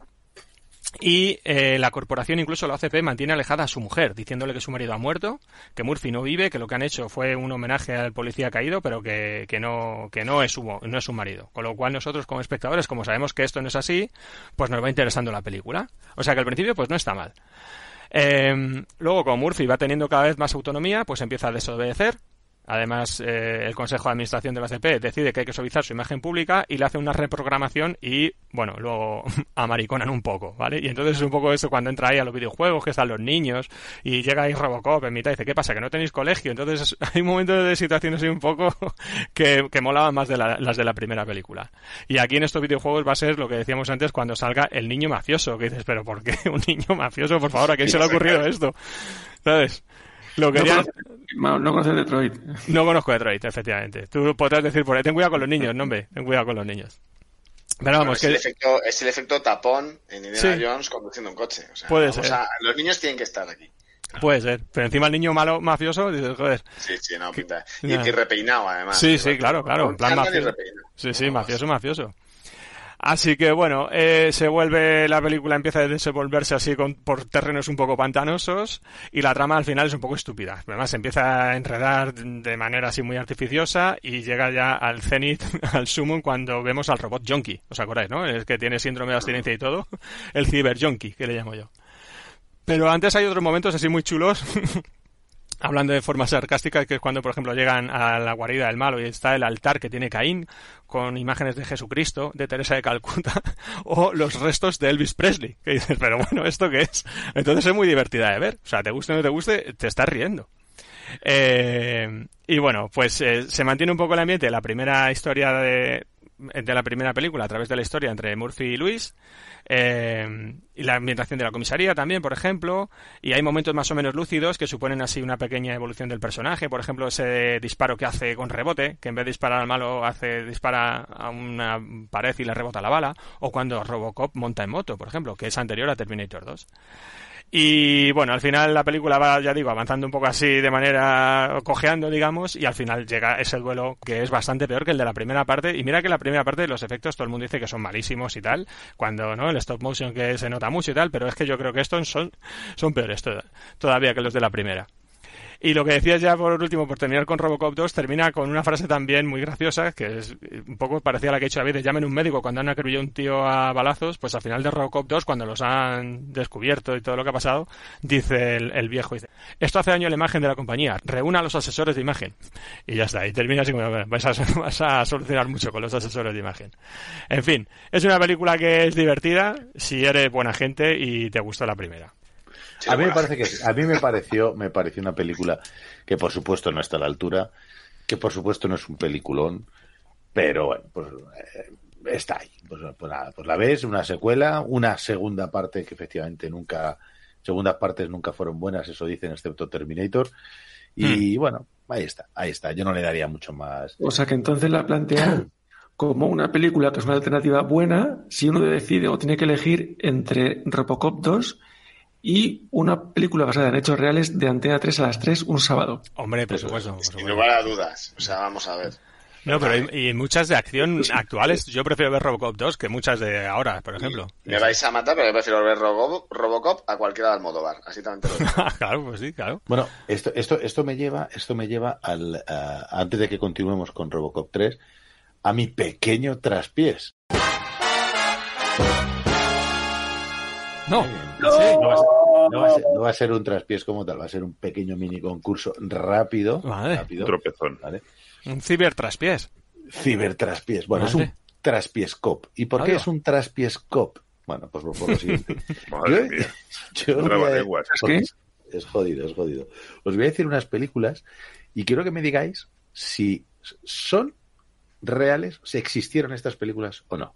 ¿Vale? ¿Basadas en hechos reales o? No, todas llevan ah, la palabra cop en el título. Ah, ah, ¿Vale? Vale, vale. Por ejemplo, primera película, Maniac Cop. Falso. Sí, sí, verdadero. no la he visto. Me la he jugado. Venga, verdadero. Pues verdadero. Existe una película que se llama Maniac. Eh, sí. ¿Y de qué iba? Pues, pues, de, un policía un policía loco, coño. no, tenía mucha, lo has visto. Y no tenía mucha historia. No lo has visto. Es como serpientes en el avión. ¿Qué película has visto? Serpientes en el avión. ¿Y de qué va? ¿De qué va? pues coño. bueno, venga, siguiente. A ver esta. Kit Cop Cap. Uf. Dos. Ni idea, tío. No sé qué es eso. Ostras, si no la hay, tendrían que hacerla, ¿eh? No sé. Yo creo que sí existe porque eso no te has podido inventar. Me lo inventa, me lo inventa. Oh, no existe, no existe. Ha subestimado ese todavía. Te has comido un Kit Kat y te has salido de ahí. esta, esta la tenéis que conocer, venga. Copland. Hombre, esa sí. Silvestre. Venga, la siguiente. Beverly Hills Cop. Hombre, esa es súper de Hollywood. Eso, aquí, se tradujo como Super Detective en Hollywood. Ah, bien, bien. Venga, siguiente. Cop Dog. No creo. Poli de guardería. ¿Cop Dog? ¿Perro policía? Perro policía. En inglés creo que no, pero no me suena. Si fuera... Es falso, es falso. No, yo me juego que no, yo me juego que no. Dos sabuesos muy sabuesos, alguna cosa de esa, sí, sí. Dos sabuesos muy sabuesos. No es algo así para gente K9 o algo así. Nada, me, me, me lo he inventado. Es falsa, ¿no? Falsa, falsa. Bien, vamos. Eh, otra. a ver, es a ver, a ver, a ver. Es Bon Cop, Bad Cop.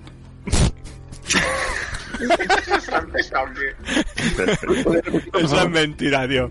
Eso, además, te has tenido que leértelo dos veces. Pues si parece la ciudad. Bonco Bangkok. Bangkok, Bangkok. Banco, banco. Entonces, ¿qué? Pues falsa. Falsa, Pues falsa. no, ex- existe, Oh. existe, existe, Pues hay que verla, La ¿eh? película, que además la tenéis en Netflix. Bon Cop, Bad Cop. Bon- ¿Y, cómo la ¿Y cómo la han traducido en español? Buen policía, ¿No? mal policía. Bon Cop, Bad Cop. El limpia piscinas o así. ¿o? Do- o- Os digo, dos policías diferentes Ah, ya de sé cuál. diferentes provincias canadienses deben trabajar en la resolución de un crimen. Sí, Madre, buenísimo. qué película. Yo, Yo he visto una que es eh, Rex de Dog, de Dog Cop. qué película veis, macho. Bueno, esto es una serie Venga, alemana. venga, siguiente, que ya quedan pocas. Ah, sí, Venga. sí, claro, Rex. A ver, siguiente. Alien Cop. No. Falso. ni idea, tío, falso seguro, tío. Falso, falso, Au, falso. totalmente. eh. Venga, esta. Kindergarten Cop. Kinder, Poli de Poli de guardería. guardería. Por de guardería. Eso es ahí de guardería. Ah, sí, bueno, señor. vale. El tío Trash, el tío Trash. A ver. Venga, y la última, ya que este terminamos. Teddy Cop. Teddy Cop. No. Nada, falso. ¿Sabes lo que es el Teddy? sí, el, ¿no? el- peluche ese. Falso, eso es falso. Falso. Bien. Eso es falso. Bueno, vale. Qué bueno, qué bueno, me ha gustado. Habéis, acertado, habéis acertado en algunas, habéis acertado en algunas. Bueno, podemos seguir entonces con Robocop Venga, 3. Esa sí que vamos con existe. Robocop 3. Por desgracia. Por desgracia. Bueno, de hecho yo no la había visto hasta ahora, ¿eh? Que, que yo vi en su momento Robocop, Robocop 2 y Robocop 3 ya pues se me pasó y ya dije ya no la veo. Y ahora preparándomela para hoy pues la he visto y me... A ver, es la peor de todas, ¿eh? Peor que el remake incluso, por supuesto. Eh, pero bueno, ya digo, viéndola desde el cariño, lo que hemos dicho, y para verla después de la después de comer un sábado o un domingo, pues te apaña el fin de semana. Pero con lo que he dicho antes. ¿Quién no, quién no ha hecho el Robocop? Así, Ya, claro. El sonido en, en la discoteca a las 3 de la mañana cuando sales de- del baño diciendo, pues me aburro ya la discoteca. Entonces, pues, Sí, sí, sí. No, y, y el Robocop 1, el Robocop, como era? 3 de Michael Jackson. Coño, sí que nos ha, re- nos ha representado en Eurovisión. De hecho, bueno, yo he visto aquí a un miembro del desván poner esto de moda en, en provincias. Hacer el robot. Yo me acuerdo también, ¿no? Me suena un poco... Bueno, Hombre, yo, yo te digo una cosa, los movimientos que hizo Peter Weller para el primero, eso Sí. De, mover la cabeza primero y luego giraba el cuerpo, esos son cojonudos. muy bien, Sí, sí. es que- Lo ha hecho ¿Quién andado así alguna vez? Sí, sí, claro, claro. No, y Gonzalo es mucho de hacer el Robocop, sí, es verdad, tienes razón. Lo ha dicho porque lo hice por experiencia. Venga, continúa, vamos a Venga, vamos, sí. Vamos Porque llevamos 20 minutos de sección y hemos estado 10 de, de King Cop, Cop, King Pap. Kid Cop Cap. Bueno, pues eso. eh, hay un cambio de protagonista en Robocop 3. Ya no es Peter Weller, sino un actor que se llama Robert John Burke, que con el casco da el pego perfectamente, pero es que incluso sin él se parecen un montón. O sea que hicieron bien el casting. Vuelve a repetir Nancy Allen, la chica como Lewis, Luis, perdón, eh, que es la chica de Carrie, por cierto, la mala de Carrie. Eh, Felton Perry como Donald Johnson, eh, Robert Dowkey, que es el sargento Warren, y también me llamó la atención que aparece Mako Iwamatsu, que es el malo de la corporación de, que domina a la OCP, porque ahora va a estar la OCP dominada por otra corporación por encima, que es el mago ¿no? acompañante de Conan. ¿Os acordáis, no? Que del mago Sí, de Conan. sí, pues sí. es el mismo actor. El que, la, el que la versión española ladraba. Eso es. La graba, sí, sí. sí. En el destructor, efectivamente. Em, pues eso, es una corporación asiática y entonces la némesis ahora de Robocop va a ser un cyborg ninja que reparte bofetones como panes, eh, pero luego veremos que hay más de un ninja, por cierto, y que tampoco reparte tanto, que Robocop va a dar buena cuenta de él y sus compinches. Bueno, en, reali- en realidad Robocop no da cuenta de él, pero bueno. Sí, al final, al final hace el combate contra tres. Bueno, cuando sale volando, sí, efectivamente. Combate, combate contra dos. Combate Dos. contra dos. A uno Pues revienta sí, la cara. porque Uno tiene la cara reventada, Mm. de, pero, pero bueno, porque le pega él los tiros al principio, pero cuando salen los dos le marean, porque Mm. claro, es un cibor mucho más eh, rápido y mucho. Entonces le tiran, le tiran y se queda como, un- como, una, como una cucaracha así boca Sí, sí, sí, arriba. sí. Y los dos idiotas se cortan la cabeza el uno al otro. Eh, Los a- cibos. Nada. Y es Los como dice hackean, los ¿para qué, he hackean. venido, ¿Para qué he venido yo a esta fiesta si entre ellos Lo, no se lo entienden? hackean, ¿eh? llega, llega la chica con la niña, lo hackean y se matan entre ellos. O sea, que al final Robo- Robocop estaba ahí eh, a su merced. Pero sale volando, sale volando. Y los Luego, revienta. Sí. luego al Sí, final, sí, al luego final. sale volando. sí. Sí, sí, sí. Bueno, es que fíjate que a Robocop en la 1 cuando le están cargando el sistema son los datos de carga del MS2, del programa MS2, que está muy comentado esto. Pues debe ser que los ciberninjas estos tenían un programa operativo o un sistema operativo todavía peor que el MS2. Eran, un Windows 98, bueno. claro. El Millennium. Bueno, pues a lo que vamos, la nueva corporación está, que está por encima del OCP, pues la otra vez la misma historia, limpiar los bajos fondos, utilizando ahora una policía así paramilitar, policía, digamos, ¿no? Que van así vestidos como los nazis, que no nos, que nos quede claro quiénes son los malos desde el principio, ¿vale? Y bueno, pues eso, a la opinión pública venden este desalojo, este, bueno, como una acción pacífica, pero en realidad no. Lo que están haciendo es quitarse a los pobres del medio y entonces van a hacer una resistencia urbana que me recuerda a V, que como molaba V, por cierto, que serie más mítica y más buena de cuando éramos pequeños. Entonces, bueno, Murphy en esta película ya desde el principio todavía deja claro que es más persona y menos máquina, más que en Robocop 2. Eh, y desobedece una orden al principio y abandona una persecución para ayudar a Luis que está en un apuro.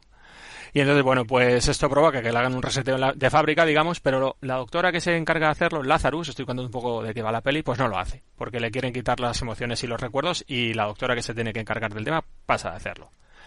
Entonces, bueno, pues otra vez estamos en una acción que se desarrolla en un futuro distópico, autoritario, muy cyberpunk, otra vez.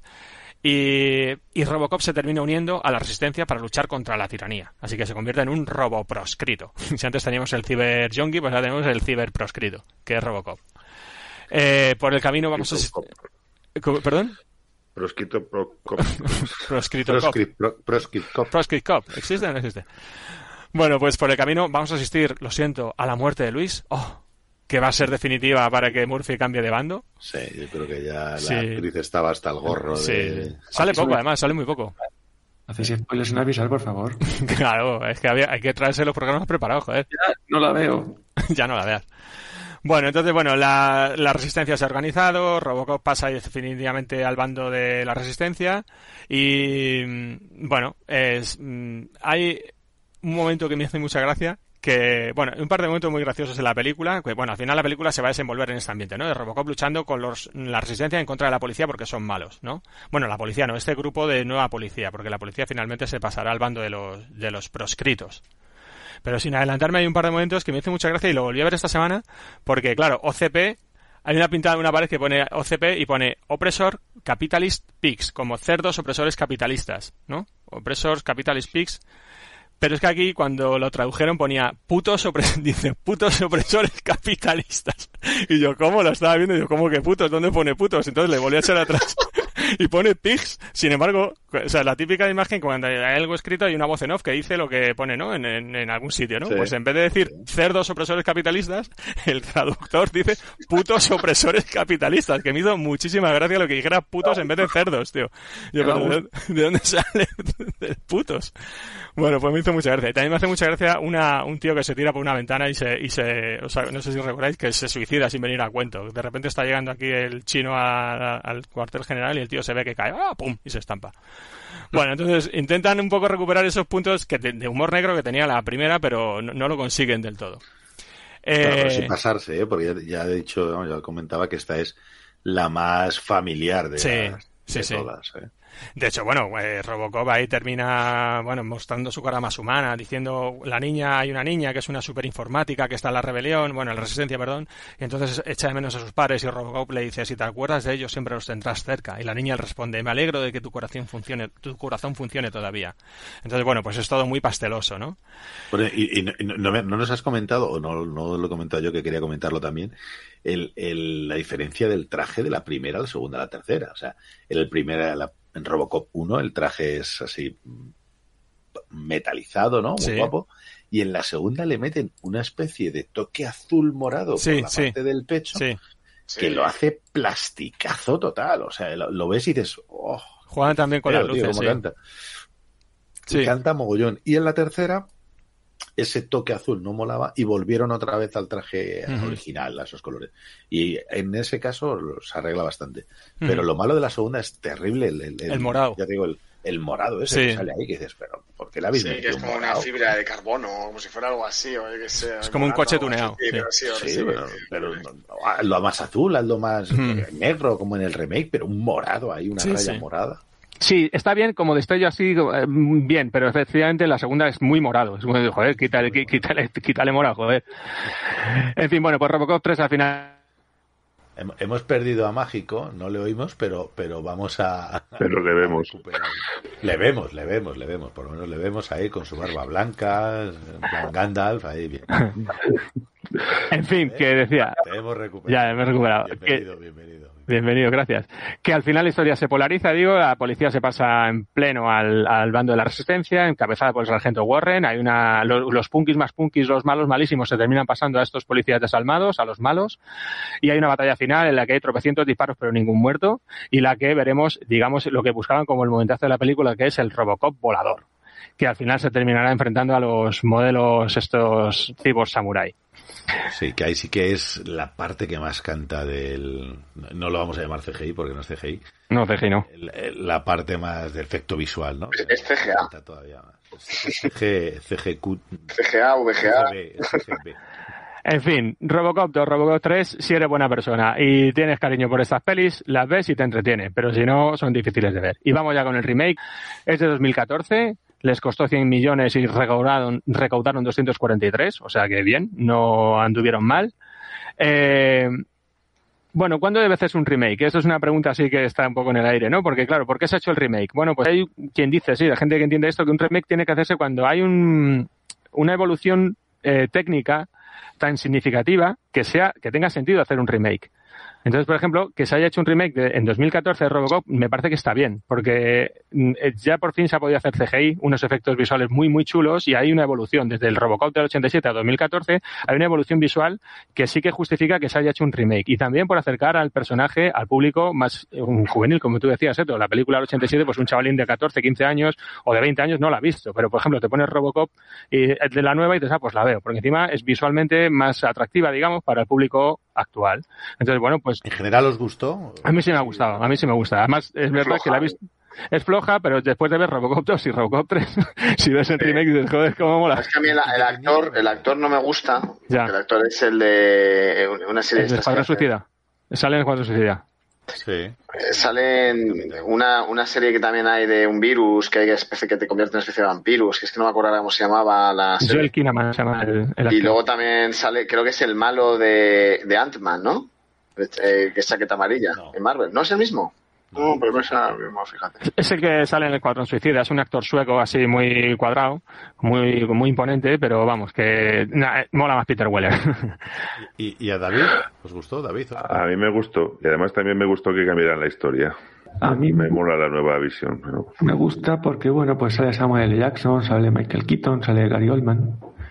A mí me gusta, me gusta verla independientemente. O sea, me gusta independiente. no, como... Creo que floja, tío. Me, falta personalidad el Robocop para mí. O sea, para mí, no sé, no sé, no lo sé, no lo sé. Ah, mola, es más rápido, más fuerte. Sí, pero, sí, sí, bueno, de ciencia ficción. No vale para nada, le pegan un tiro de no sé qué y ya no. Sin embargo, la otra aguantaba, vamos, carros y carretas.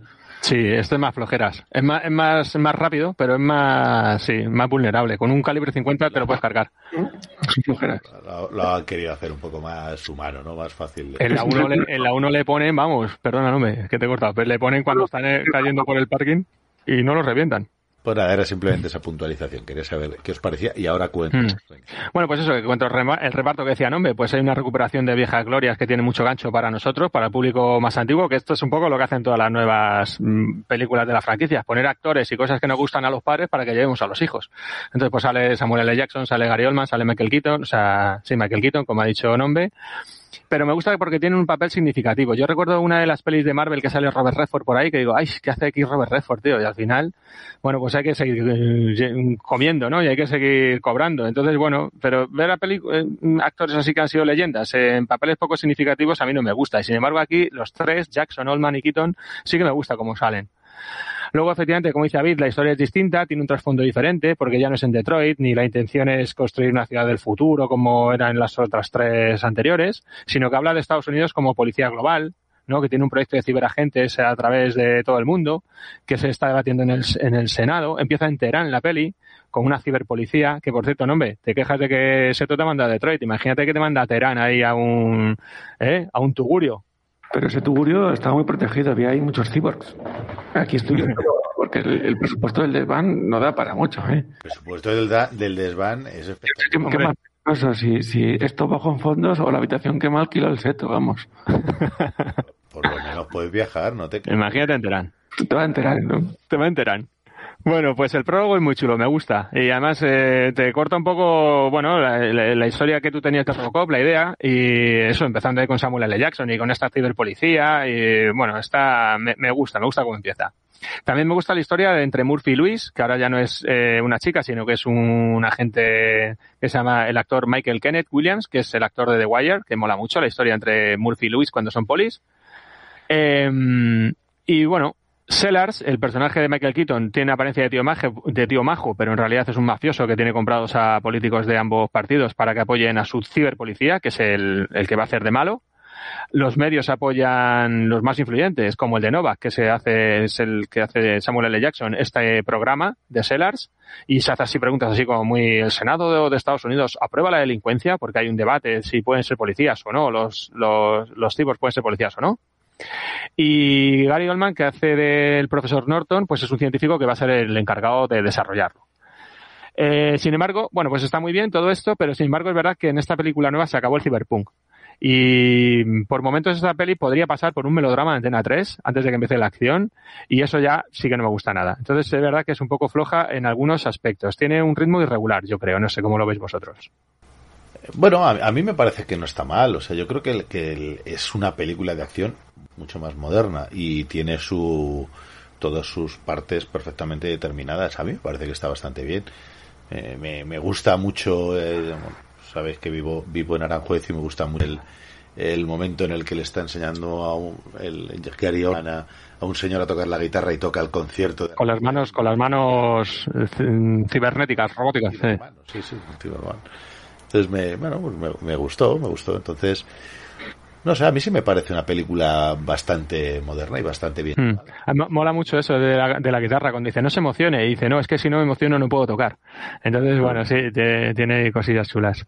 Pero bueno, sí, Por ejemplo, que no sé si comentarás ahora, como el, el hecho de que en la 1, em, cuando firman con la policía, firmas un contrato que le vendes un poco tu cuerpo, sin embargo aquí tienen que negociar con la mujer de, de él para ver si dona a la ciencia el cuerpo y le salva precariamente. Yo creo que es por darle un poco más de verosimilitud a la, a la historia, ¿no? Ahora mismo sabemos que si un policía muere en acto de servicio, no va a coger ninguna empresa y se va a llevar el cuerpo del policía sin permiso de nadie y va a hacer lo que le Mm. Entonces, un poco por, por darle más, dramatismo. Más. No, pero es que la película es más, mucho más dramática que las otras. Las otras eran ciberpunk puro y así de mucha acción y muy desenfadadas. Esta es una película más introspectiva, se mete, porque por ejemplo en esta, que es una- un cambio significativo, Murphy nunca deja de saber que es Murphy, porque las otras Murphy muere y ya está. Luego cuando lo reactivan y tal y cual, se va encontrando. Pero aquí en esta película no, él sabe que él es Murphy. Y de hecho mola mucho el momento en el cual se despierta y ve lo que ha quedado de sí mismo. Ese momento incómodo, ¿eh? con los pulmones, el cráneo, la mano, la mano es un misterio. ¿Cómo está la mano ahí? Cosa que Pero- yo no entiendo, ¿por qué le dejan los pulmones? Bueno, porque se ha salvado. Se supone el corazón, los pulmones, ¿no? Sí, exacto, como no me han caído como dos cápsulas ahí de, los pulmones, yo no veía el corazón y luego los riñones, no, no sé. Bueno, y, y él está desde el principio hasta el final conectado con su mujer y su Sí, sí. Es- en, en la primera no sale, ¿no? Sí, sale. Sí, Sí, sale como pero no- recuerdos. Sale Eh. pero salen los recuerdos y creo que sale de espaldas, ¿no? No, no, No, sí sale, sale. sale en la cama de- diciéndole ven aquí, no sé qué. Sí, de hecho Robocop en la Y 1 va a su casa, recordad, que va a su casa antigua y empieza a, a recordar, a Ahí, rememorar. ahí ya se, se le hincha los cojones a Robo. Sí, sí. Bueno, pues aquí no, aquí Murphy no deja saber que es Murphy. Entonces eso, bueno, es diferente y está bien. Y aquí la película juega un poco la nueva con quién controla a quién, si la máquina controla al hombre o si el hombre controla a la máquina. Entonces hay un momento en el cual, como está en esta, en este momento en el cual se está debatiendo si los policías pueden ser robots o no, pues está, pues esa polémica. Entonces, pues como el, el como Sellars, el que es ahora el, el directivo, pues quiere vender su producto. Bueno, es que eso Eh. ahora también está un poco en el ambiente, ¿no? Como, no sé si se llama la nanotecnología, donde mm, cuestiones así como tecnológicas van a controlar y a suplir las carencias del ser humano. Pues es parecido, sí, sí, es que esta película tiene mucha, mucha, mucho bagaje así pseudofilosófico, digamos. Em, entonces, bueno, pues es diferente. Entonces, bueno, está para gustos. A mí sí me gusta, pero me parece peor que las otras, que las antiguas, que la antigua, la 1, vamos. El nuevo Robocop, pues ya por ir terminando, pues es más plasticudo, como hemos dicho. Eh, es más ágil, es verdad, pero es más plasticudo. Me gusta mucho el momento de la presentación oficial, cuando detiene al asesino que se encuentra ante el público, que le han hecho un lavado de cerebro, que mola eso. Cuando no, cuando le meten toda la información en el cerebro, pues el tío entra en shock y entonces le tienen que regular los niveles y entonces sale hecho ya un auténtico robot, que no reconoce ni a su mujer ni a su hijo. Y tiene momentos así, pues muy emotivos y muy, muy de acción muy chulos y muy bien llevados. Eh, poco a poco vamos a ver que Murphy va recuperando su parte humana eh, y se pone a investigar su propio asesinato. Entonces le habían borrado los datos, pero porque hay un malo infiltrado ahí en la compañía, en la policía, como siempre, pero lo va recuperando tirando de recuerdos personales y va investigando a la vieja usanza. Y entonces, bueno, pues va viendo un poco quién fue el que, el que hizo el atentado contra él y por qué. Luego, ya por ir terminando del todo, pues eh, están muy bien los guiños que hacen a, las películas anteriores. Por ejemplo, cuando llega a la comisaría al final y le dice a uno gracias por su colaboración, cuando llega a descubre quiénes han sido los malos. O por ejemplo, al final cuando está en el, en el helipuerto dice vivo o muerto tú vendrás conmigo. O por ejemplo, cuando hay un momento en el cual suena el tema de Robocop en mitad de la película y le llaman Robocop por primera vez y suena el tema de Poliduris que luego nos pondrá David. Entonces, bueno, por no alargarme mucho más, creo que es una película entretenida, a mí me ha gustado. Mm, se aleja de Robocop 1, la original, pero bueno, el que no la haya visto, 100% recomendable, que le eche un vistazo. A mí lo que no me gusta nada es la moto. No entiendo por qué hemos sustituido esos coches de la primera por una moto ahí que parece si lo...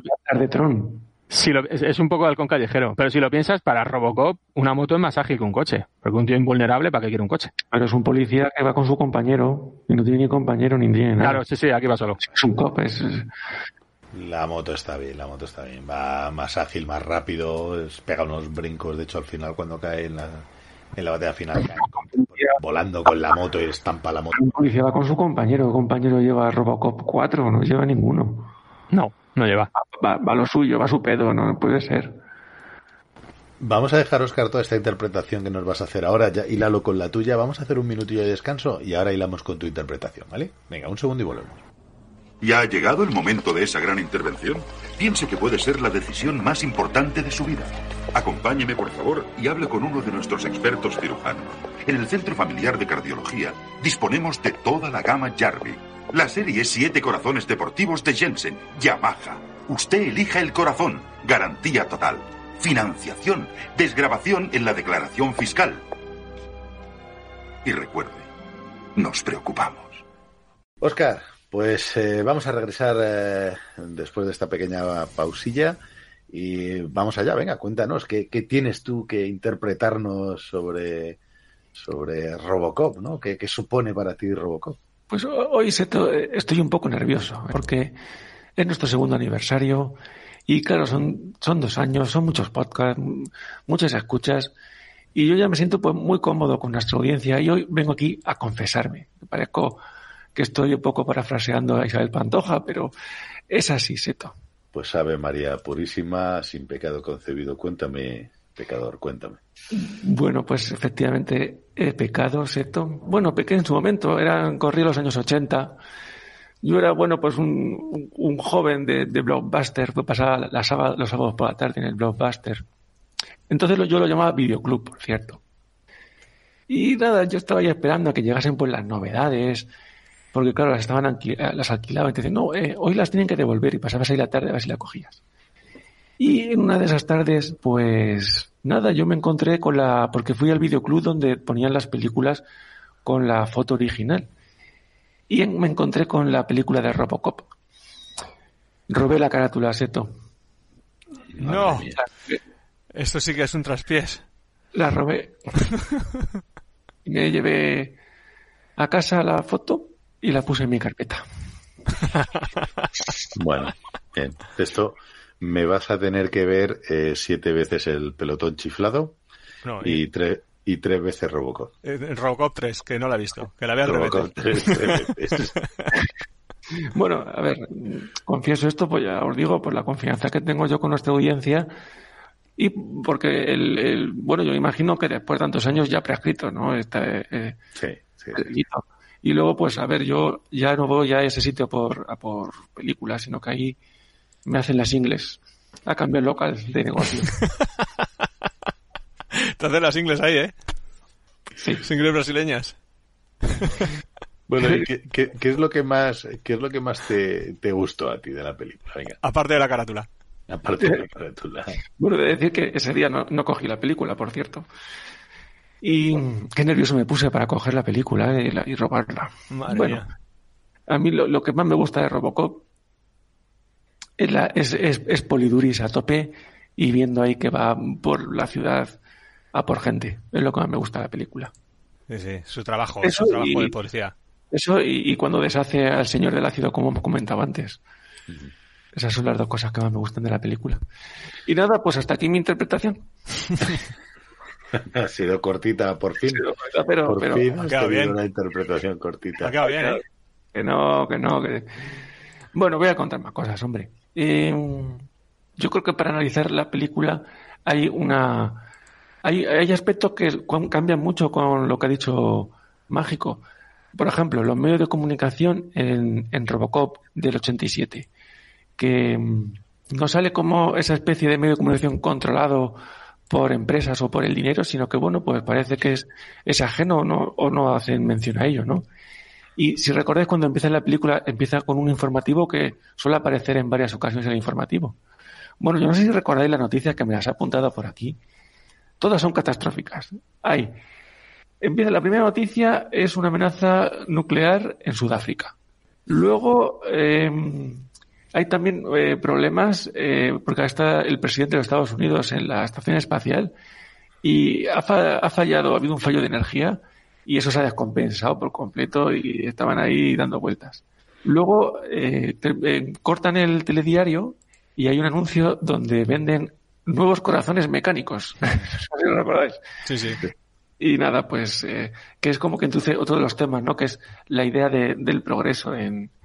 Y luego, bueno, pues sigue, la, sigue las noticias y después ya introducen un poco el tema. Ya, hablan pues de esa de, la muerte de tres policías por este ambiente que hay de, bueno, pues de delincuencia, ¿no? Y de cómo está este Detroit marginal. Y ahí es cuando ya empiezan a tratar el tema este que ya habéis dicho antes también, de cómo una empresa privada se mete en, el en un sector tan importante de controlar del Estado como es el de la seguridad.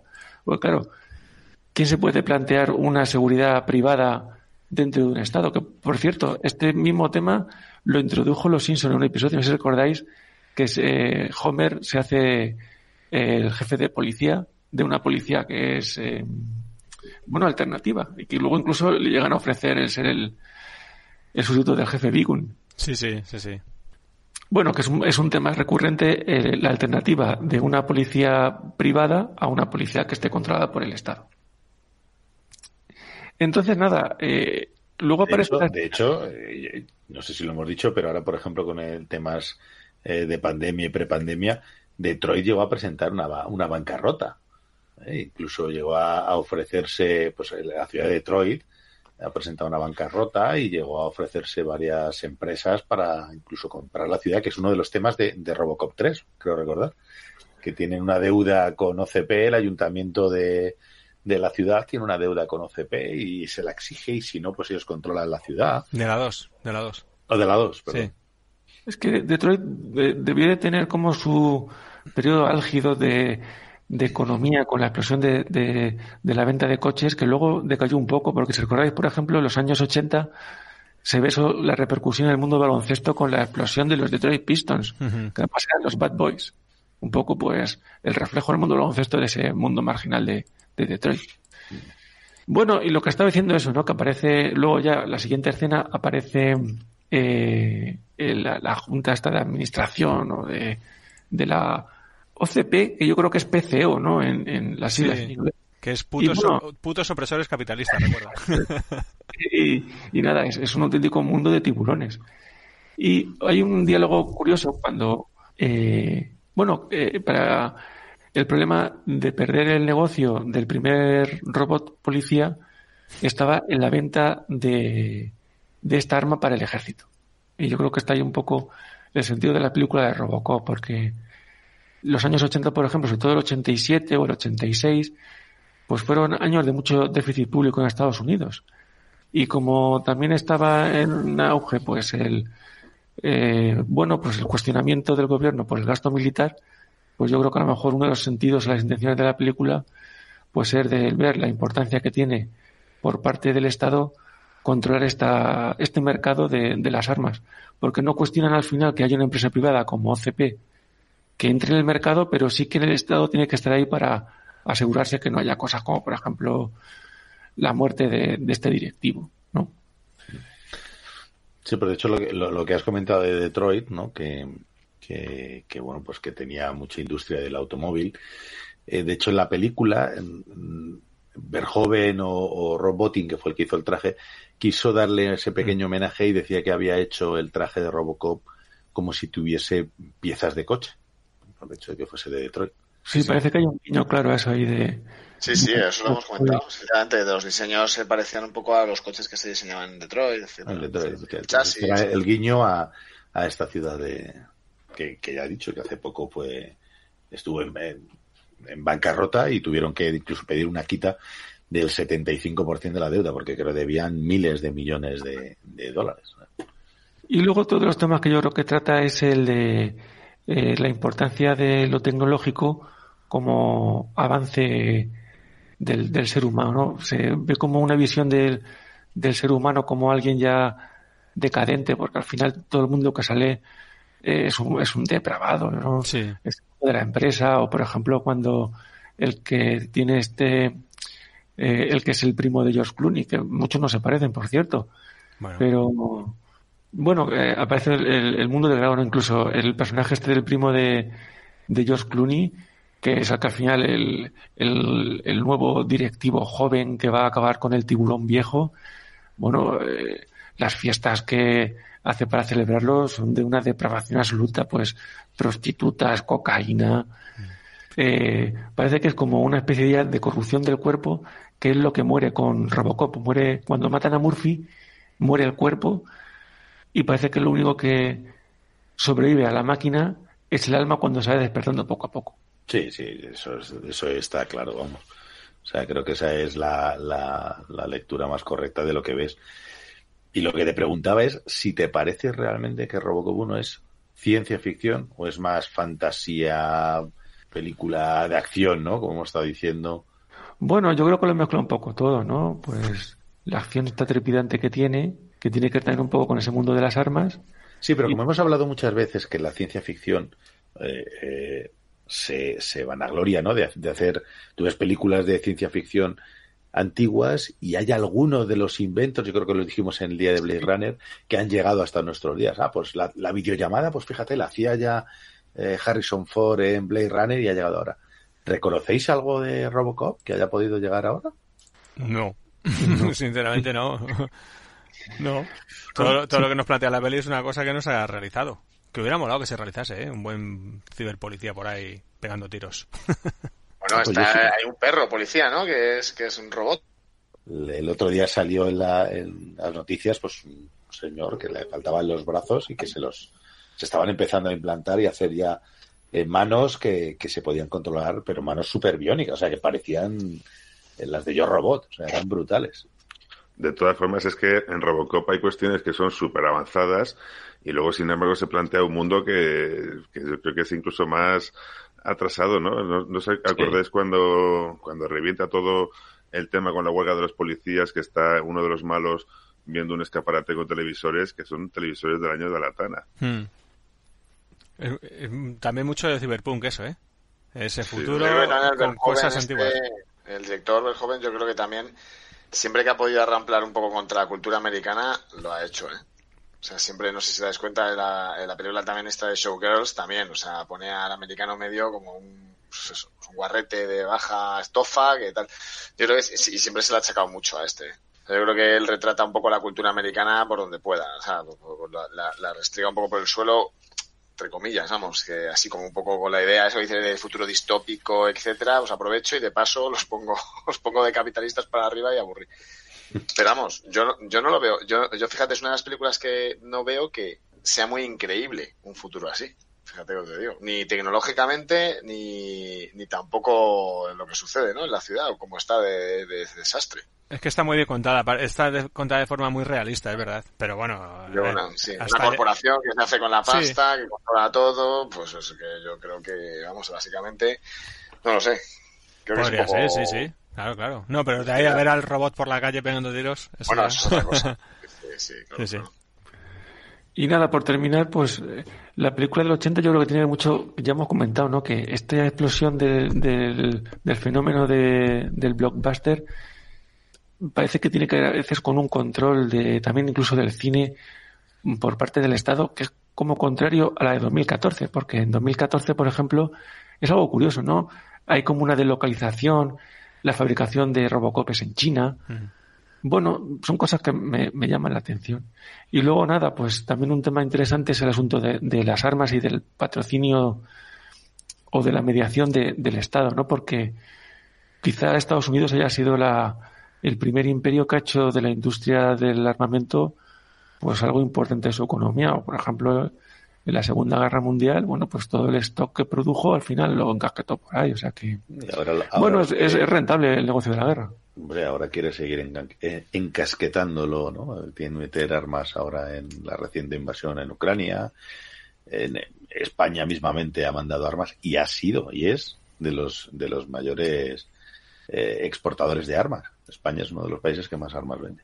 Eh, pero otra cosa, volviendo a Robocop, eh, ya que estamos hablando esta noche de Robocop, Sí. eh, eh, ¿no os gustó el traje de la última? O sea, a mí me, me- me mola que, que el traje sea eh, con esa raya roja, pero me gusta que sea a veces azul, luego negro durante toda la peli y al final el guiño al color del Robocop original. No, no sé si. A mí cuando salió el traje, lo que- cuando anunciaron que iba a sacar una peli de Robocop, que me encantó la idea y tal, y vi el traje me flipó. Pero con el tiempo, desde que ha salido ahora, no me mola. Fíjate, No. me ha ido gustando más A mí tampoco. A mí me gusta me, más me recuerda al coche fantástico, el Robocop este. Aparte es que se ve mucho plástico, tío. Se ve mucho plástico. No sé. me- no, no me transmite mucha sensación de hierro. No sé. El Robocop A- a- original, sí. Aparte que yo, yo creo que el Robocop original, uno de sus encantos era que, que fuese lento y pesado. Lento, ¿no? Sí, Al sí, final pesado. es, sí. es hierro y es como... tanque, un sí, tanque. Eso es. Él iba andando despacito Sí, y sí. si le corrían era como... Puf, pues ya no Yo creo que ese es un pego- encanto pego un para, para nuestra época, para nuestra generación, que entonces sí, sí se tenía asociada esa imagen con esos movimientos con un robot, pero hoy en día un joven de los de hoy en día pues no concebiría un Cierto, robot que sí, se moviera con sí. esos movimientos. Claro, es lo, lo- lo que habéis comentado, hay un perro robot, ¿no? Que, que, bueno, ahora- hoy en día hay un montonazo de robots. De hecho, hace poco igual han salido un androide, un robot que han hecho en Japón, que va saltando, que le pones, va haciendo parkour, ¿no? Entre comillas, parkour, pero tiene varios obstáculos y sube y salta de un lado a otro. Entonces, hay uno que cocina, que se llama Thermomix. Ya Thermomix, Thermomix cocina. Yo eso nunca lo llego a entender porque no, no- el concepto de robot aplicado a la cocina no lo hace. Tienes que meterle tú las cosas. Eso es mentira, no es un robot. No, es un robot. Pero, pero que lo que quiero decir es cierto, que, que, que vamos, vamos hacia los androides. O sea, al final, dentro de no mucho, no sé si lo llegaremos a ver nosotros, pero habrá androides. O sea, no sé si en cada casa, pero habrá. habrá. Lo que pasa es que a ver qué tipo de androide, porque no sé qué me da miedo, si Terminator o Robocop. Bueno, puede haber otros. Puede haber ya- otros. Ya, ya veremos. Ya Recordad el dormilón de Woody Allen, cuidado. Bueno, bueno, pues eh, si os parece, si ha terminado Oscar, vamos a hacer el último descansillo y nos metemos ya con Basil. ¿Te parece, David? Me parece muy bien. Venga, pues otro minutillo de descanso y volvemos enseguida.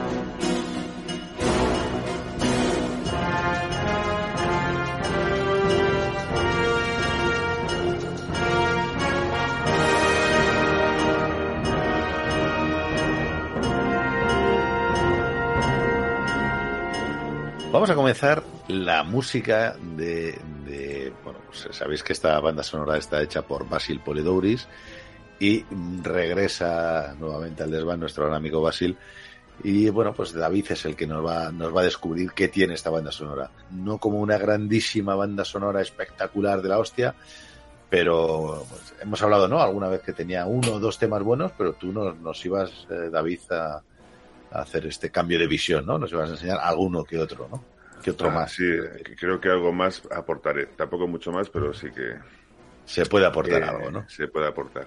Venga, pues cuéntanos. Eh, ¿qué- vamos a ver un, un repaso un poco más exhaustivo del- de la primera película y luego haremos una breve reseña de las, de las otras tres.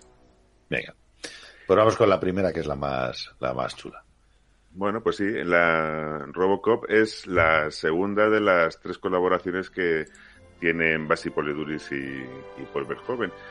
Su relación comienza, comienza con la banda sonora de Los Señores del Acero, tras el éxito que Poliduris tuvo con Conan, y aunque no fue la primera opción que se barajó para esta película, ya que se había pensado inicialmente en Goldsmith o Horner, Poliduris se, se luce de nuevo con una banda sonora pues variada, épica y de nuevo con un carácter folclórico.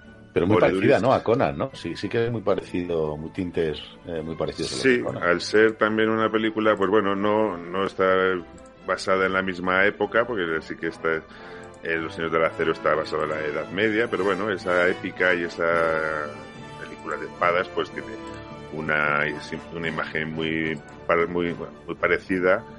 Y bueno, pues Poliduris sí que pues, se, se ve que también utiliza recursos y todo lo que aprendió en la, en la película en Conan parte de ello también se ve reflejado en esta banda sonora. A mí, tío, me, me, me parece mucho el, se me parece mucho el chun, chun, chun, chun, Sí. chun, chun. Tiene Esos mucho, tiene golpes mucho. que, de- que dan me, me, me recuerdan mucho a la... Sí, es la, la percusión que es muy característica. De Tiene mucho de. Conan, sí. De todas maneras, yo creo que esta banda... Además, Poliduris pues tiene una, una habilidad especial para la épica y los temas de acción y bueno, pues eh, trabaja mucho Poliduris sobre la parte emocional y su música siempre tiene una importante carga dramática. De hecho, a la hora de componer, Poliduris eh, comenta como para él es muy importante leer el guion y ver las imágenes cuantas veces sean necesarias para inspirarse. Digamos que necesita conectar con la película para que las ideas y, la, y su música fluyan. otra forma diferente de trabajar, ¿no? Otro compositor con otra forma distinta, que a veces hemos has comentado tú lo de John Williams u otros, ¿no? Que van viendo las imágenes o Vangelis, recuerdo que comentabas, que según los van viendo va componiendo la música y sin embargo este tiene que ver la peli varias veces, interpretarla un poco, ¿no? Sí, Poliduris lee el guion, intenta conectar con las ideas que se quieren transmitir.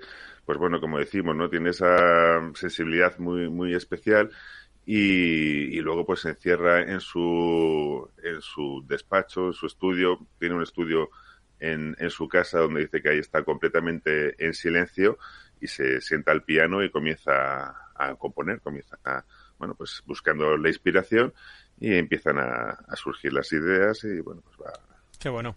Qué suerte tener un don, ¿eh? Y poder vivir de él. Joder. ya ves. Venga, pues no- nos metemos de lleno en, en Robocop, ¿no? Sí, vamos con Robocop ya. Eh, según el mismo Poliduris, eh, la comunicación con Verhoeven fue siempre muy buena. El director le da mucha importancia al papel de la música en la película y según cuenta Poliduris, además, Paul está doctorado en matemáticas y piensa en tres dimensiones, algo que siempre es un reto para retratar musicalmente su obra. Incluso, pues, Poliduris llega a comentar que es increíble que él sobreviviera a Robocop o Starship Troopers, la tercera de las colaboraciones entre ambos. Ah, Starship Troopers también es de, de Poliduris. También es de Poliduris, sí. Ah, Con un tema central brutal. Y en esta también, eh, bueno, ahora comentaremos el tema de los anuncios, que también en Starship Troopers hace un trabajo muy similar.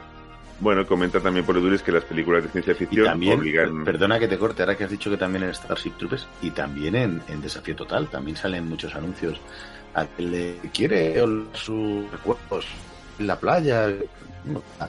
Eh, total, ¿no? ¿Cómo se llama? Eh, Total Recall. Ah, sí, no, la- el- no, la pero la, empresa. la empresa, no recuerdo ahora mismo el nombre. Eh, el Schwarzenegger es, es también pues, otro anuncio más, ¿no? O sea, parece que sí que sí que Sí, lo pero la banda sonora de, de Desafío Total es de Goldsmith. El- es otro de los... el Goldsmith y, y Poliduris son los dos principales compositores con los que colabora ver joven en Estados Unidos. Sí, sí, no, no, no, digo nada de la, de banda sonora. Lo que digo es que que Verhoeven en sus películas mete mucho esto del recurso del anuncio, ¿no? Que hemos dicho que, que metía en Robocop, que mete en, en, Total Recall y que también mete, como nos has dicho ahora, en, en Starship Troopers. Sí, él utiliza la sátira y para, para representarlo, pues el, el tema este del anuncio le, le va muy bien.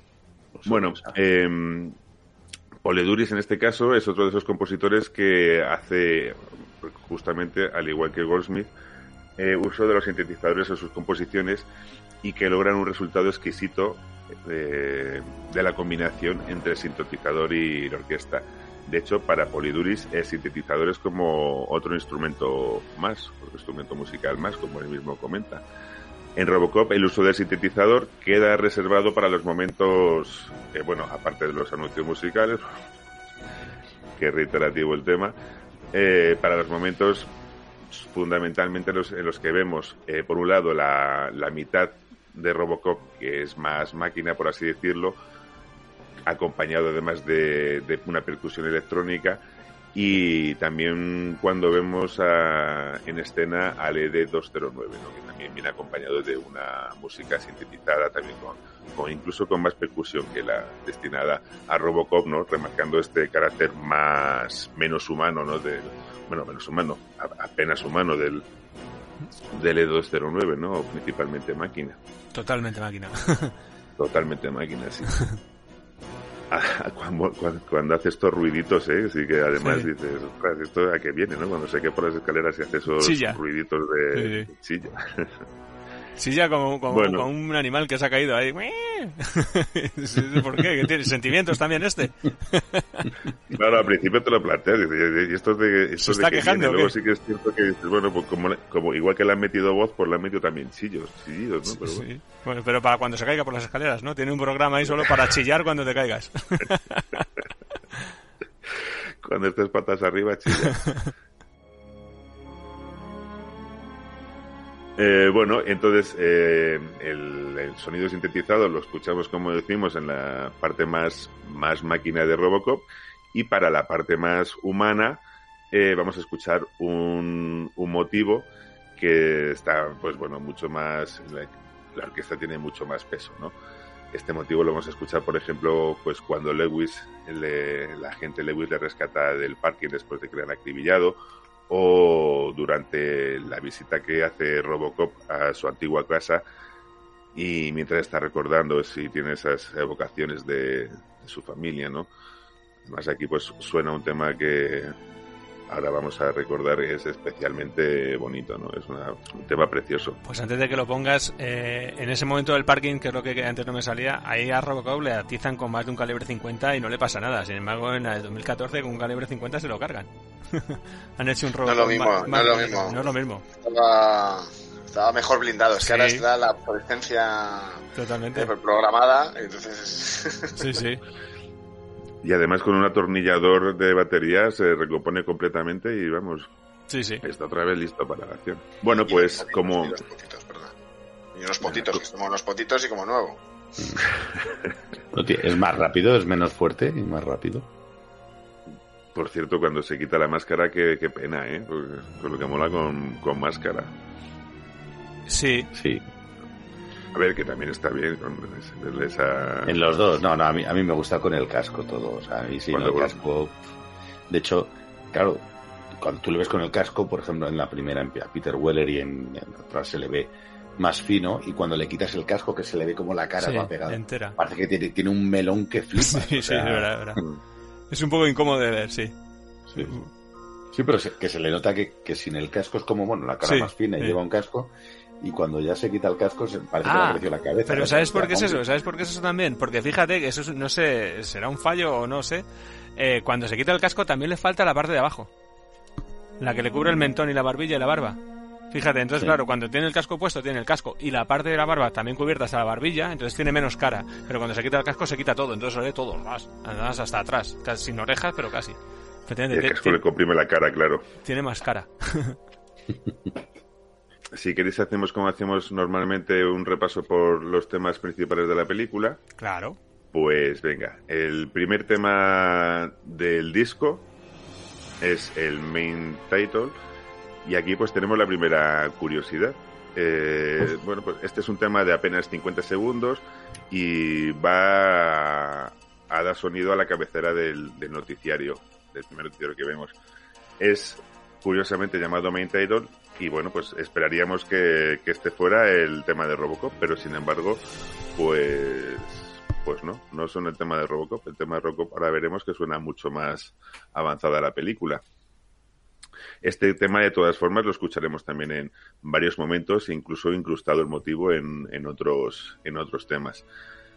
Eh, luego, a continuación, las siguientes músicas que vamos a escuchar van a ser, por así decirlo, diegéticas, ¿no? Van a sonorizar los anuncios que vemos, el anuncio del corazón, y bueno, pues eh, después de un breve motivo que suena cuando Murphy está practicando con la pistola, enfundando y desenfundando, que también tiene su, su pista en el disco, muy, muy breve y que además en su traducción en español se, la pista se, se titula Giro, pues vamos a escuchar el primer tema musical que ambienta la película que es el que escuchamos durante la persecución que Lewis y Murphy tienen con la furgoneta de la banda de, los malos, ¿no? que, vienen de atacar el banco.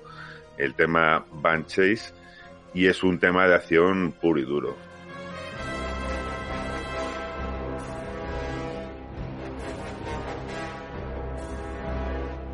Muy orquestal y que, bueno, pues si no fuera por los sintetizadores que se escuchan a mitad del tema, encajaría perfectamente en una banda sonora, por ejemplo, de Conan, ¿no?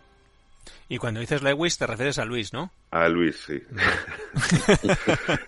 vale, vale, vale. por confirmar. sí, sí, por, confirmar. Pues confirmado queda. Vale.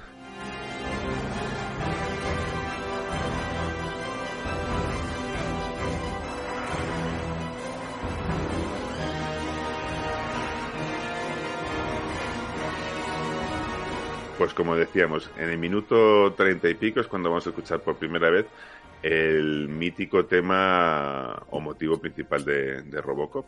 Cuando vemos por primera vez a Robocop en, pantalla completo, cuando sale de la comisaría con el coche a hacer lo que tanto le gusta a Nombela, ¿no? Vemos como el tema en esta primera interpretación tiene una presencia muy importante de un martillo que también produce un sonido característico y que también está asociado no mucho con este sonido industrial, ¿no? con esta relación entre la, la música y la máquina. Es una cuestión que también vamos a ver asociado, por cierto, al ED209.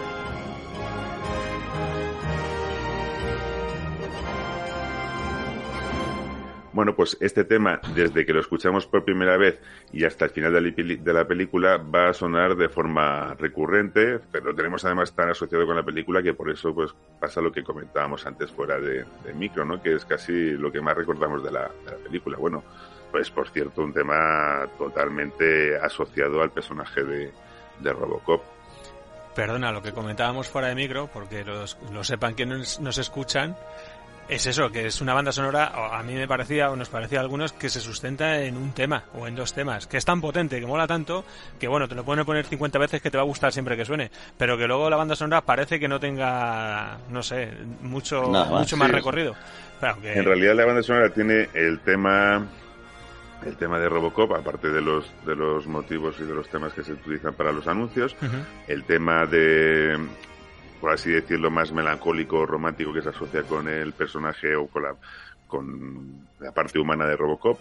Un motivo que también se escucha muy habitualmente o muy recurrentemente cada vez que, que Robocop o Murphy tiene esas reminiscencias. El tema de la acción, hay un par de temas de acción que también se escuchan en varias ocasiones. Y bueno, bueno, al final cuando el, tema de esta banda sonora también es que se escucha en, muchas ocasiones muy bajito. Sí, es verdad. y a veces se, pierden muchos detalles musicales en esta película. Se le da mucha presencia al sonido y a veces la banda sonora queda un poco irrelegada. Y el tema principal que escuchamos tanto y que recordamos tanto es que también tiene una fuerza bastante, bastante potente y, queda bastante en la memoria. Bueno, tú me has, mencionado cuatro o cinco temas. Tú como experto musical, para una peli de hora y media creo que está bien. Más que de sobra. Bueno, claro. ¿Y, qué pasa, qué pasa con las dos? ¿Qué pasa con la 2 y la 3? Ah, bueno, espera, espera, que ahora, tenemos, ahora iremos con la 2 y la 3. Queda, queda alguna cosilla que comentar de la 1. Eh, este tema principal, como ya decíamos, eh, lo vamos a escuchar además eh, en diferentes versiones, ¿no? que también lo, lo, lo, que mola de esta banda sonora y lo que también dice mucho de la capacidad de Poliduris para, para jugar ¿no? con los motivos. Vamos a escucharlo en un modo épico, en un modo más triunfal, con un ritmo más acelerado o más ralentizado según el tono de la película y las situaciones por las que el personaje va transitando. Incluso vamos a tener eh, una especie de fanfarria cuando Robocop llega al despacho, al despacho de Dick Jones.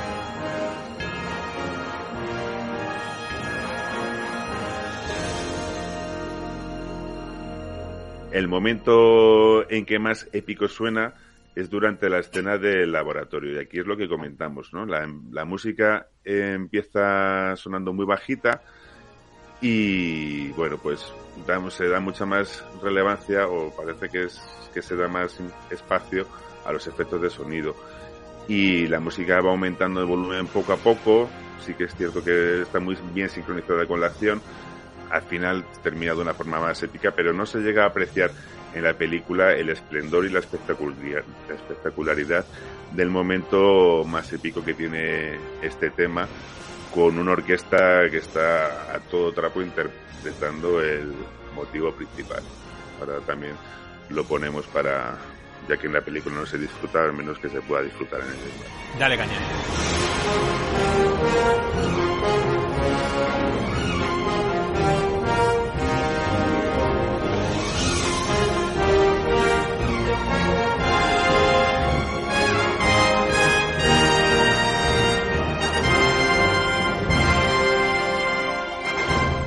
David, ¿tú, ha habido alguna vez que me, hablando de alguna banda sonora, que nos ha recomendado, esto merece la pena ponerse unos cascos y escucharla tranquilamente? ¿Esta también nos la recomiendas así? ¿O quitando este tema potente, merece la pena? Sí, sí, sí, esta es muy recomendable. yo he, disfrutado muchísimo revisitándola estos días. A ver, las bandas sonoras se hacen para servir a la película y donde cobran su, su bueno pues realmente donde donde tiene su, utilidad y pero bueno eh, muchas de ellas se pueden disfrutar mucho y esta es una de ellas en las que se disfruta escuchándola de forma aislada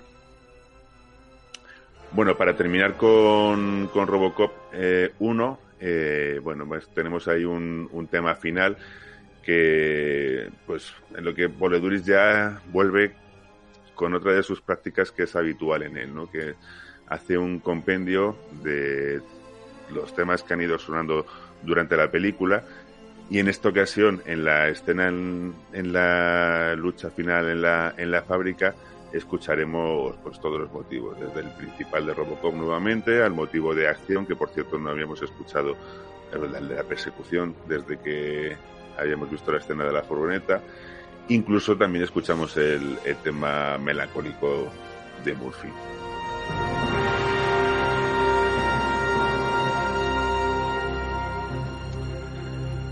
y bueno, pues eh, ya por lo que comentábamos, una breve reseña de las tres siguientes, empezando por Robocop 2. Eh, en la que se le encargaría la, banda sonora al compositor Leonard Rosenman, eh, y bueno, pues para esta película Rosenman compone una música que tiene más detractores que admiradores, la verdad. Eh, no es para nada continuista con la de Poleduris. Eh, incluso se prescindió del tema principal de la primera parte, ¿no? Que es algo que tampoco se entiende muy bien. un tema que está tan. Fíjate que la, he visto ahora la he vuelto a ver para el programa y no me he dado ni cuenta que no estaba el tema principal. O sea, incluso yo creo que en mi cabeza sonaba igualmente cuando salía Robocop el tema de Robocop, porque no, no lo echan falta. Seguramente. Y bueno, aunque en mi opinión es claramente inferior a cualquiera de los dos scores de Poleduris, que no hemos comentado que también participa en la tercera, pues creo que es una música que se adapta muy bien a la, a la película, ¿no? Es una, una música más oscura y bueno, pues hace al final su función. Bueno, para Robocop 3, como decimos, eh, vuelvo otra vez por Eduris.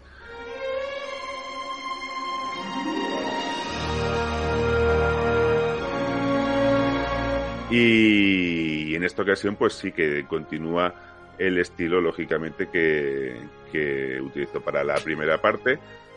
Aunque bueno, pues seguramente no será tan original e inspirada con, como en la primera ocasión.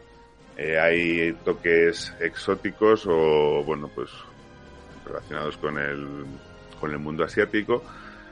Y esta vez, pues lógicamente regresa el tema principal, que, bueno, pues es, yo creo que es imprescindible, ¿no? Que esté presente en cualquier película de, Robocop. Desde luego, yo, yo me pasa como a Seto, que tampoco me había percatado que la dos no sonaba el tema, porque es ver a Robocop y casi que te suena en la cabeza lo que ha dicho Seto. Pero, joder, es que hacer Robocop, que una de las partes casi de la persona del personaje es la música y que no suene la música, joder, no, no mola, vamos. Pues sí. Y bueno, para finalizar, el remake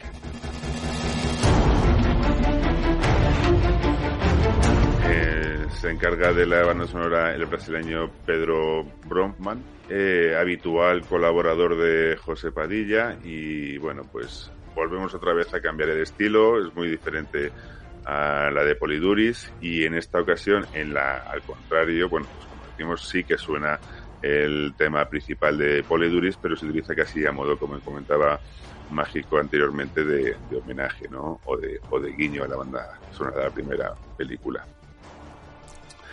Es una banda sonora bastante eh, ambiental y en mi opinión, pues casi se puede decir que es, para mi gusto, vaya la más pobre de las cuatro. José Padilla, que has mencionado, que es el director. Has dicho colaborador de José Padilla, pues no, es el director de la, del remake. Colaborador del director, claro que es. No, José Padilla es el director, que has dicho colaborador de José Padilla. Pues eso, comentar que es el director, nada más. Ah, vale, vale, vale. Sí, ha trabajado con él en otras películas.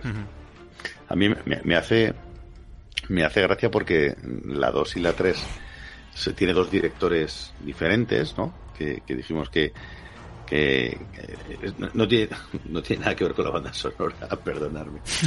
me, ha, venido a la cabeza. Estabas a tu bola. estaba ya mi bola. Me ha venido a la cabeza que Robocop 2, que como habéis dicho, que se la dirigió Irving Kessner, y Robocop 3, Fred Decker, y ninguno de los dos volvió a dirigir. Ya ves. O sea, parece que, que fueron además Irving Kessner que tenía el Imperio contraataca a sus espaldas. Y no volvió a dirigir una película. Y Fred Decker que fue contratado para Robocop 3 y no volvió a dirigir una película. Fueron tan malos que fueron como mira no no le que no tendrían culpa ellos no pero bueno no volvieron a, a, dirigir. No sé este José Padilla si lo si lo volverá. Sí, sí, este es un director muy muy reconocido. Las, las pelis esas de, no sé cómo se llama, Cuerpo de Élite, algo así, no recuerdo, que son así de acción brasileña, son muy chulas. Así que sí, hombre, este tiene más recorrido. Vale, bueno, pues eh, esta pequeña puntualización nada más. No sé si quiere añadir eh, David algo más ya de la música, de la última del remake de Brockman o, no. No, no, por mi parte ya, ya, está todo dicho.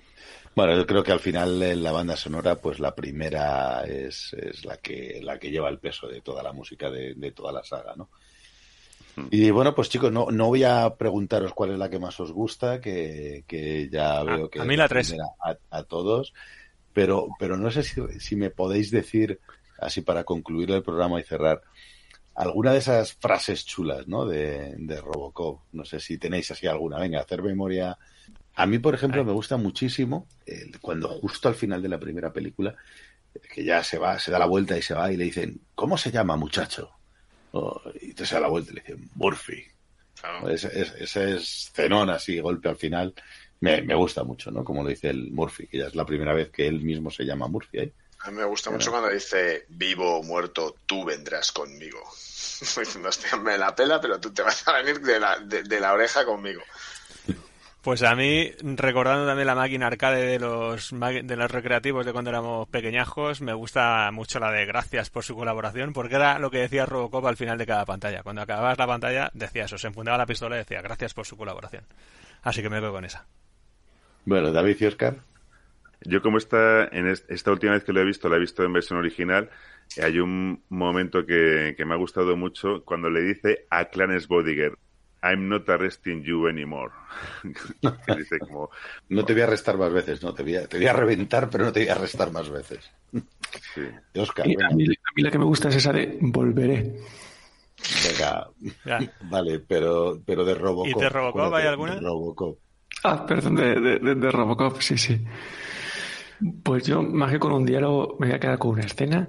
Y es eh, al final, cuando ya está con Luis en esa fábrica abandonada, antes de que venga Clarence y sus secuaces. Y claro, tiene el punto de mira estropeado porque le han dado lo suyo. Y dispara y dispara equivocado, no sé si os acordáis. Sí. Y ya dice Luis, mira a ver si me puedes ayudar un poquito con el punto de mira, que lo tengo estropeado. y claro, nada más que le quedan tres potitos para comer y en lugar de eh, practicar el tiro con otras cosas, reviente los tres potitos. Entre los tres potitos. Y hace gracia. A mí, a mí me ha hecho gracia ahora que he recordado de la última, cuando entra, va con su compañero, con el Luis, que es el compañero negro, y la he visto en, en versión original también, como, como David, y le dice que que va a, por- a arrestar a los, a los dos policías corruptos. Le dice, ¿qué eres? eh? ¿Qué venís? ¿En plan bad cop, Hmm. good cop? Y le dice, no, bad cop, robocop. Sí, sí, sí, qué bueno eso. Vale, pues ya está, En, esta- en también, un en esta momento dicen también una muy- buena, que es la de mis amigos me llaman Murphy. Usted llámeme Robocop. Robocop. Hay un momento muy chulo también en la primera cuando está eh, acordándose de su familia y le, de- y le dice a la compañera Luis que, que puede sentirlos pero no se acuerda de ellos, ¿no? Y, y me llamó mucho la atención, ¿no? Como es como le, ha- le han borrado la memoria, entonces no puede recordarlos, pero sin embargo sí que los siente, ¿no? Entonces me parece que están muy, es- muy bien escogidas las, las palabras. Y antes de que nos vayamos, perdona Seto, un detallazo, detallito, como queréis llamarlo, en el cartel de Robocop 2014 del remake. Fijaos en las cuatro torres que aparecen de fondo, que a los que iban en Madrid les sonará. Es curioso porque solo sale en el cartel, luego durante de la película no, claro, claro, porque no sale nada. claro, son las cuatro torres de la Castellana, ahí, las que están ahí, Sí, sí, los sí. cuatro rascacielos de Madrid. Bueno, pues bueno, hay una. Antes de seguir así, decir, no sé si será verdad o no, pero no sé si lo habéis visto. Se está hablando de Robocop Returns. Ojalá, No ojalá. más. Y sí, sí, sí. O sea, hay información en, en internet. exclusiva, es una exclusiva. Exclusiva del desván, exclusiva Exclusiva, exclusiva. Estaba esperando Exclusiva. para lanzarla. Parece que va a estar dirigida por Neil Pasiva, Gonzalo. que es el de A, Chaplin. a- a mí esto no me sorprende porque No película que tratamos, película que la escogen para darle una vuelta, ¿eh? Pues parece que el guion, el guion va a ser también de Michael Miner. Bueno, no sé, ya veréis. Pero vamos, es lo que se está dando por internet. No sé si será verdad o, o no. Bueno, ya estaremos atentos para, para bueno, pues, dar esta información si va apareciendo por ahí y, por supuesto, para ver este nuevo Robocop Returns. Hasta el momento, hasta que esto suceda, nos quedamos con el programa de hoy, que la gente lo escuche y que, bueno, que recuerde con nostalgia y cariño esta, esta gran saga. Eh, chicos, pues nada más, nos vemos en el siguiente programa, que ya lo estamos, ya empezamos a trabajarlo desde ya, ¿vale? Chicos, buenas noches, chao, chao. Adiós a todos, gracias. Hasta luego. Adiós, chicos. Dick, you're fired! Thank you.